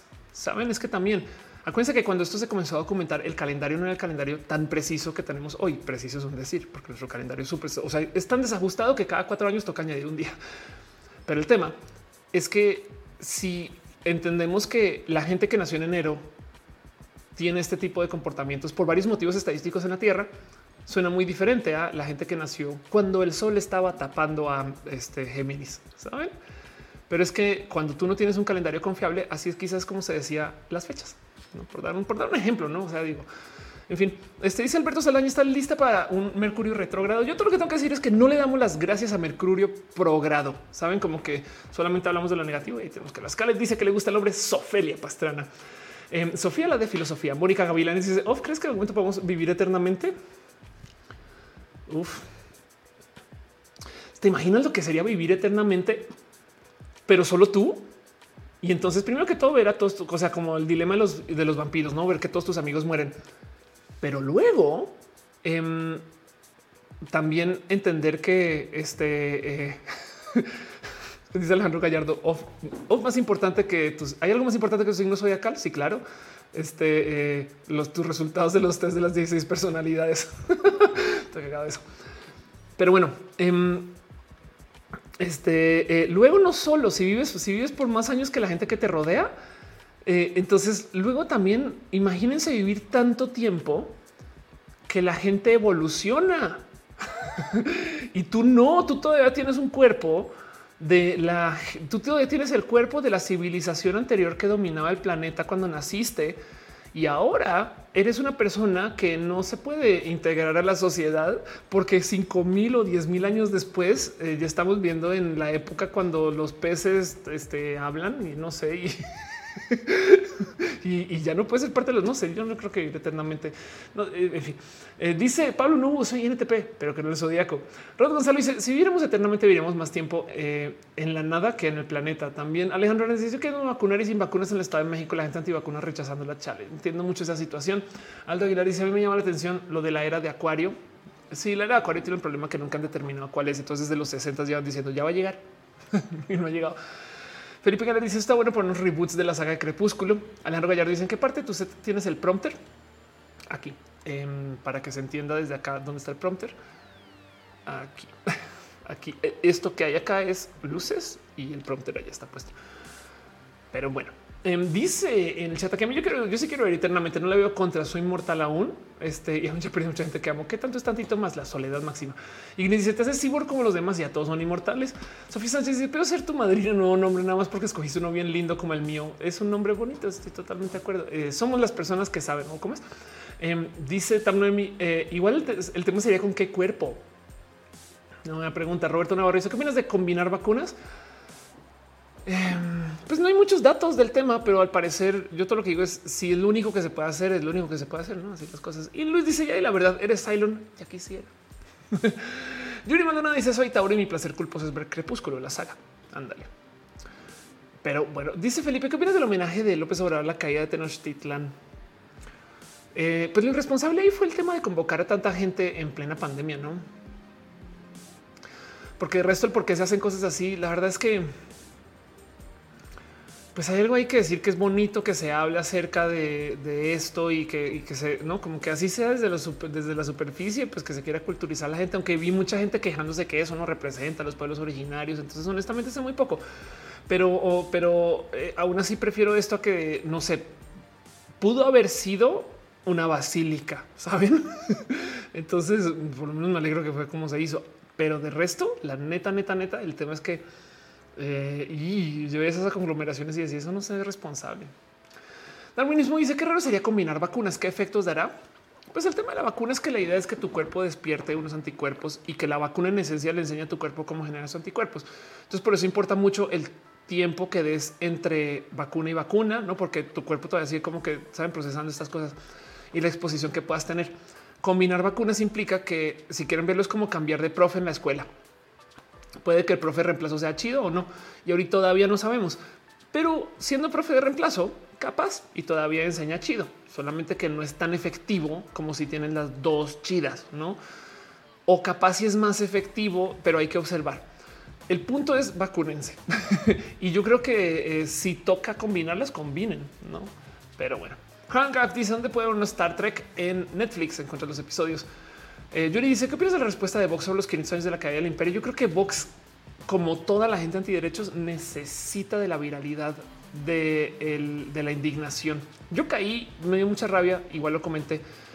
Pero qué haces? No es como no te puedes quedar callada. Entonces siento que esta gente nos usa para, promocionarse. ¿no? Aquí a mí dice shot. Carlos Avila dice: Hay dice que AstraZeneca y Moderna generan mucha más anticuerpos. Sí, ya les voy a decir algo se los juro, eso es mi predicción. Yo no sé nada, sombrero de la conspiranoia. No estoy diciendo que no se vacunen, em, pero yo creo que nos vamos a estar vacunando. Va a ser como la, como, como la influenza cada año, saben? Entonces, obviamente, a lo largo de la vida vamos a mezclarlas varias veces, ya no haber tanto pedo. saben eso yo creo que va a pasar. O sea, no es yo, yo, yo lo último que espero es que sean dos vacunas y salen, se acabó. ¿no? Yo creo que haber gente que ya, ya, ya, es más, ¿cómo será el cuento de este? Eh, un cuento una persona que, que se vacunó eh, algo así como cinco veces. ¿Cómo era? Eh, a ver si lo encuentro. Ok. Ah, no. Esto está más cagado. Eso es que resulta que donde se vacunó esta persona metieron las patas. La vacuna Pfizer. wow, em, qué locura. creo que creo que la vacuna Pfizer, sí, la, vacuna Pfizer la venden, eh, o sea, le entregan un tarrito que tienes que diluir, tienes que separar y entregar, no? Pero una persona en particular no la separaron y le echaron todo el. Entonces en su vacunación le pusieron cinco dosis, cinco dosis, un golpazo, güey. Y todo bien, no? Entonces no pasa nada, pues, ¿sabes? O sea, fue en Singapur. Vea, pues perdón, me tenía esta noticia mal en mi cabeza. El caso es, yo creo que nos vamos a acabar vacunando muchas veces, porque pues, por supuesto que va a pasar, saben? O sea, el booster y no sé qué y mejora y tal y tal. Eso no lo duden. Y claro que vamos a combinar, pero, pero, pero sí es un tema de que no se sabe qué es mejor y qué es óptimo. No, ya. Alejandro Gallardo dice: Creo que era un meme lo de las cinco vacunas, pero eh, en vez de ser inmune, quería ser invencible. Exacto. Qué ironía que le dé COVID. Adrián dice: Las vacunas anti-COVID van a ser como un álbum de estampas. Vale más entre más tengas anda. Lo que sí les digo es más, voy a buscarlo porque, porque esto sí lo he escuchado tanto. Esto sí me da rabia. Yo no sé cómo le hicieron. Eh, sería hasta diría que chido que haya sido a propósito, em, pero yo no sé cómo le hicieron las personas que de marketing de Pfizer para convencer al mundo que Pfizer este, em, es mejor. Saben? Eh, eh, es hasta clasista el tema. Güey. Em, aquí está el hilo. Ya lo había mostrado acá, pero chequen esto. Se los comparto nomás. Yo no sé cómo le hicieron. Pero vean, si sorprende cómo posicionan Pfizer como la vacuna fresa, la neta, porque es que la Pfizer pega menos. No, este no es la vacuna que menos pega. Em, es que Pfizer es la más cara. Pues no, tampoco saben. O sea, es un tema de precios. ¿Por qué quieres pagar más? No, bueno, em, es que Pfizer es la más efectiva, es muy efectiva, pero no es la más efectiva. No, o sea, de hecho, este, eh, si comparan, pues también Moderna da el mismo de efectividad, no? Eh, de hecho, la Sputnik cada vez resulta ser mejor y mejor, pero bueno, em, es una vacuna más. Vean esta. Pfizer tampoco es la vacuna que más aceptan para viajar. La vacuna que más acepta para viajar es AstraZeneca, no? Em, este y hace nada me topé otra que, desmentía cosas de Pfizer, pero bueno, eh, el punto es que yo no sé dónde. Y, entonces lo que yo decía aquí en este, en este hilo es que aquí está. Me sorprende cómo un mensaje de marketing pegó güey, frente a nuestras narices y me moriría por saber si fue a propósito, no? Que hay alguien de Pfizer ahorita que está celebrando. No mames, no vamos. Posicionamos Pfizer como nos saben. Em, como que hay gente que genuinamente piensa que si te vacunaste con Pfizer, uy, güey, mira, y puro Pfizer, papá. No es como, en fin, eso no me deja de, causar asombro. Em, dice Click ¿qué tal la Sinovac? Eh, no, o sea, sabes que hay que, mira, todas las vacunas son buenas. Fin. Dice eh, Pilar Cano, ¿será porque las medicinas de Pfizer son caras y que lo relacionaron? Yo creo que tiene que ver con la historia de cómo recibimos vacunas y cómo se fabricaron. Pfizer se le dio a la gente mayor y luego no la quitaron. Entonces se volvió como la vacuna que tenías que viajar a Estados Unidos para conseguir. Y ya, como todo en Estados Unidos es mejor para la gente malinchista, entonces automáticamente Pfizer y Pfizer no se consigue, entonces es exclusiva. Y ya, eso es todo. Pfizer fue la primera probada y Signis, exacto. Gama Volante dice mañana me toca mi segunda dosis. Qué chido, qué cool. Yuri Maldonado dice vacúnese con la calla. El punto es tener inmunidad colectiva. Sí, y el punto es que exacto. En fin, ayuda. Pues no antes, antes de la Pfizer fue la de Sputnik. Anda, Metzli dice acá dicen que la Pfizer era la que tenía menos efectos. Sí, total. Y yo pongo muy en duda. Miren, sí, sí es verdad que varía según vacunas, no, no pasa nada. Y está este cuento también de que los cuerpos jóvenes tienen reacciones más presentes a la, vacuna. Entonces, eh, porque saben, porque nuestro, eh, porque generamos anticuerpos como que hemos, por así decir, más violentos, no? Y entonces eso se expresa mucho y pues la, la gente joven le pega más. Eh, pero lo que también es verdad es que la gente joven usa más redes sociales y en la gente mayor hay una cultura de callarse. La generación de concreto es esto, saben? Entonces existe la cultura de cállate tú no estás sufriendo. Y yo sé de una cantidad ridícula de gente mayor. Es más, es como la norma que no, a mí no me golpeó, eh, no me golpeó. Y luego su esposa dice, sí, sí, le golpeó. Eh, así que imagínense, encima del tema de que da diferente entre mayor y menor, eh, gente joven, pero mayor y joven, también está el cuento de que la gente mayor no va a decir que que le golpeó, aunque claramente sí. Y, entonces pongo en duda que cuál es la que más pega, cuál es la que menos pega, ¿no? Pero bueno, hay estudios de eso y, lo que se sientan y, es subjetivo también. Entonces, si usted les pegó y lo sintieron, es verídico, es, es, una sensación que tuve, no pasa nada. Pero como sea, el punto es que em, ese cuento de que Pfizer es la vacuna fresa, uy, me explota. Em, dice en el chat Eleni Pon, soy de Argentina. Y acá lo de Pfizer fue una controversia con la oposición política. Yo vi por aquí que tuvo un gran lobby entre los políticos y ve a saber qué les prometieron a los que la impulsaron. Acá no entró hasta hace poco. Y mera pregunta, Eleni, ¿qué se piensa en Argentina de la Pfizer? Porque en México, si tú eres una persona adinerada, viste con Pfizer. Luis May dice, tu viaje a otro país para buscar la vacuna en específico es para buscar a René. este, y me vacunaré también. Eh, ¿Por qué no me va? Eh, el tema aquí es que eh, a mí me dio COVID justo con mi fecha de vacunación. Entonces tocar un tiempo y mi tiempo se cumple ahora. Adri, entonces voy a ver a René, voy a aprovechar. Adri dice yo a ver si alcanzo. Scaleca dice al fin ni quería viajar al extranjero, no porque me faltan dos docs y el activo y, de suerte puedo viajar de paso. Aquí me dice, aunque Sputnik sí me mutó, mi olfato está súper desarrollado de la vacuna. Orales. Yo he leído de todo bueno de Sputnik. ¿eh? ¿Qué pasa con Sputnik? Es la vacuna de los rusos. Entonces eh, en Europa no la aceptan, en Estados Unidos es un tema, en fin. Pero bueno, dice Reina Xochitl, le dije a una señora que no quería vacunarme, eh, que el virus es como Dios, no se ve, no se siente, pero puede que existe, pero así los dos vacúnate y no peques. Y así se fue a vacunar, qué chido. Si no, Malinzin, eh, Jaime Marx dice, eh, eh, opinas sobre el grafeno. Pocas opiniones tengo del grafeno, pero este, cuéntanos tú. Yuri no dice, también se piensa que México que si te pusiste moderna eres de dinero, porque esa aún no es aprobada para su uso aquí. Ándale. Cintia, no sabía que no estaba aprobada. Cintia Márquez si los virus mutan y por esa razón ya a haber la necesidad de que las vacunas evolucionen y nos tengamos que vacunar con regularidad. Exacto. Igual que la influenza. Yo me puse el sombrero conspiranoico por algún motivo y nunca me lo quita. Entonces lo voy a guardar aquí no es más. Juego, perdón, soy organizada. Juego Gutiérrez dice: Yo creo que la percepción clasista y característica de la superioridad la crean las personas solamente. Pues sí, igual y sí, no es, que por eso digo que me, pregunto si alguien celebrando esto. Pues, en fin, creo que toca ir cerrando ya. Se me está acabando mi tiempo. Pero le sigo leyendo dos o tres segunditos más nomás porque estamos, estamos pasando bien chido. Aldo Aguilar dice, hay mucho que le hicimos las vacunas y también por nacionalidad. Em, este Mónica dice, ¿cómo lidias con roles de género? Mi problema con los roles de género no es su existencia, sobre todo porque desde lo teatral em, hay mucho que hay desarrollado. Mi problema es la imposición de los roles de género. Mejor dicho, tú no puedes negar la existencia de un comportamiento. Es, como el BDSM. Me explico. Si hay consentimiento y la gente lo busca, pues entonces así se va a comportar la gente y sabemos que existe ese rol. Entonces, porque sabemos que existe, para eliminarlo tenemos que discutirlo y al discutirlo le vamos a dar vida y no podemos hacer que la gente automáticamente se calle. Entonces no lo podemos eliminar. Entonces, ¿cuál es el problema con los roles de género? Que te los impongan porque naciste con vulva, tienes que ser así. No, ¿quién dijo? Te toca caminar como mujer. No, ¿quién dijo? Tienes que usar vestidos. No, ¿quién dijo? No tienes, no tienes. Puedes. Bueno, tienes, ¿no? Muy diferente. Entonces, así me la llevo yo, como que eh, está de la chingada ver que alguien se los impongan y que le toque.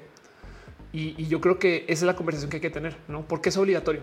No, porque no puede una persona simplemente asumir cualquier rol y que ya Dios, cualquier comportamiento. ¿Por qué los tacones tienen que ser de por qué? Saben, por decir. Dice Aldo de las Sputnik se inventaron que te queda magnetizado el brazo. Sí, no mames. Cinco te que la Sputnik es nuestra vacuna. Empieza el himno de la Unión Soviética total. Ahora quieres que opines del borofreno. Cuéntanos tú. Eh, ya dice: Te mandé por eso un artículo muy bueno sobre los atletas. Eh, ya sé que está fastidioso, pero está genial. Prometo que me asomo. Rosalind Blue Jardín dice: Entonces, después de las vacunas, nos podemos dejar, no podemos dejar el cubrebocas. ¿Cómo les va a afectar en cómo nos relacionamos? Yo creo que con el tiempo, a medida que deje de ser tan pandémico, vamos a dejar los cubrebocas. Eso, eso es verdad, pero no todo el mundo. Y mm, hay una película de James Bond bien racista paso, pero hay una película de James Bond donde James Bond va a, Japón, creo que es, Japón. Y esto es viejo, esto es de los 60, 70 y no se me olvida que viendo esta película, cuando llega, parte del shock es que la gente usa cubrebocas en los 70 Así que pues es, es algo cultural allá. Me explico.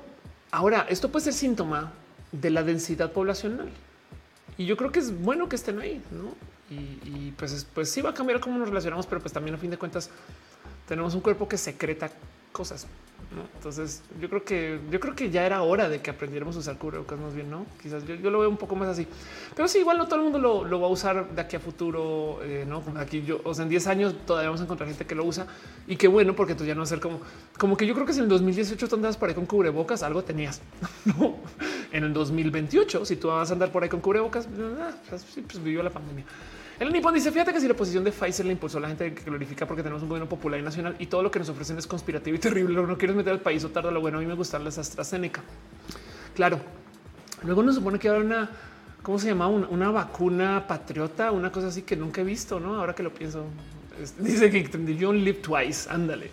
Y de Pado dice que en octubre empezaron las obras para la línea 4 del metro en Guadalajara. Órales. Y dice: Les digo que eh, mandó Sato matar a 0607 traía cubrebocas. Arely dice la verdad es que no me he enfermado nada gracias al bocas. Sí, de hecho, el 2020 horrible para el COVID, horrible para la medicina, pero muy bueno para un sinfín de cosas que eran muy cíclicas, entre esas la influenza, porque la gente comenzó a usar cubrebocas. Alma Gloria Espinosa dice que tan cierto es que te contaminas con tu propio dióxido de carbono usando cubrebocas por cierto tiempo. Falsísimo, porque hay gente que trabaja con cubrebocas desde hace muchos ayeres en hospitales. ¿no? Y, Ángel Java dice, ve la calidad de tus en vivo es simplemente satisfactorio. Muchas gracias. Gracias por decirlo porque le trabajo un poco eso. Vamos a ver qué pasa la próxima semana. Dulce Romo dice una familia se puso Pfizer, pero tuvo que hacerle pasar por embarazada. What? No, no le quiten vacunas. Bueno, igual eh, lo hubieran tirado, no, no sé, en fin. Bueno, en fin, Arnulfo García de los niños, ¿cómo se hizo pasar por embarazada? Me pregunto, no sé, yo aquí una bolsa. En, fin. Arnulfo García de los niños mexicanos que fueron utilizados como neveras de vacunas para salvar al mundo de la viruela. Wow. Abel Ordaz dice yo me más guapo con cubrebocas. Aprovecha. Es madera. Dice yo pienso usar cubrebocas en épocas de invierno e impulsarlo para evitar contagios. Sí, yo creo que sí, yo le doy la bienvenida a algo nuevo. No, ojalá esto, miren, ojalá esto ayude a no sé, a romper cómo nos leen. Ojalá, ojalá los cubrebocas ayuden a quitarle poder a, la identificación de rostros. No sé, no sé. Yo, yo creo que es una herramienta buena para tener.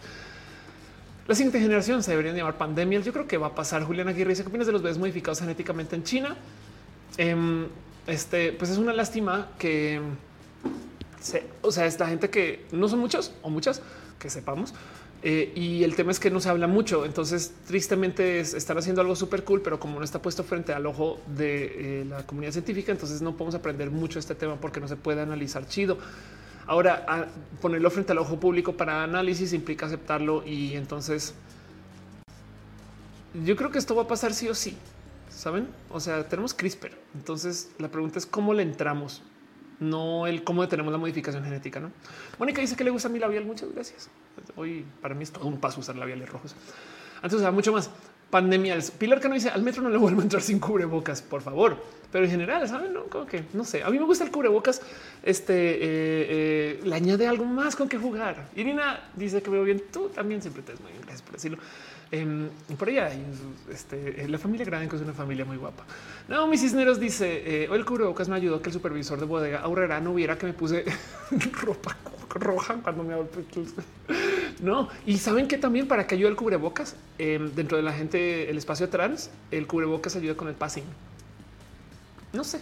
Yo le doy la bienvenida a tener más desde lo cultural siempre. David dice, pero ¿serio estás de acuerdo con todo? Eh, más que una eh, más back aislamiento. Eh, la analogía es así. a ver, el problema es que es, un problema en que nos están culpando nosotros por carencias que vienen del sistema. Y ahí te va. La analogía es así. Imagina que te enfermas un domingo, te da fiebre, estás en casa, domingo en la tarde, lunes en la mañana te sientes de la chingada, güey.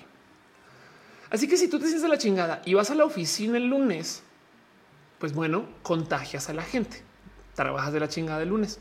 Martes todavía. Y el martes en la tarde ya no puedo, güey, me tengo que encerrar. Entonces vas a la casa. Y entonces ahora estamos en miércoles no? Y el miércoles hay medio vas y el jueves vuelves a trabajar, pero el jueves llegas y la gente que contagiaste les está dando ahí en ese momento lo que sea que tenías. Entonces capaz si te lo dan y rebrote, no te recaída. Viernes otra vez te quedas en la casa, van dos días por fuera. Pasa el fin de semana y digamos que igual vuelves y el lunes ya estás bien. No las otras personas, digamos que también lo procesan. Caso hipotético. Bueno, en este, en este escenario, perdimos toda una semana de trabajo y trabajamos de la chingada los días que sí fuimos a trabajar. Mientras que si el lunes tuvieras despertado hubieras dicho, me quedo en la casa, pase lo que pase, el lunes en la tarde puede que estés mejor y el martes vuelves y sigues trabajando. Perdiste un día y trabajas los otros. Es una analogía. El tema de el encerrarnos y el aislamiento y estas cosas responde a eso. Si nos hubiéramos encerrado chido y hardcore, entonces se hubiera procesado mucho esto. Pero el problema es que encerrar a todo el mundo es dificilísimo, es imposible. Ahora, ¿por qué nos podemos encerrar? Ofelia, la gente tiene que trabajar. Exacto. Es que el tema es que lo que se debió haber hecho es que el gobierno debió haber dado ayudas y apoyos para que la gente se pueda encerrar. O sea, parte de lo que Estados Unidos tiene un desmadre porque es un desmadre donde la gente no se quiso encerrar y salieron. Entonces, literal, salen a contagiar a propósito.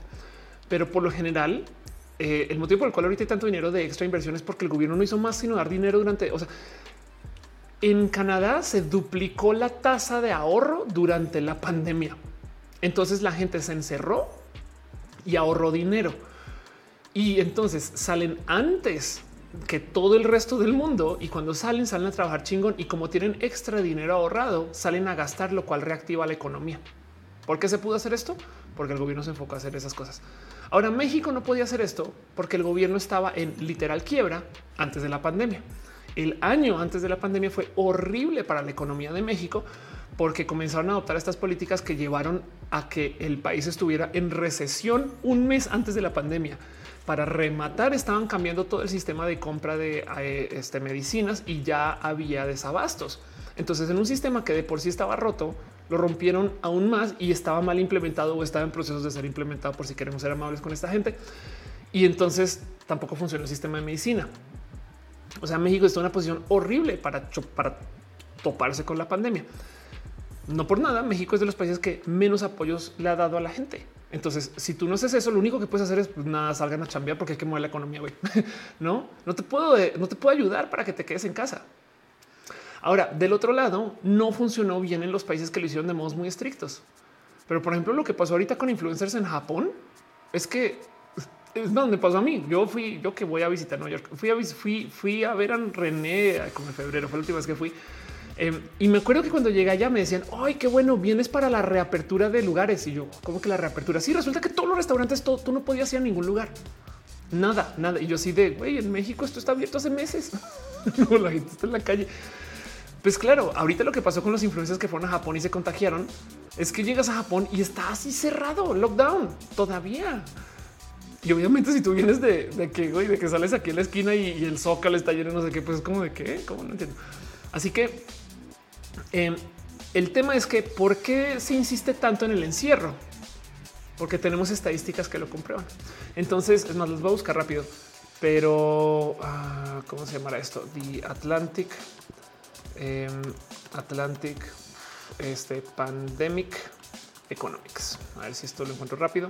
Uy, he vuelto muy buena para esto. Esto es un artículo que se llama, madre mía, ahora resulta que no va a poder leer pero se llama las cuatro reglas de, eh, de la economía de la economía pandémica. Chale, está detrás de un paywall. Em, pero aquí está. Entonces, las cuatro reglas de la economía pandémica eh, y no me deja leerlo. Pero el punto es que de lo que se platica es de cómo en la pandemia grande anterior, la famosa llamada pandemia española que sucedió en Estados Unidos, pero como los españoles eran quien hablaban de ella, entonces les dijeron que era la española salieron un sinfín de datos acerca de las diferentes estrategias. Los estados que se encerraron y que hicieron su encierro estricto. ¿Qué tan estricto? Estamos hablando de 1902, cambio de siglo. ¿Qué tan estricto era su encierro en su momento? Que si salías a la calle te disparaban. no, o sea, no es la multa, no te disparo, nadie en la calle. Entonces, los estados que fueron estrictos con su encierro fueron los estados que mejor les fue después de la pandemia. ¿Por qué? Porque la gente se encerró el domingo en la casa, el lunes no fueron a trabajar y el martes volvieron chido. Mientras que la gente que tuvo encierros intermitentes fueron los estados que más tiempo les tardó liberarse de la pandemia. Entonces, esos son los datos que se están usando para justificar el encierro ahora. La idea no es nueva. La idea es un, ah, hace 100 años así fue, pues entonces apliquemos lo que funciona hace 100 años hoy.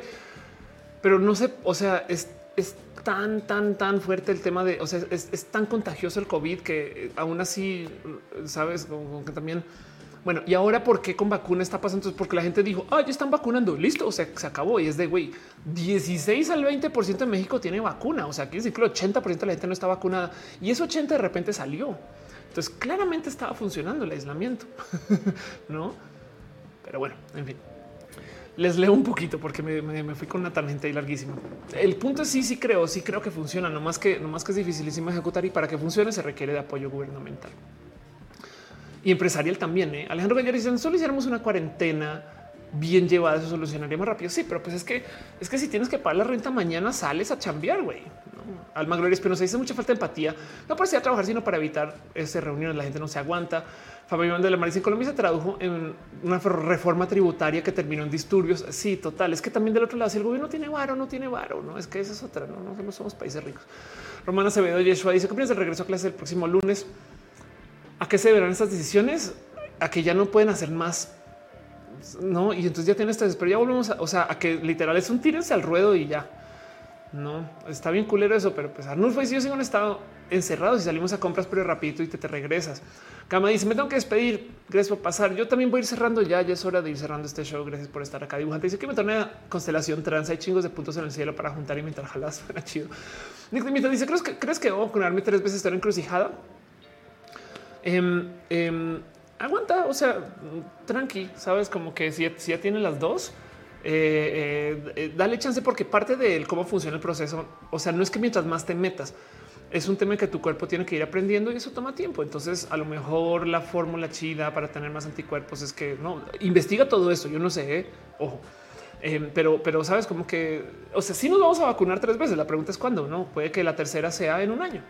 ¿no? Emanuel Jauregui dice, eres ultraderecho que solo piensa en la vacuna, que si el sistema inmunitario vale. Solo piensas en la vacuna, es decir, el sistema inmunitario vale madres para ti. ¿Qué quiere decir eso? Juliana Guerra dice, los encierros están determinados por el colapso en los hospitales. Total, eso también es verdad. Sí, claro, por supuesto. Los niños no deberían regresar a clases, no van a terminar bien. Sí, pero pues es que esto yo creo que ya, ya es inevitable eso, ¿no? en fin, Adriana dice: Yo llevo en cuarentena toda la pandemia saliendo del esencial. Afortunadamente no me he contagiado. Qué chido. Alejandro Gallardo dice: El gobierno debería cubrir los gastos de las personas para que no salgan a trabajar. Sí, es que es que en, el mundo desarrollado se lo hicieron, pues son países ricos. Em, dice Alma, gracias por, gracias por estar acá. Nick te dice: No tengo ninguna. Ok, llegará. Eh, dice Pablo, no, la tercera es la vencida. dice eh, Paisandis: ¿Con qué app no hubieras podido sobrevivir en el confinamiento sin YouTube? Al Nurfo dice: em, ¿Qué has leído Sputnik? Al parecer la Sputnik está muy chida. Party piñata, pregunta Metzli. No hemos hablado mucho, excepto que al parecer comentó que ahora sí creen en el COVID. Javier Martí dice AstraZeneca se le tiene efectos adversos. Ha comprobado con los voluntarios que desarrollaron mielitis transversa. Em, eh, ok, este, aunque de todos modos eh, eh, no es algo que este. De hecho, me acuerdo de leer un post de alguien diciendo justo mi esposo tuvo una reacción, pero está vivo. Rosalind Brujardis dice: ¿Existe un objetivo de educación en México donde los niños de primaria y secundaria puedan certificar sus grados de estudios sin ir a presencial?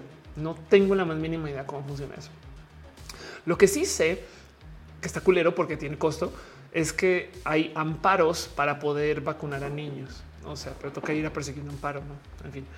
Amber dice: Tengo asma y la Andrea sí me da miedo la vacuna, pero me da, más miedo la COVID. Y, si la eh, asma y COVID no son una buena combinación. Dice sobre limón, inserten a Luis diciendo te parece que somos ricos. Nick dice que voy a viajar pronto y si me pongo la primera vez aquí probablemente tengo que vacunarme otras dos veces si no es la misma vacuna.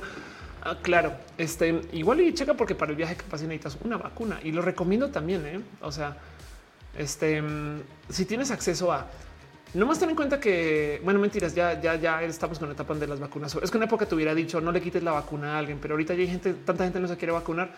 Este, bueno, Dice Paisan, dice qué pasó con Pepe. Eh, salieron de nuevo em, este, acusaciones de acoso y entonces eh, dieron su opinión y Pepito además que pues, son como tan centro del mundo LGBT youtubero pues que claramente hay mucho que platicar acá aunque pues también es un tema como de, se fueron formando y, espera una que no estén en esto hoy aunque la pregunta es por qué sucedió y en qué acaba eh, como esto está sucediendo en público yo creo que eso sería mejor ver como en el que acaba y ojalá y por lo menos esto nos traiga a platicar más acerca del acoso, sea de donde sea. Porque no podemos normalizar que esto sucede en la, comunidad LGBT, así como así, ¿no? A lo que yo dice, ¿te vas a vacunar en Estados Unidos como dice Sailor Fag? Em, voy a ver a René y voy a aprovechar. O sea, no, no, no, no viajo para la vacuna, viajo para ver a René, pero pues igual estando allá, la vacuna es necesaria para ir a eventos o a lugares. A mí me parece que fue voluntario y los demás tuvieron problemas físicos. Este, ¿cuál vacuna te pondrás? Este, pues la verdad de elegir, yo, yo, yo creo que la vacuna la que más he leído cosas chidas es la Sputnik, pero no sé, yo, cualquiera. ¿eh? Y se conoce un youtuber llamado Javier Tso, en español que vive en China y tiene muchos videos de cómo allá están súper bien ya con lo del COVID, pruebas masivas, mucho control, vacunas, apoyo al gobierno. Sí, total. Pero de nuevo, país rico. A ver, la verdad dice Arturo de Double Trouble es todo un tema. Sí, total. Em, ¿Y por qué hablamos de Arturo? Sí, es, que es que no he estado siguiendo el tema tampoco. La verdad es que yo no sé nada. Yo me desconecté de eso. Como estas cosas para mí son como tan eh, no hay buen karma en nada de esto, saben? Entonces, eh, vamos a ver qué pues, pero espero que sea para bien. Em, dice Julián, ¿por qué aún no te has vacunado? Porque eh, cuando llegó mi fecha tuve COVID y, y, ahora, entonces ahora coincidió que saliendo del COVID viajo, entonces pues, voy a aprovechar y hacerlo ya. Eh, dice: Mi primera dosis de vacuna fue la Sputnik y la verdad, muy bien. Sí, exacto. Al parecer, tengo entendido que la Sputnik es este, chida. Todas son chidas, no? Pero bueno, el templo de Miranda dice ayuda. Cuenta. Em, dice este Eduardo, pero me saluda de nuestra parte. Claro que sí, por su pollo. Darwinismo dice: Solo espero que mis tías Pepite puedan levantarse bien después de esto. Eh, porque es como alguien comenta, gracias a que este escándalo más probable que vayan a perder contratos con empresas o con campañas y pues nada, todo mal. Pues sí, también eh, este sí, sí. O sea, de nuevo, es que hay que hablar de ese tema. Saben, hay que desnormalizarlo. Brandon dice Arturo de salió a decir que el chico que acusó Pepitos estaba siendo la víctima y que mentía con las acusaciones. Y por supuesto que esto va a conectar un chico con la gente. Arturo sí tiene una vibra horrible. Yo pensé que ya no iba a youtubear nada. Em, la vacuna ya está aprobada en niños. Sí, tengo entendido que sí. De hecho, de hecho es, es re normal. O sea, hay, jornadas de vacunaciones para niños hace muchos ayeres. Em, no más que México, no. Pero de nuevo, eh, es un tema que en la disponibilidad que hay de vacunas no hay para niños y ya no puede ser, no sé, no sé. Al inicio cuando COVID tuviste muchas complicaciones, cómo están tus pulmones ahora, aún puedes fumar. Uno no fumo, entonces asumo que sí. Y del otro lado, con suficiente energía podría así se esté muriendo. Este, pero mm, eh, de mis pulmones no sé nada, aunque yo tengo un asma más marcado después del COVID que antes. Yo toda mi vida tuve anosmia, entonces no sé si quedó o no quedó. Lo que sí voy a decir del COVID es esto, te tira piso. O sea, yo quería pararme de la cama, no podía, güey. Yo, yo he sido muy baja en la vida, güey, pero nunca como esas semanas. O sea, o sea, ya era como de, yo he tenido depresiones rudas y nada como esto. Era como de, no podía parar a desayunar con hambre. No así era, era como de, bueno, nada me nace, nada. Y, y, esa falta de energía fue horrible. Eh, afortunadamente eh, estuve bien cuidada, bien monitoreada, muy acompañada y, no pasó a mayores. O sea, también o sea, estoy muy afortunado en que no tuve que ir al hospital, pero el tema del cansancio, eso sí, no tuve fiebre algunas noches. De hecho, hice un roja, cerré roja y me dio fiebre. eso está por ahí grabado en YouTube, pero mm, estuve muy encerrada dos semanas de modo estricto y me monitoreé este, frecuentemente el tema del cansancio todavía no me lo he quitado. Y cuando hago ejercicio, yo que llevo mi, no, yo ya no puedo hacer ejercicio sin que baje, o sea, perdí forma o hay algo ahí roto. Eh, porque ahora vuelvo a hacer ejercicio y, no, o sea, yo, antes hacía con más frecuencia, pero ahorita literal es hago 20 minutos y estoy acá 150 BPM, o sea, está esa cosa disparada como nunca antes. Y todavía me canso un poquito, ¿eh? pero, pero no es un tema de respiración porque oxigeno bien. Ahora, ¿quién quita que oxigene bien a pesar de tener los, pulmones destrozados? Pues no, no, me, no me he visto ahí. Dice en Estados Unidos la vacuna está siendo aplicada para niños de 12 años en adelante y están empezando con pruebas para les de 5. Gracias, gracias. Em, Roberto dice cómo crees haberte contagiado. Sé exactamente cómo me contagié. Vi una persona que luego eh, eh, dio probó positivo y contagió a varias personas y se disculpó y lo manejó muy chido. Fue una persona chida y platicamos a lo largo de todo mi contagio y ni modo. No, esto pasó, pero fue por bajar la guardia. El Nippon dice creo que son los Estados Unidos de J&J. Aquí me dice sería chistoso que la nosmia se te quite porque te dio el COVID. Sería divertido, la neta, sí. Pero bueno. Ok, ahora sí, gente bonita, acaba lo que acaba. Michelle Stephanie dice: Me encantó tu participación en herejes. Gracias. Ya obligatoriamente tengo que cerrar el show. Esto es la hora de la hora. Entonces quería nomás dar las gracias a ustedes por estar acá, por ser gente tan chida, por apoyar y demás. Va a pasar la pleca despedida em, porque pues ahora sí se me como como calabaza. ¿Qué pasa? A las cuatro horas YouTube me corta. Em, no me corta, pero me castiga si el video dura más de cuatro horas. O sea, es un tema que no me gusta atravesar y pues cuatro horas es suficiente para que podamos darnos muchos abrazos. Gracias al lugar por dejar tu amor. Dice la única explicatriz, no nos dejes, no les dejo, no se preocupen. De hecho, la próxima semana va a estar acá. Más o menos de todos modos. Eh, este eh, eh, dice Ángel Michael Boria, entre quien dijo lo que dijo, pues lo en esta página, fuentes erróneas seguirán siendo una piedra en el zapato así total. Sanda Bella envió un chingo de piñas. Muchas gracias de verdad por tu amor y tu cariño. Y no dije nada, pero gracias. Extreme Knowledge se suscribe, San Coco se suscribió, de pato se suscribe, este chispa se suscribe. Muchas gracias em, por su amor, su cariño y por todas sus piñas, sus múltiples piñas. Siempre serán muy apreciadas. Pasa la cortinilla. Vámonos al próximo.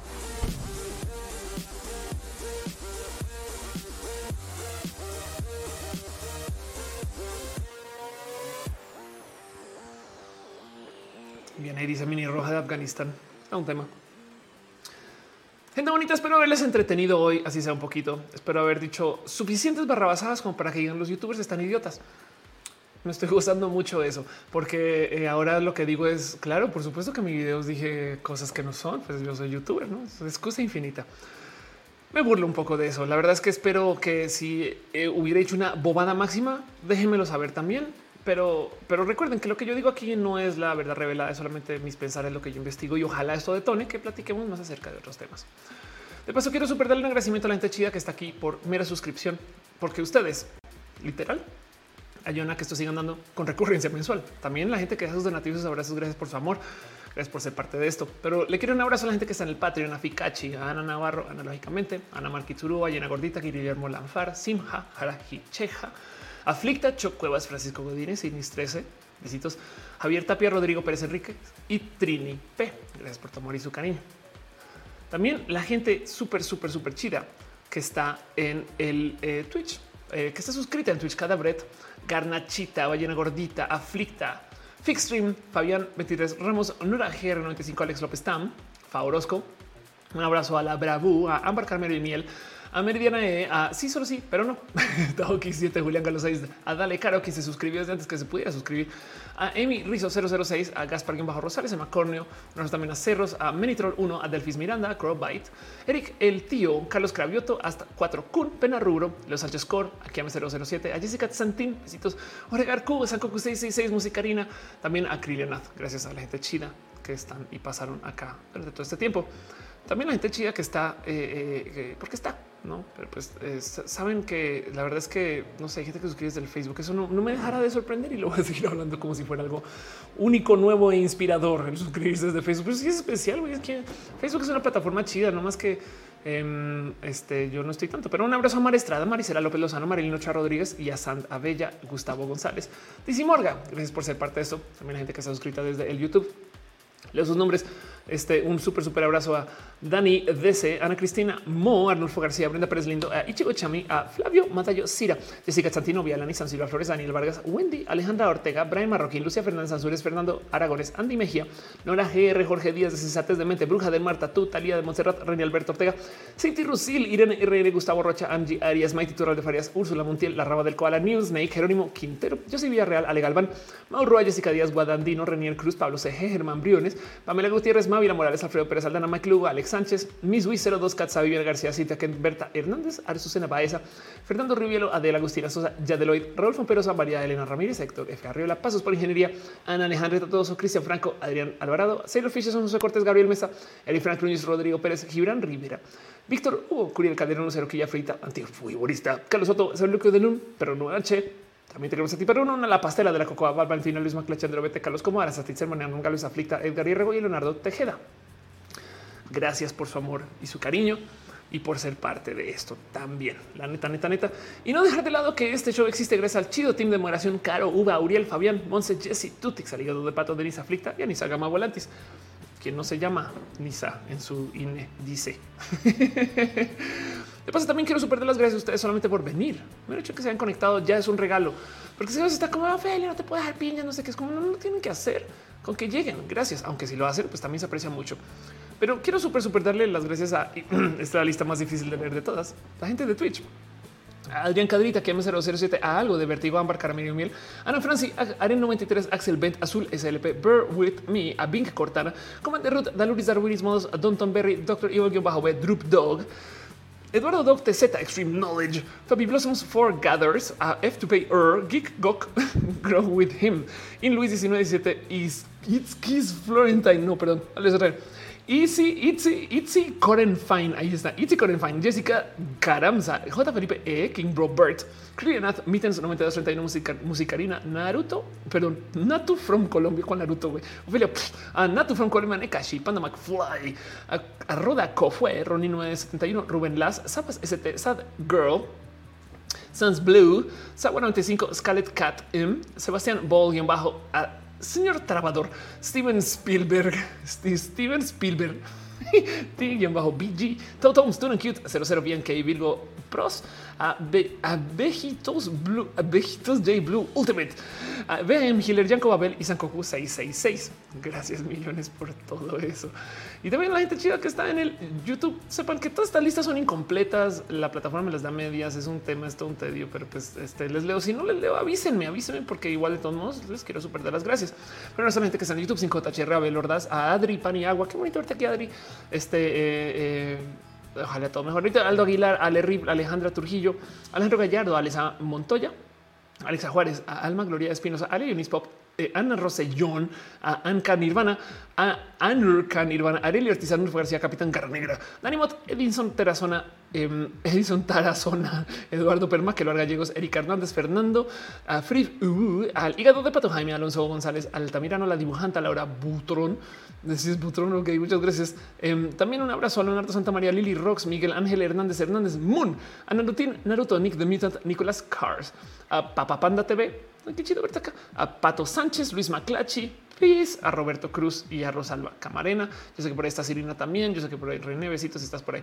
También Facebook es la peor de todas. Es así que no me alista, entonces toca buscarlos. Un abrazo a, Metzli Gallardo Rada, eh, a Alejandro Josué, que dice esa bandera es nueva, les atrás, la bandera eh, eh, lencha es, no está nueva, pero sí. Un abrazo a Paisandi, este, a Jaime Ventura, un abrazo a Yuri Maldonado y Ángel Java, a Du Von Meli, un abrazo también este, a Felipe Aguilar eh, y un abrazo a Talia Quirarte, la Zoe. Si no les leí, sepan que les tengo en el fondo de mi corazón. Avísenme de paso. Eh, simplemente es que la plataforma no me da la lista completa. Esto es lo único que tengo que decir. Pero bueno, dice aquí a mis alumnos a René, por supuesto que sí. Eh, ahí voy a ver si se dejas tomar una foto para hacer una historia. Pues yo no sé, pero les mando saludos a esas cosas. Alexa dice te queremos. También te queremos a ti. Em, besitos aquí a mi Alexa Harngaf. Gracias por estar. Moon Juan Villanueva. Besos. Oscar Luis Bravo. Este. Este, muchas gracias. Em, también un abrazo este, a Alia Unispop. Dice abrazo de conejo. Exacto. qué chido. Un abrazo de conejo suena bonito. un súper, súper, súper abrazo. Em, este eh, es que la lista dice Hangaf. No me mencionaste. No es que es que te digo la lista. No, en fin, no que arreglar eso. Em, dice Alma Gloria. Gracias por el tema. Gracias por escuchar y compartir, porque este tema, esto sucede porque lo platicamos acá. Gracias. Un abrazo aquí a mi Pato Sánchez. Em, no hay una canción, Pato Sánchez. Este, perdón, eh, Danny Mott también, Bloody Dexter. Eh, un abrazo a, Alexa Juárez, a Fernando, ya te había pero igual em, a Pisa. Un abrazo a Laura Butrón. ¿Quién más estás por acá? Danny Mott, Rosalba Camarena, Roslyn Brujardín, el templo de Miranda. Eh, Capitán Garra Negra, gracias aquí a M007 Moon. Enrique dice: Ya te vacunaste. Esta semana sucederá. Krilar dice: Abrazos de ardilla que van a terapia. Exacto. Ardillas, ardillas terapiadas. Vámonos con eso. Es que era un chingo gente bonita. La verdad es que gracias por ser parte de esto, de verdad. Eh, Hangaf Capitán Guerrero lo más tienes hasta tres veces y a ti también. Hangaf, gracias por estar acá. Eduardo Permac dice linda luna y nos vamos a quedar con eso. Gracias por pasar por acá. Muchas lunas, todas bonitas, todas lindas. Gracias por ser parte de esto. No les quiero. Es muy probable que haga pruebas durante la semana, pero definitivamente la próxima semana va a ser un roja donde van a ver sufrir porque va a ser un roja de viaje. Entonces, ojalá funcione chido, saben? Pero bueno, Roslyn dice cuál es tu foto favorita, la que tengo los brazos cruzados. Fue mi primera foto de transición chida y que todavía la puedo usar de avatar. Wow, este fotógrafo bien cool. En fin, les quiero mucha gente bonita. Nos vemos la próxima semana, si es que no antes. Bye. Cuídense mucho. Sen, sen, sen, sen.